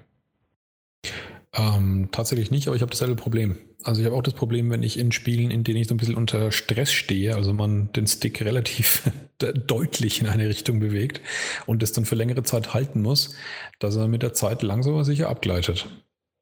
Bei mir ist es nicht der Fall. Also das hatte ich bisher noch nicht. Ähm, äh, die Aufsätze gibt es, aber die sehe ich eher als Schutz vor dem berühmten Problem, dass die kaputt gehen. Also diese Gummierung darüber. Also ist bei meinen neuen jetzt nicht mehr aufgetreten, auch also das haben sie wirklich geändert. Das war bei den ersten wohl nur so. Ja. Hm. Also deswegen leider, äh, ich, da ich diese Gummierung auch nicht, äh, also diese Aufsätze nicht drüber gesetzt habe und ich das sowieso nicht habe, kann, können wir da leider jetzt erstmal keinen Tipp oder keine Empfehlung geben. Hast du noch die Original-Controller? Ich habe den einen Original-Controller, ja, und da ist es, also den ich auch schon damals getauscht hatte, mhm. aber der hat dasselbe Problem jetzt auch, nur ganz leicht nur. Und Okay. dann habe ich einen aus einer neueren Generation, der das überhaupt nicht hat. Okay, ja, ja. Weil ich war mir da noch nicht ganz sicher, ob sogar, dass die alten irgendwie eine weichere Gummierung hatten, die dann auch eben kaputt gegangen ist, aber dass sie dadurch auch ein bisschen besseren Grip hatten. Weil am Anfang dachte ich mir tatsächlich noch, boah, das ist endlich nicht mehr so schlimm wie auf der, auf der PS3 mit dem äh, DualShock 3, der auch noch andersrum gewölbt war und da bin ich ja ständig wirklich abgerutscht. Und am Anfang hatte ich das bei der PS4 nicht mehr, aber irgendwann hat es da auch wieder angefangen, dass es, ähm, ja, dass man doch leicht abrutscht. Und nein, ich äh, verzehre nicht alle möglichen Arten von Fettrückständen produzierenden Süßigkeiten beim Zocken. Also das ah, heißt, schön, äh, schön die Tüte Chips neben dir genau, aufgemacht und schön, dann schön eingeschmiert, ja. Ja. Nee, gut. Also dementsprechend leider äh, lange, lange Antwort zu keinem Ergebnis geführt. Super. ja, richtig. Habt ihr generell Hardware- bzw. Peripherie-Tipps, die man nicht unbedingt so auf dem Schirm habt, hat? Nochmal? Hardware Peripherie-Tipps. oder Peripherie-Tipps? Hard, Hard- sprechen wir immer noch rein von der PS4? Also ich weiß nicht, was es da für Ja, ja, ja. Wir sind das PS4-Magazin. Ja, ja, ja, ja, okay. Deswegen, äh, außer. Ladestation und ein, äh, das Hochsetzen, äh, also der, der, der vertikale Stand, vielleicht sogar noch äh, aufgedonnert mit irgendeinem Venti äh, Lüfter drunter geschraubt. Gottes Willen. Hast du so ein Ding? Nö. Ja, dann empfiehlst doch nicht. Nein, das, das war jetzt einfach mal so in den Raum Ja, okay, gesprochen, was okay. es so gibt, aber ja. Ähm, Ich brauche eigentlich nichts, weil ich habe ein kurzes Ladekabel, um meinen Controller aufzuladen, direkt an der Konsole. Ja, das würde ich ja tatsächlich nicht mehr machen. Also da habe ich eine Empfehlung und das ist wirklich die, die, die offizielle Ladestation. Wofür? Weil die Controller gescheit verräumt sind und fliegen mit einem blöden Kabel drin rum. Da steht halt irgendwo fest an einer Stelle die Ladestation und du kannst halt zwei Controller einklemmen und ich räume sie da halt auch immer auf. Also ich stecke sie da nicht rein, um sie aufzuladen, sondern wenn ich mit Zocken fertig bin, stelle ich sie einfach rein und sind halt dann immer aufgeladen. Und Ja. sie sind gescheit verräumt. Und bei mir sind sie halt da neben der Playstation. Ja, aber mit dem Kabel da hingefummelt, ah, ich meine, da. Ja, das, das ist ja abartig. Also warum enthauptet man mich nicht? Also tatsächlich habe ich äh, einen Haufen Arbeit in die ganze Kacke da vorne rein äh, investiert, damit man eben möglichst wenig Kabel sieht und dann steckt da vorne jedes Mal irgendein blödes Kabel drin rum und der Controller fliegt da in, der, in, dem, in dem ganzen TV-Rack drin. Das ist ja hässlich. Hässlich. Ja, na dann. Ja, also den, äh, die Lagestation kann ich tatsächlich empfehlen. Die ist zwar am Anfang ein bisschen fummelig, bis man die Controller reinkriegt, also bis man checkt, wie man es halten muss, dass er reinschnappt. Ähm, aber das ist äh, am Anfang eine Gewöhnung, danach geht es mit Angriff. So, ähm, nächster Punkt ist ähnlich mit Controllern nämlich, und zwar meine PS4-Controller lassen sich wunderbar an der PS4 aufladen, aber das stört mich deshalb, Nee, aber das stört mich. Deshalb habe ich versucht, diese mit einem normalen USB-Netzteil zu laden. Dies scheint nicht zu funktionieren. Woran kann das liegen? Das Sony-Headset hat damit überhaupt keine Probleme. Ich auch nicht. Also ich habe keine Probleme, einfach nur mit einem USB-Kabel, das dann, wie, wie man es vom iPhone oder wie man es vom, ähm, vom Samsung Android-Gerät oder sonst was kennt, äh, über diesen Adapter in die Steckdose und dann lädt er. Ja, es könnte eventuell an dem äh, Stromadapter liegen, weil zum Beispiel ähm, die, äh, die Stecker bei, bei, beim, beim, beim iPhone und iPad ist es ja so, dass du immer ein Steckerding hast und einfach das Kabel, das du reinsteckst, das USB-Kabel, das dann die Verbindung zum, zum Phone oder zum Tablet herstellt. Und wenn du den Stecker nimmst, der bei iPhones mitgeliefert wird und versuchst damit das iPad zu laden, ähm, dann dauert es entweder ewig oder es klappt tatsächlich gar nicht, weil er eine andere äh, Wattzahl aus dem Ding rausholt. Also das heißt, wenn das mit dem Stecker, den du verwendest, nicht funktioniert, würde ich einfach versuchen, mal einen anderen zu verwenden, den du bei irgendeinem anderen Gerät dran hast oder idealerweise zum Beispiel das, was am iPad dran hängt, weil da geht ordentlich was durch. Und ähm, damit sollte es auf jeden Fall funktionieren. Also das heißt, wenn man einen Stecker nimmt, der einfach zu wenig Leistung bringt, dann kann es halt einfach ewig lang dauern, bis so ein Ding geladen ist, dass man das Gefühl hat, es, es funktioniert nicht. Okay. Na, wieder was gelernt. Bei mir ging bisher alles. Und ja, das, das ist das Einzige, was ich auch gemerkt hatte, dass äh, unterschiedliche Wattzahlen beim iPhone und iPad ähm, mhm. Gerät waren. Und ich hatte das aber bei meinen gekauften zusätzlichen, hatte ich nie die Probleme damit. Also ging alles. Was, was mir nur öfters mal aufgefallen ist, gerade zuletzt, oh verdammt, scheiße, ich habe komplett Drift vergessen zu erwähnen, dass ich technische Probleme hatte. Hm, das stimmt. Verdammt nochmal. Mache ich einen Einschub oder wie machen wir das jetzt? Du hast auf jeden Fall gerade einen Einschub produziert, glaube ich. Okay, dann ist jetzt hier der Einschub für ja. Drift. Und zwar, ich hatte fünf Abstürze, Crashe und gerade am Anfang vier Stück hintereinander innerhalb von 20 Minuten, halbe Stunde, äh, viermal und ich hatte irgendwann keinen Bock mehr. Dann habe ich den Support über Twitter angeschrieben, habe auch den schönen Tweet abgesetzt, leckt mich doch am A Doppelpunkt, nein, also äh, Punkt, Punkt, Punkt, äh, Drift. Und ähm, ja, der Support war aber ziemlich cool über Twitter. Also das war ja einfach nur die offizielle Seite und äh, die haben mir dann gesagt, ja, äh, mach doch bitte ein Ticket bei uns auf. Das habe ich gemacht. Innerhalb von 30 Minuten hat sich auch einer bei mir gemeldet. Und der hat mir dann gesagt, eigentlich standardmäßig, was ich aber halt vorhin natürlich nicht gemacht habe, ist, ähm, ich sollte von meiner PS4 äh, die Datenbank neu aufsetzen, wäre jetzt vielleicht das Wort. Rebuild the Database. Mhm. Ja, das kann man machen, indem man die halt in abgesicherten Modus äh, startet und so weiter. Wie man das macht, ist ja egal. Auf jeden Fall gemacht, hat auch ewig lang gedauert. Mindestens eine halbe Stunde, bis er da drum gerödelt hat. Und danach ging es eine Zeit lang gut, dann hatte ich wieder Probleme, dass es abgestürzt ist. Also das heißt, während des Spiels mittendrin einfach zack gecrashed, äh, das berühmte, ja, ich sammle gerade Informationen, wollen sie die äh, an Sony oder an den äh, Publisher schicken, an den Entwickler schicken und dann konnte ich das Spiel halt wieder neu starten. Und das ist dann wieder passiert und der zweite war halt, ja, lösch's und äh, lad's nochmal neu aus dem Store runter, installier's neu. Mhm. Habe ich gemacht und seitdem ist es dann tatsächlich auch nicht mehr äh, gecrashed. Aber am Anfang war das schon heftig. Fast so, als hätten sie eine kaputte Version eingestellt und die nicht per Update gefixt, sondern indem sie wirklich das Spiel direkt, also das ist total seltsam. Vielleicht. Also ich habe aber auch nicht so viel gehört, dass es wirklich Probleme gibt und ich war ein Einzelfall. Das Okay. kann natürlich auch sein, aber es war ein bedauerlicher Einzelfall, weil natürlich einer der Podcast-Legenden und besten PS4-Spieler der Welt, äh, zumindest bei Militant, ähm, ist es so, dass ja, äh, das halt dann abbekommen hat. Hm. Ja, hat, hat mich genervt. Weswegen ich aber in die Richtung gegangen bin überhaupt. Und zwar brauchte ich dann, um die Datenbank wieder aufzubauen, muss man ja seinen Controller mit, äh, dem, äh, mit dem Kabel an der PS4 verbinden. Mhm. Und da funktioniert nicht jedes Kabel. Ich weiß nicht, Okay. ob dir das schon mal aufgefallen ist, aber bei mir ist es schon ein paar Mal gewesen. Ich habe ja mittlerweile durch äh, die Powerbanks und äh, also die extra Akkus und sonst irgendwelche Sachen und äh, hab mir, ich habe mir jetzt einen Selfie-Stick gekauft.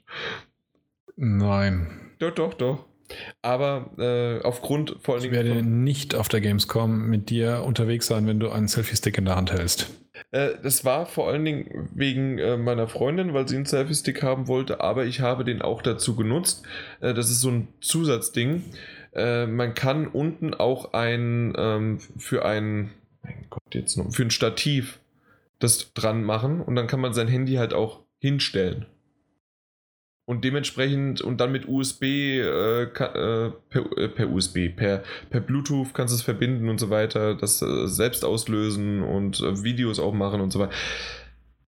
Ich habe gemerkt, dass das gerade, wenn du alleine Videos machst oder du weißt noch, wie nach fünf Minuten wie der Arm wehgetan hat auf der E3, da hätte ich einen Selfie-Stick gebraucht. Du hast einmal, einmal von 80 Videos gefühlten, hast du das gehalten und hast zwei Tage rumgejammert. und das ist eine professionelle An. an das, das ist schon in Ordnung. Ich glaube, ich habe in deiner Anwesenheit äh, Selfie-Stick-Nutzern schon genug Tiernamen gegeben, dass du weißt, wo das endet. Ich weiß, aber ich, es ist ja auch nicht so, dass ich jetzt da rumlaufe und äh, mit dir schöne Urlaubsbilder, Selfies machen möchte, während wir uns küssen, sondern äh, professionell, äh, ohne viel Wackeln und schön, aber. Ich wollte äh, gerade sagen, ich sehe dich schon in deinem Stechschritt durch die Gamescom-Hallen pilgern, während du per Selfie-Stick dich dabei selber filmst, wie du Nein, während, nein, das würde ich ja Ja. nicht machen. Ja, Nee, da, da- also da, das ist das ist bescheuert. Nein, ich würde das ähm, äh, ich würde das halt äh, so wie wir das auf der E3 auch gemacht haben. Egal, auf jeden Fall habe ich da auch ein neues Kabel bekommen. Äh, so kommt man von eins ins andere und Das wird dann verarscht. Naja, auf jeden Fall habe ich halt so auch ein weiteres Kabel bekommen und nicht alle Kabel funktionieren einfach und ich habe bisher noch nicht rausgefunden, welche funktionieren und welche nicht. Hast du eigentlich schon gesagt, wie der Name des Users ist, dann sie netten Fragen geschrieben Das habe ich gleich am Anfang gesagt, dass er weder aus der Mailadresse noch mit äh, seinen Grüßen und dann nichts mehr drunter geschrieben hat. Okay. Leider. Aber Tja. vielen Dank für die Mail. Der, der letzte Punkt war, und da können wir schnell abhaken, wenn du es nämlich, kennst du Plex? Das äh, Videosystem? Ist, äh, ist es nicht mehr als Video? Oder? Jetzt Ja, also du kannst Videos, Serien und so weiter darstellen innerhalb von am besten deiner Netz, in, in, innerhalb deines Netzwerks. Und das kann unter anderem auch die PS3, aber die PS4 nicht. Okay. Ähm, kann, kennst du das irgendwie? Also er, er spricht es halt an und sagt Ja. halt, die PS3 ist dementsprechend äh, einiges voraus, ist aber extrem träge und langsam, weil sie das Ganze nicht mehr hinbekommen kann und die PS4 kann das halt nicht.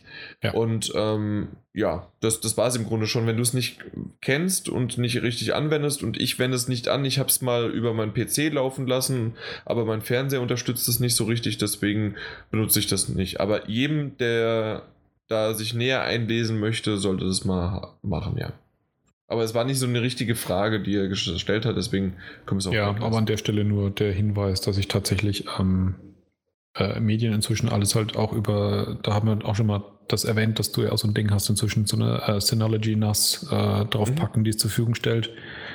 da ähm, gibt es ja auch Plex für. Genau, da gibt es auch Plex dafür und als Abspielmedium tatsächlich ähm, steht bei mir ein Apple TV rum, wobei es ein Amazon äh, Fire Stick wahrscheinlich schon genauso tut.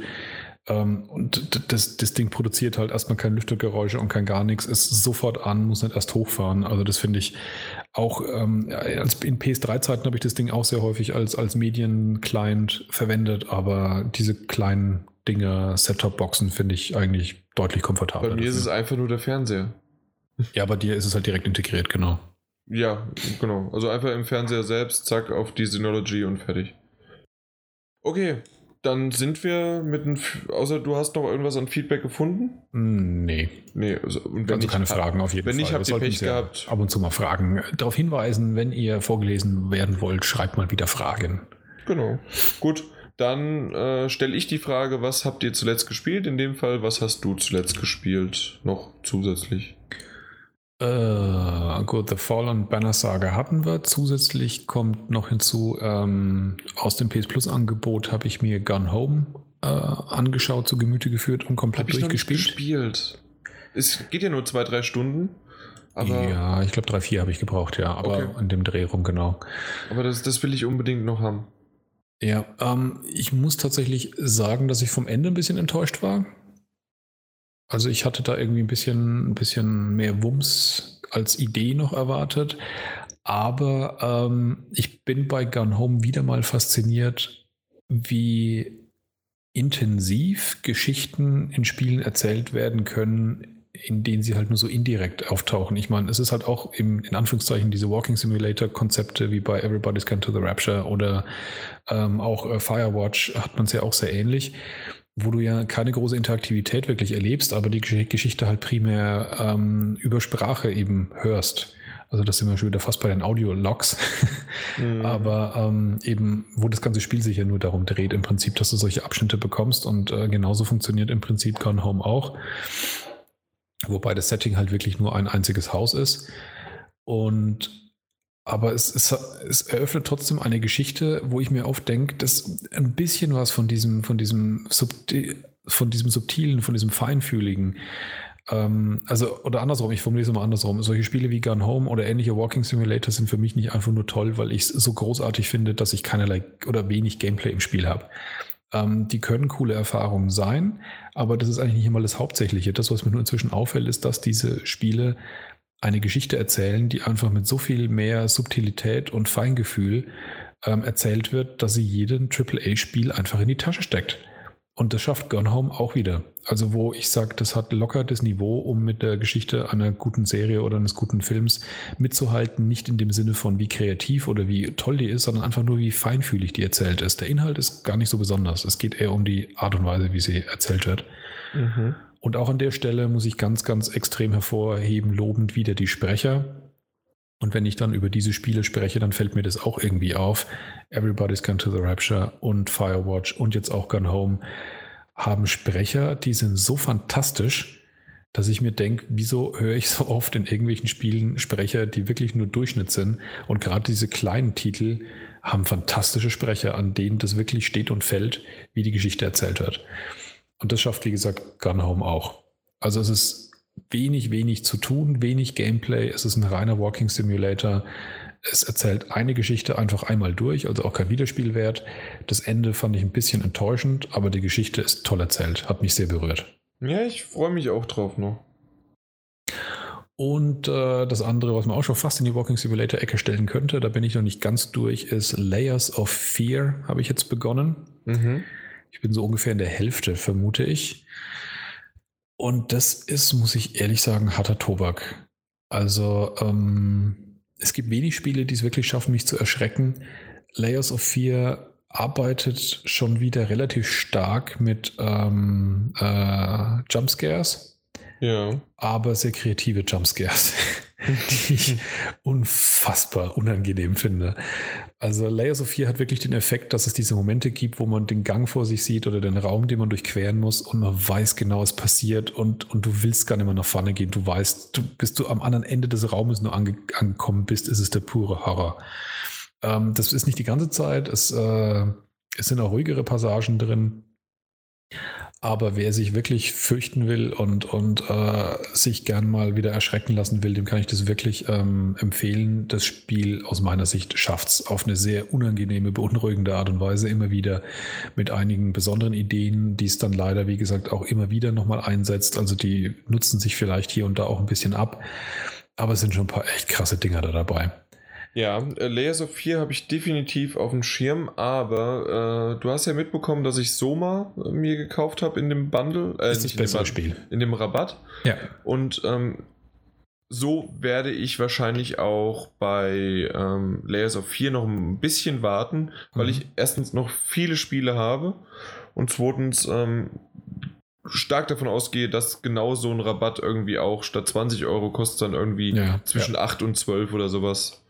Ja. Und dann nehme ich das auf jeden Fall noch mit. Also bin ich auf jeden Fall stark dahinterher und hab's im Auge. Genau, aber wer, wer PT immer noch hinterher weint und, und will irgendwas haben, wo er sich mal wieder gescheit erschrecken kann, der kann sich das nehmen.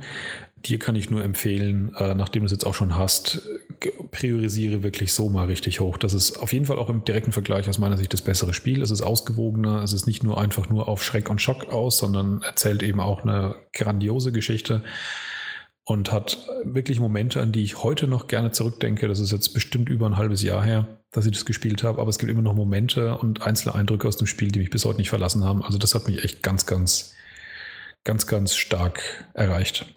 Bin gespannt, mhm. was du dazu sagst. Ja. Jo, ich, das war meine Spielsammlung für dieses Mal. Ah, alles klar. Ich bin so ein bisschen gerade nebenbei abgelenkt, weil ich gerade eine Mail schreibe mit äh, zwei Gamescom-Terminen äh, für uns beide. Okay. Ja. Für was? Waren User oder was? Oder Publisher? Äh, Publisher. Okay. Zwei VR-Titel. Ah. Ja. War cool. Ja, hau ja. rein. Ja, eben. Also kurzes Päuschen, die schreibt zu Ende. ähm, wir sind ja, wir neigen uns ja auch hier. Wir Ende. neigen, ja, na klar, weil kennen wir ja, wir, wenn wir sagen, es ist wenn, Schluss, dann wenn, machen wir noch drei Stunden. Wenn du zuletzt gesehen dann beginnst, dann dauert es noch eine Stunde, ja. Wir fangen jetzt erstmal mit dem Titel an, der zwei Stunden dauert. Pokémon Go. Ach ja. Ähm, ich Das war ein redaktionell eingeführtes äh, Schlürfen. Genau. Special Effects. Nee, ganz, ganz kurz runtergebrochen. Jeder, der Pokémon Go mittlerweile mitbekommen hat, der weiß, wie das ist. Und wem es gefällt, gefällt es. Ich finde, es hat äußerst Potenzial. Es ist noch lang noch nicht so gut, wie es, ähm, mein Gott, wie heißt das? Res? Nein, der Ingress. Ingress. Ähm, noch lange nicht, aber es ist, ist, ja klar, das ist wesentlich länger draußen. Das, was es aber an Updates, äh, die versprochen werden, äh, irgendwann kommen wird, äh, freue ich mich drauf. Ich bin nicht derjenige, der irgendwie großartig, das war ich auch schon auf den Gameboy-Spielen nicht, ähm, der äh, Pokémon groß auflevelt, sondern ich bin jemand, der die einfach nur sammelt. Bin jetzt bei um die 80 Pokémon, äh, die ich gesammelt habe und äh, freue mich, wenn ich einfach joggend durch die Gegend laufe und dann so ein bisschen auf Pokémon Safari gehe ich nutze auch nicht so wirklich diese Augmented Reality, indem man halt die Kamera benutzt, sondern äh, ich habe es meistens ja am Handgelenk, wie so, ich habe es ja beschrieben mit, äh, ich habe wie äh, mein Joggingband fürs iPhone umgeschnallt wie den Pip-Boy. Und so, dass ich dann laufe, dann immer mal wieder gucke und weiterlaufe Nimmst du da auch ein äh, 10 Kilo Powerpack mit? Weil ansonsten überlebt doch de, dein, dein doch. iPhone den, die gesamte Joggingstrecke nicht, Na sicher. Oder? Also ich habe das iPhone 6 Plus und ähm, ich habe währenddessen noch Runtastic laufen, Musik laufen und Pokémon Go im Vordergrund ohne den Energiesparmodus, weil wenn ich nämlich die Hand nach unten mache und sozusagen das Handy auf dem Kopf steht, würde es im Energiesparmodus ausgehen und ich habe festgestellt, dadurch werden dann nicht die Kilometer gezählt. Okay. Ja, und die braucht man, um äh, bestimmte Sachen zu machen. Aber ist ja auch egal, was man da alles macht. Ich finde es an sich recht lustig. Es wird viel zu sehr überhyped, das sehe ich ein. Es gibt Leute, Anwesende eingeschlossen, denen es vollkommen auf den Sack geht. Aber da müssen die halt drüber stehen und ähm, ja, an, an sich finde ich es aber, ist es eine schöne Entwicklung, die mir meine Kindheit mit Pokémon gerade in der roten und blauen Version damals wieder ein Stückchen näher gebracht hat und ähm, ich hätte mir nie träumen lassen, dass ich irgendwie mal durch die Gegend laufe und Pokémon sammle und dabei ja als 27-Jähriger so eine kindliche Freude besitze. Also ich muss an der Stelle auch sagen, ähm, das Spiel selber ist es ja auch nicht, was bei mir irgendwie äh, einen gewissen Brechreiz auslöst. äh, ich finde es tatsächlich, ich meine, ich habe selber auf meinem, auf meinem iPhone drauf und ich finde das Konzept gerade oder den Effekt ziemlich beeindruckend und ganz cool, dass es halt diese kritische Masse in der Bevölkerung entdeckt hat, dass auch hier wie im kleinen überschaubaren Würzburg, wo jede Form von moderner Entwicklung normalerweise so zehn Jahre zu spät ankommt, ähm, dass man auch hier halt im, im, im Park um die Ecke regelmäßig sich halt irgendwelche Grüppchen zusammenklumpen, wo du halt genau weißt, was die hier gerade machen. Und dass es bestimmt kein Feng Shui oder sonstige sportliche Aktivitäten im Park sind, sondern die halt alle gerade irgendwelche Viecher einfangen ähm, oder sich äh, an, an ähm, so einem Duellplatz gerade gegenseitig äh, austoben. Also, dass, dass man halt wirklich auf Leute trifft, Gleichgesinnte hier und da, das finde ich schon nett und das finde ich cool. Was mich tatsächlich, ähm, und da sind wir eigentlich wieder bei einer gewissen Medienkritik, was mich so unfassbar nervt, ist, dass jeder halt auf diesen Zug so aufspringt und zum Teil wirklich derartig viele Artikel zu dem Thema rausbringt, dass wenn man zum Beispiel seinen Artikel über einen RSS-Feed abonniert, um sich über Videospiel-News zu unterhalten und halt wirklich manchmal Tage dabei waren, wo ungelogen sieben von zehn News von mehreren Seiten durchmischt ja. nur über Pokémon Go gingen. Und da sage ich, das Tipps das und nicht. Tricks und das von jeder Seite und ja. Too fucking much für dieses Spiel. Das, das ist es, das kann, nee, das passt nicht mehr. Und da ist einfach nur, da hängen sich dann auch wieder Medien einfach dran, die sagen, es ist gerade dieses Phänomen und wollen halt möglichst viele Klicks abgreifen. Da und hat sich ja heute N24 gut aus dem Fenster gelehnt. Ich weiß nicht, ob du das mitbekommen hast. Ja, N24 ist mir sowieso nicht so als äh, das äh, seriös TV im, im Blick, aber erzähl. Ja, also die haben wirklich sozusagen, ist Pokémon Go das schlimmste, nee, das gefährlichste Videospiel der Welt.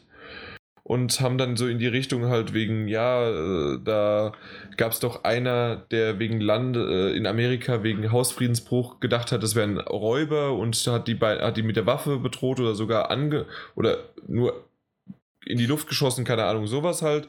Und äh, war dann so, die Einleitung war, und ich bin mir nicht ganz sicher, man kann es denen böse auslegen oder man kann es mit einem Augenzwinkern, was sie, glaube ich, wollten.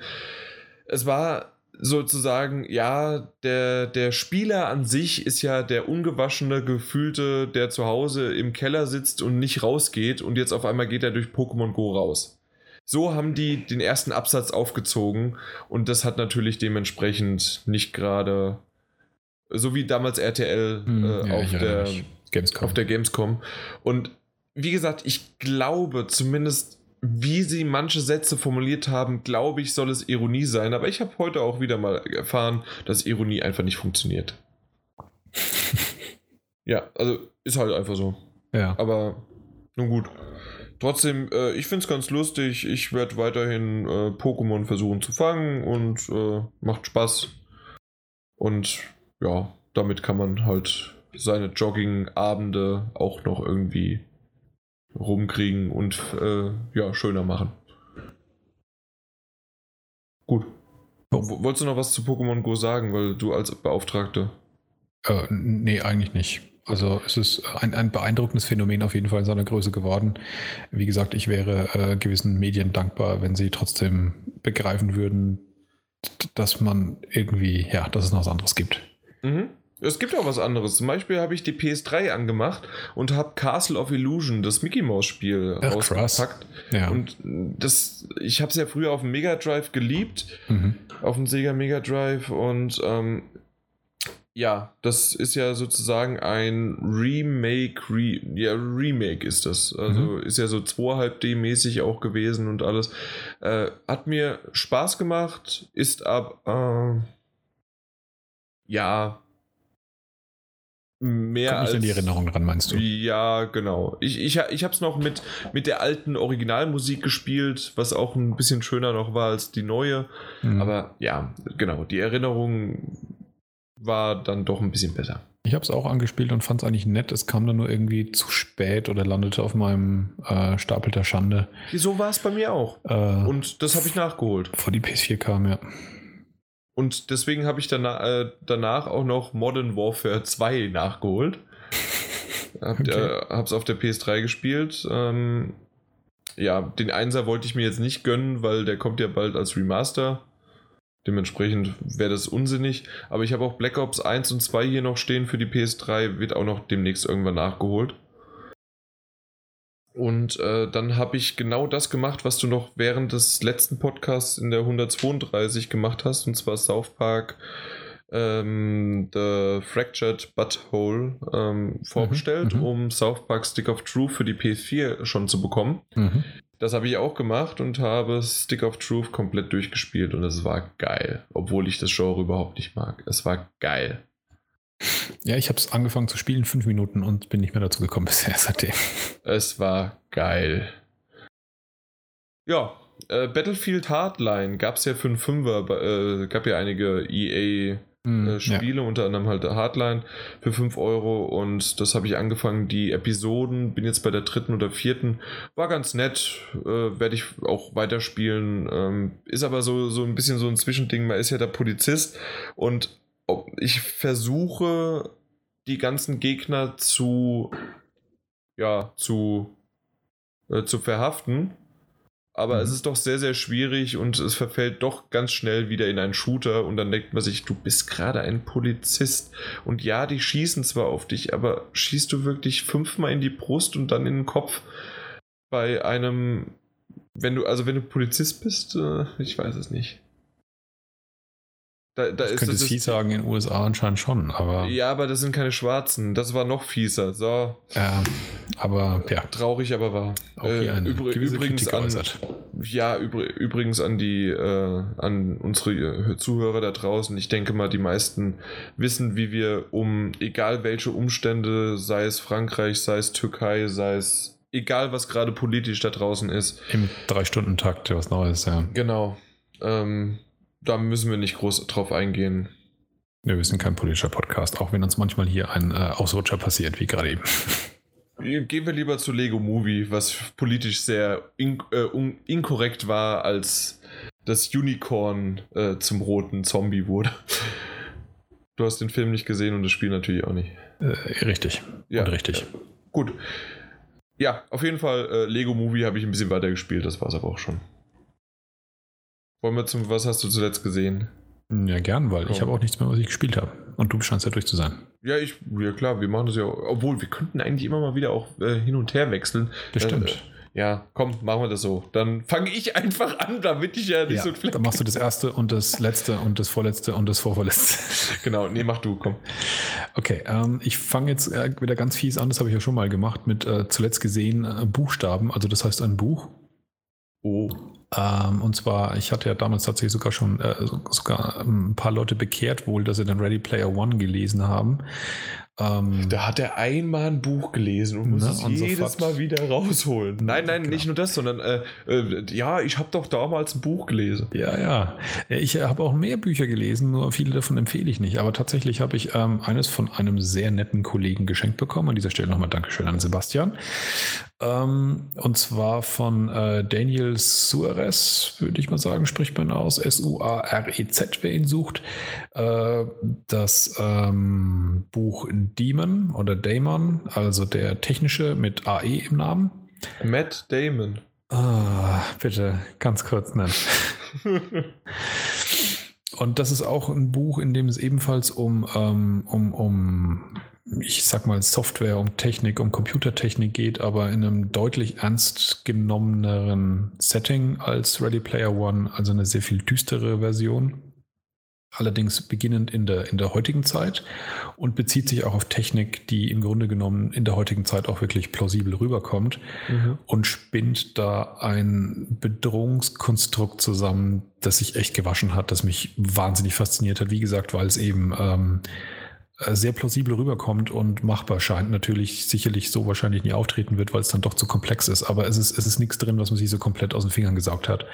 Und das hat mich schon immens fasziniert, äh, wenn man so durchdenkt, was so mit der Kombination von allen heute zur Verfügung stehenden Technologien so möglich wäre, was man da so für mhm. Konstrukte sich ausdenkt.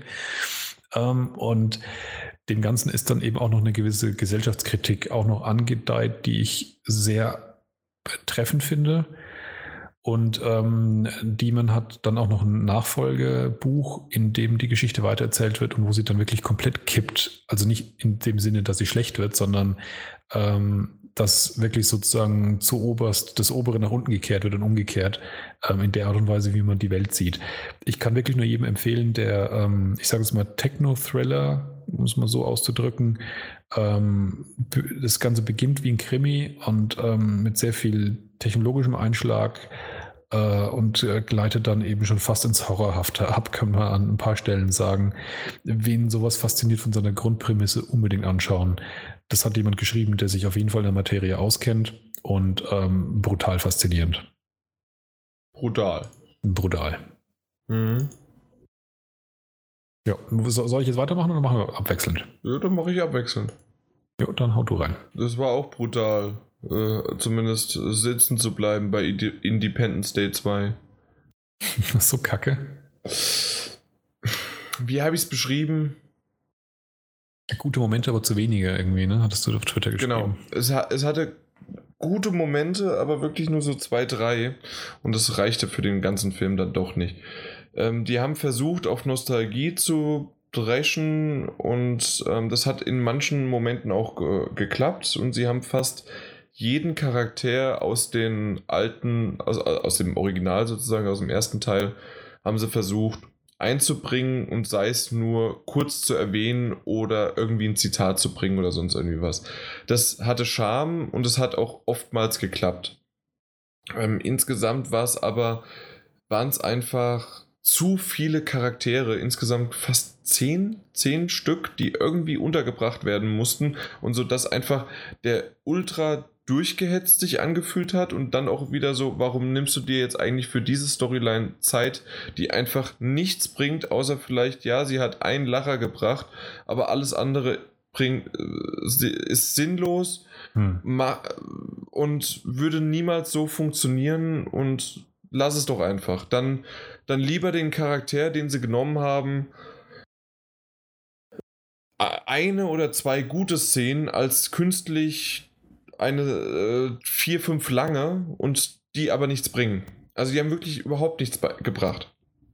Und das finde ich halt so ein bisschen schade, dass der Film, äh, ja, also technisch war der natürlich gut, obwohl der auch, das hat ein Kumpel zu mir gesagt und das finde ich auch, wenn wir den in zwei, drei Jahren nochmal angucken, der wird sehr, sehr schnell ultra altern, weil da so viel CGI drin war und so viel Greenscreen und wie, was für Screens die auch benutzt haben, dass man das einfach sofort merkt. Und mir ist das auch bei, bei manchen Szenen auch aufgefallen, dass man richtig, ja, die stehen jetzt gerade nur zwei Meter von einem blauen oder grünen äh, Screen-Handtuch äh, da entfernt.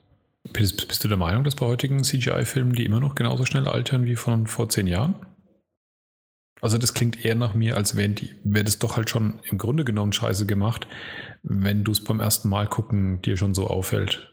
Mir ist es bei einem nur aufgefallen. Okay. Und ein Kumpel von mir meinte halt, wie gesagt, äh, dass es generell so sein wird. Äh, dem ist es aber das, was ich gesagt habe, nicht aufgefallen. Er meinte nur so als Gesamt irgendwie, ja, da ist so viel, dass das so sein wird. Ähm, okay. Du magst recht haben, dass das vielleicht, ja, doch ich, ich habe ich hab zum Beispiel bei, bei den Batman-Filmen, äh, die, die, Dark Knight-Reihe, mhm. ist es mir ultra aufgefallen. Dass die gealtert sind, oder? Dass die gealtert sind. Okay. Das ist ja auch, na gut, äh, der erste, der Batman Begins ist ja 2005, 6.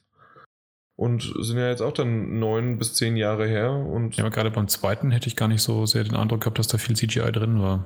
Ja, aber du, du merkst da schon ein paar Sachen, natürlich auch das Bettmobil und so weiter und wie die da fahren und mhm. äh, man, man merkt schon Unterschiede. Okay.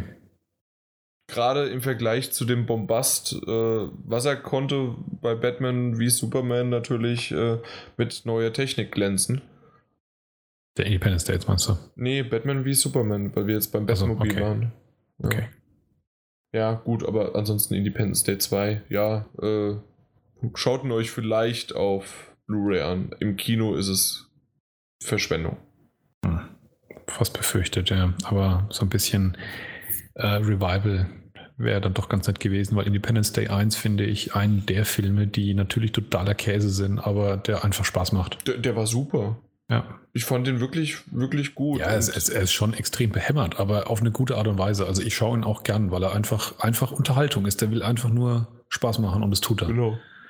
Ja. Ähm, was ich, was da auch eventuell, so wie du es vorhin auch gesagt hast, mit, ähm, da, dass es kein Spoiler ist, zum Schluss halten sie sich den doch sehr für einen dritten Teil offen.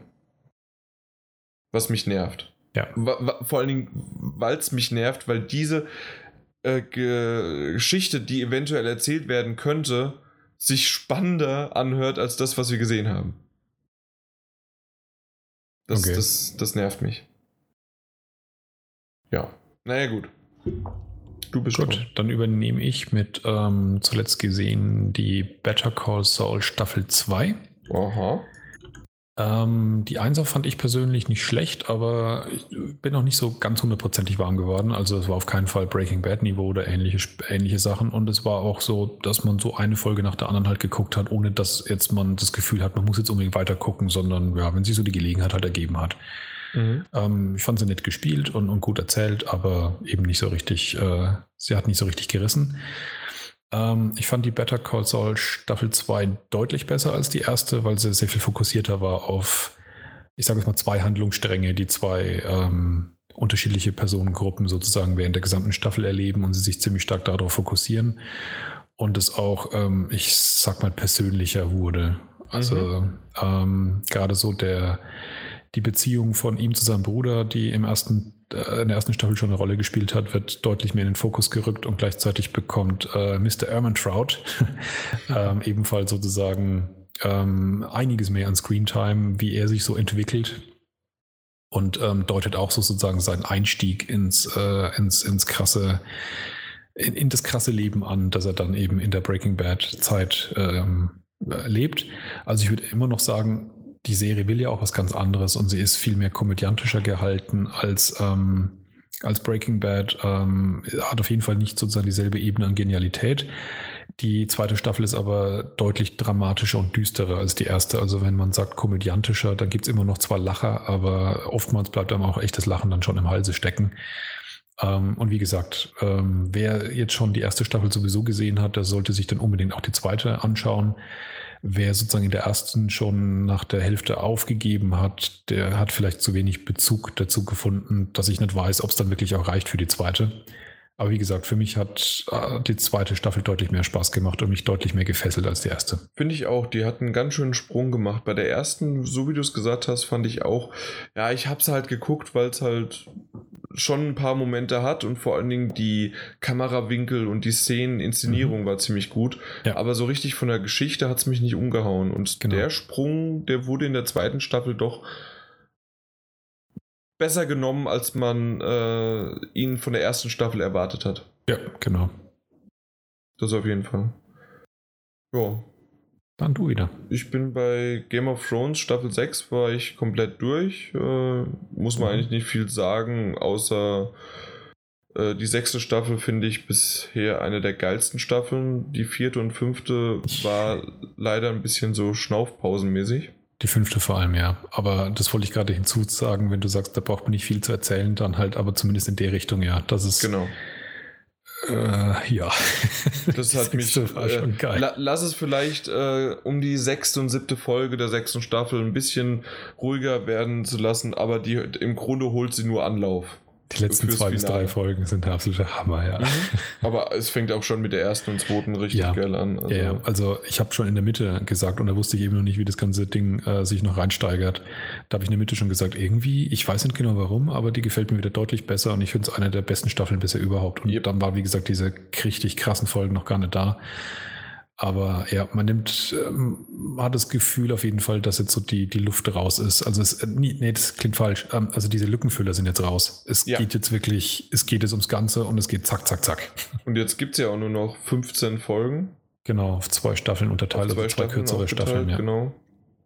Und mal gucken, wie es weitergeht. Und ähm, parallel, nein, nicht parallel, danach ähm, habe ich meine Freundin davon überzeugen können, äh, Game of Thrones endlich anzufangen. Und bei ihr ist wirklich das Phänomen, ähm, jeder andere, der jetzt mit Game of Thrones anfangen würde, der wäre gespoilert, der weiß, was die Red Wedding ist, der weiß, was mit John, äh, weiß ich nicht, äh, ich kann es jetzt Ja, ich werde es auch vorsichtig. Also ich kenne zum Beispiel eben jeden Sebastian, den ich vorhin gelobt habe für seinen Buchgeschmack, das äh, Buch, das er mir geschenkt hat. Äh, der war bis vor kurzem noch auf dem Trip, dass er gesagt hat, ähm, er schaut sich die Serie erst an, wenn er die Bücher alle fertig gelesen wow. hat. Dann lache ich, dann lache ich ihn dann immer dreckig aus. 2025. Ja. Irgend so, ja, das ist zu früh. Ähm, und äh, inzwischen glaube ich, also genau das Argument, das sieht er glaube ich jetzt auch langsam ein, dass man es niemals schaffen wird, ohne über die Serie dann doch gespoilert zu werden, weil das war ja auch nach der fünften Staffel schon echt krass, dass schon ja. zwei, drei Wochen danach ja in Talkshows offen darüber geredet wurde, wie das Ganze geendet hat. Da wurde das sofort als als als ähm, du bekannt hast ja gesehen oder vorausgesetzt. Nicht? Ja, genau. genau. Ja. ja. Und wenn du es jetzt nicht gesehen hast, du nach dem Motto, dann interessierst dich eh nicht dafür. Okay, äh, dementsprechend, ja, will ich jetzt nicht sagen, ähm, worum es, äh, also wie es weitergeht mit, äh, mit, mit dem Charakter, den ich gerade erwähnt hatte. Ähm, aber ja, also insgesamt so, solche Sachen, die kannte sie halt gar nicht. Und wir sind jetzt gerade, haben angefangen mit der ersten Staffel und gleich halt die erste Folge fand sie schon ziemlich cool.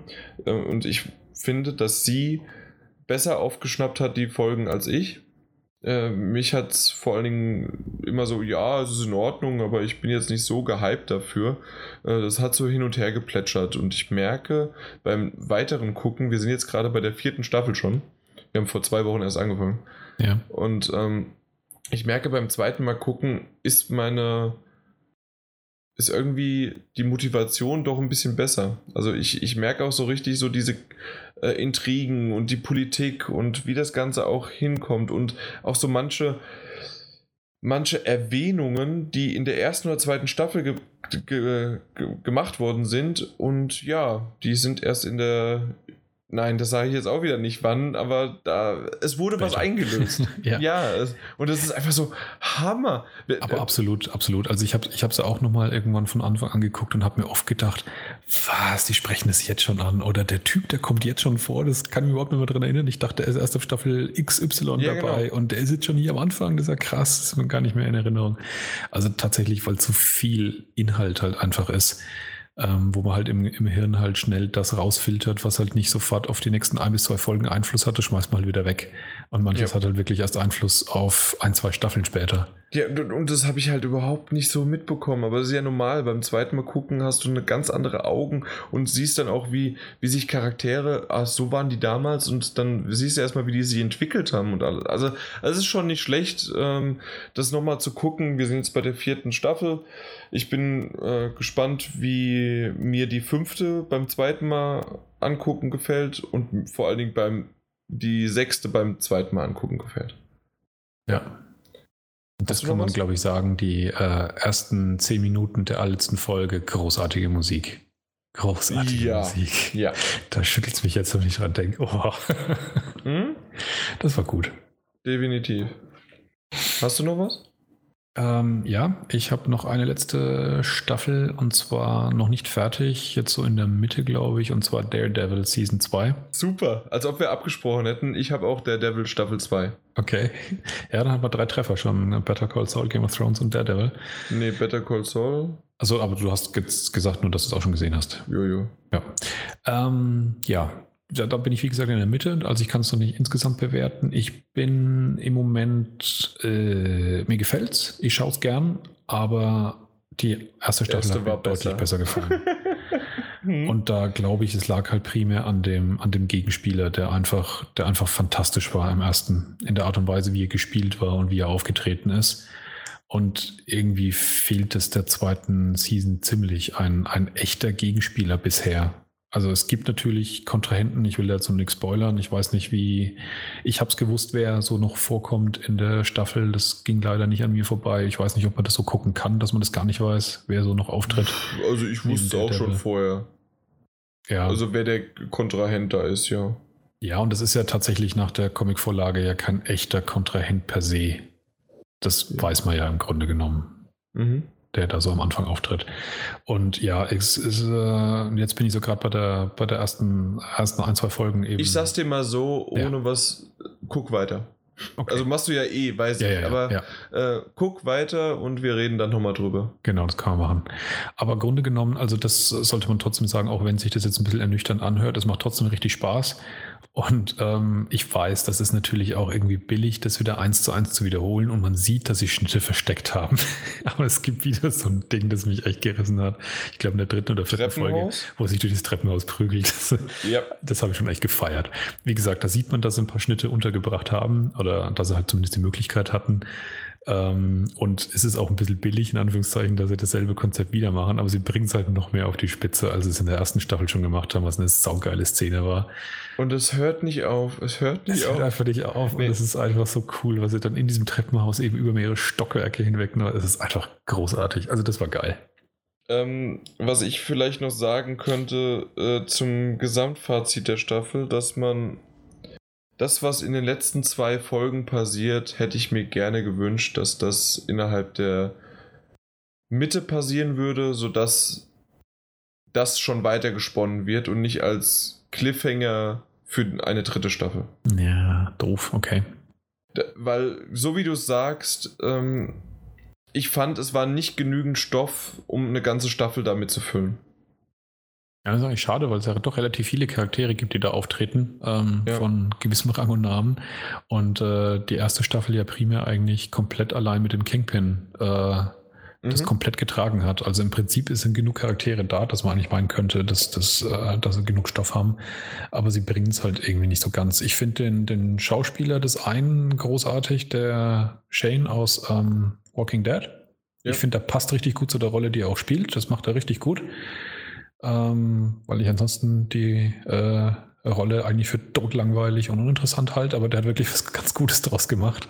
Mhm. Ähm, ja, aber wie du sagst, irgendwie trotzdem zündet es nicht so richtig. Ja. Na gut, dann soll es in dem das, Fall aber auch alles jetzt hier heute gewesen sein. Genau, Lang das genug. war auch meine Liste mit zuletzt gesehen. Vollständig mhm. durch. Na gut, dann die kurze Info noch. Wir sind offiziell jetzt auch mit unserem Podcast bei Twitter. Äh, ich habe mir so gedacht, ja, eigentlich könnten wir das auch machen. Nicht nur immer ich oder der Martin soll da schreiben, sondern wir könnten es auch mal über einen richtigen Account machen. Und dementsprechend ist der Account, wenn ihr uns bei Twitter finden möchtet, PS4M Podcast. Alles zusammengeschrieben. PS4M Podcast.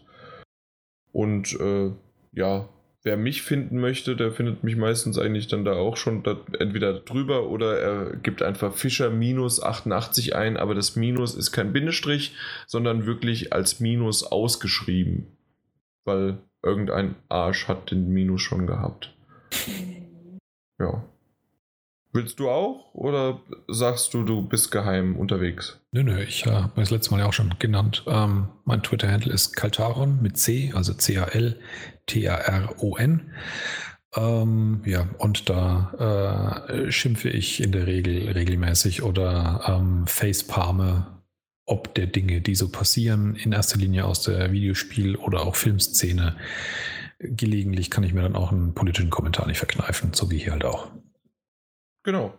Alles klar. Super.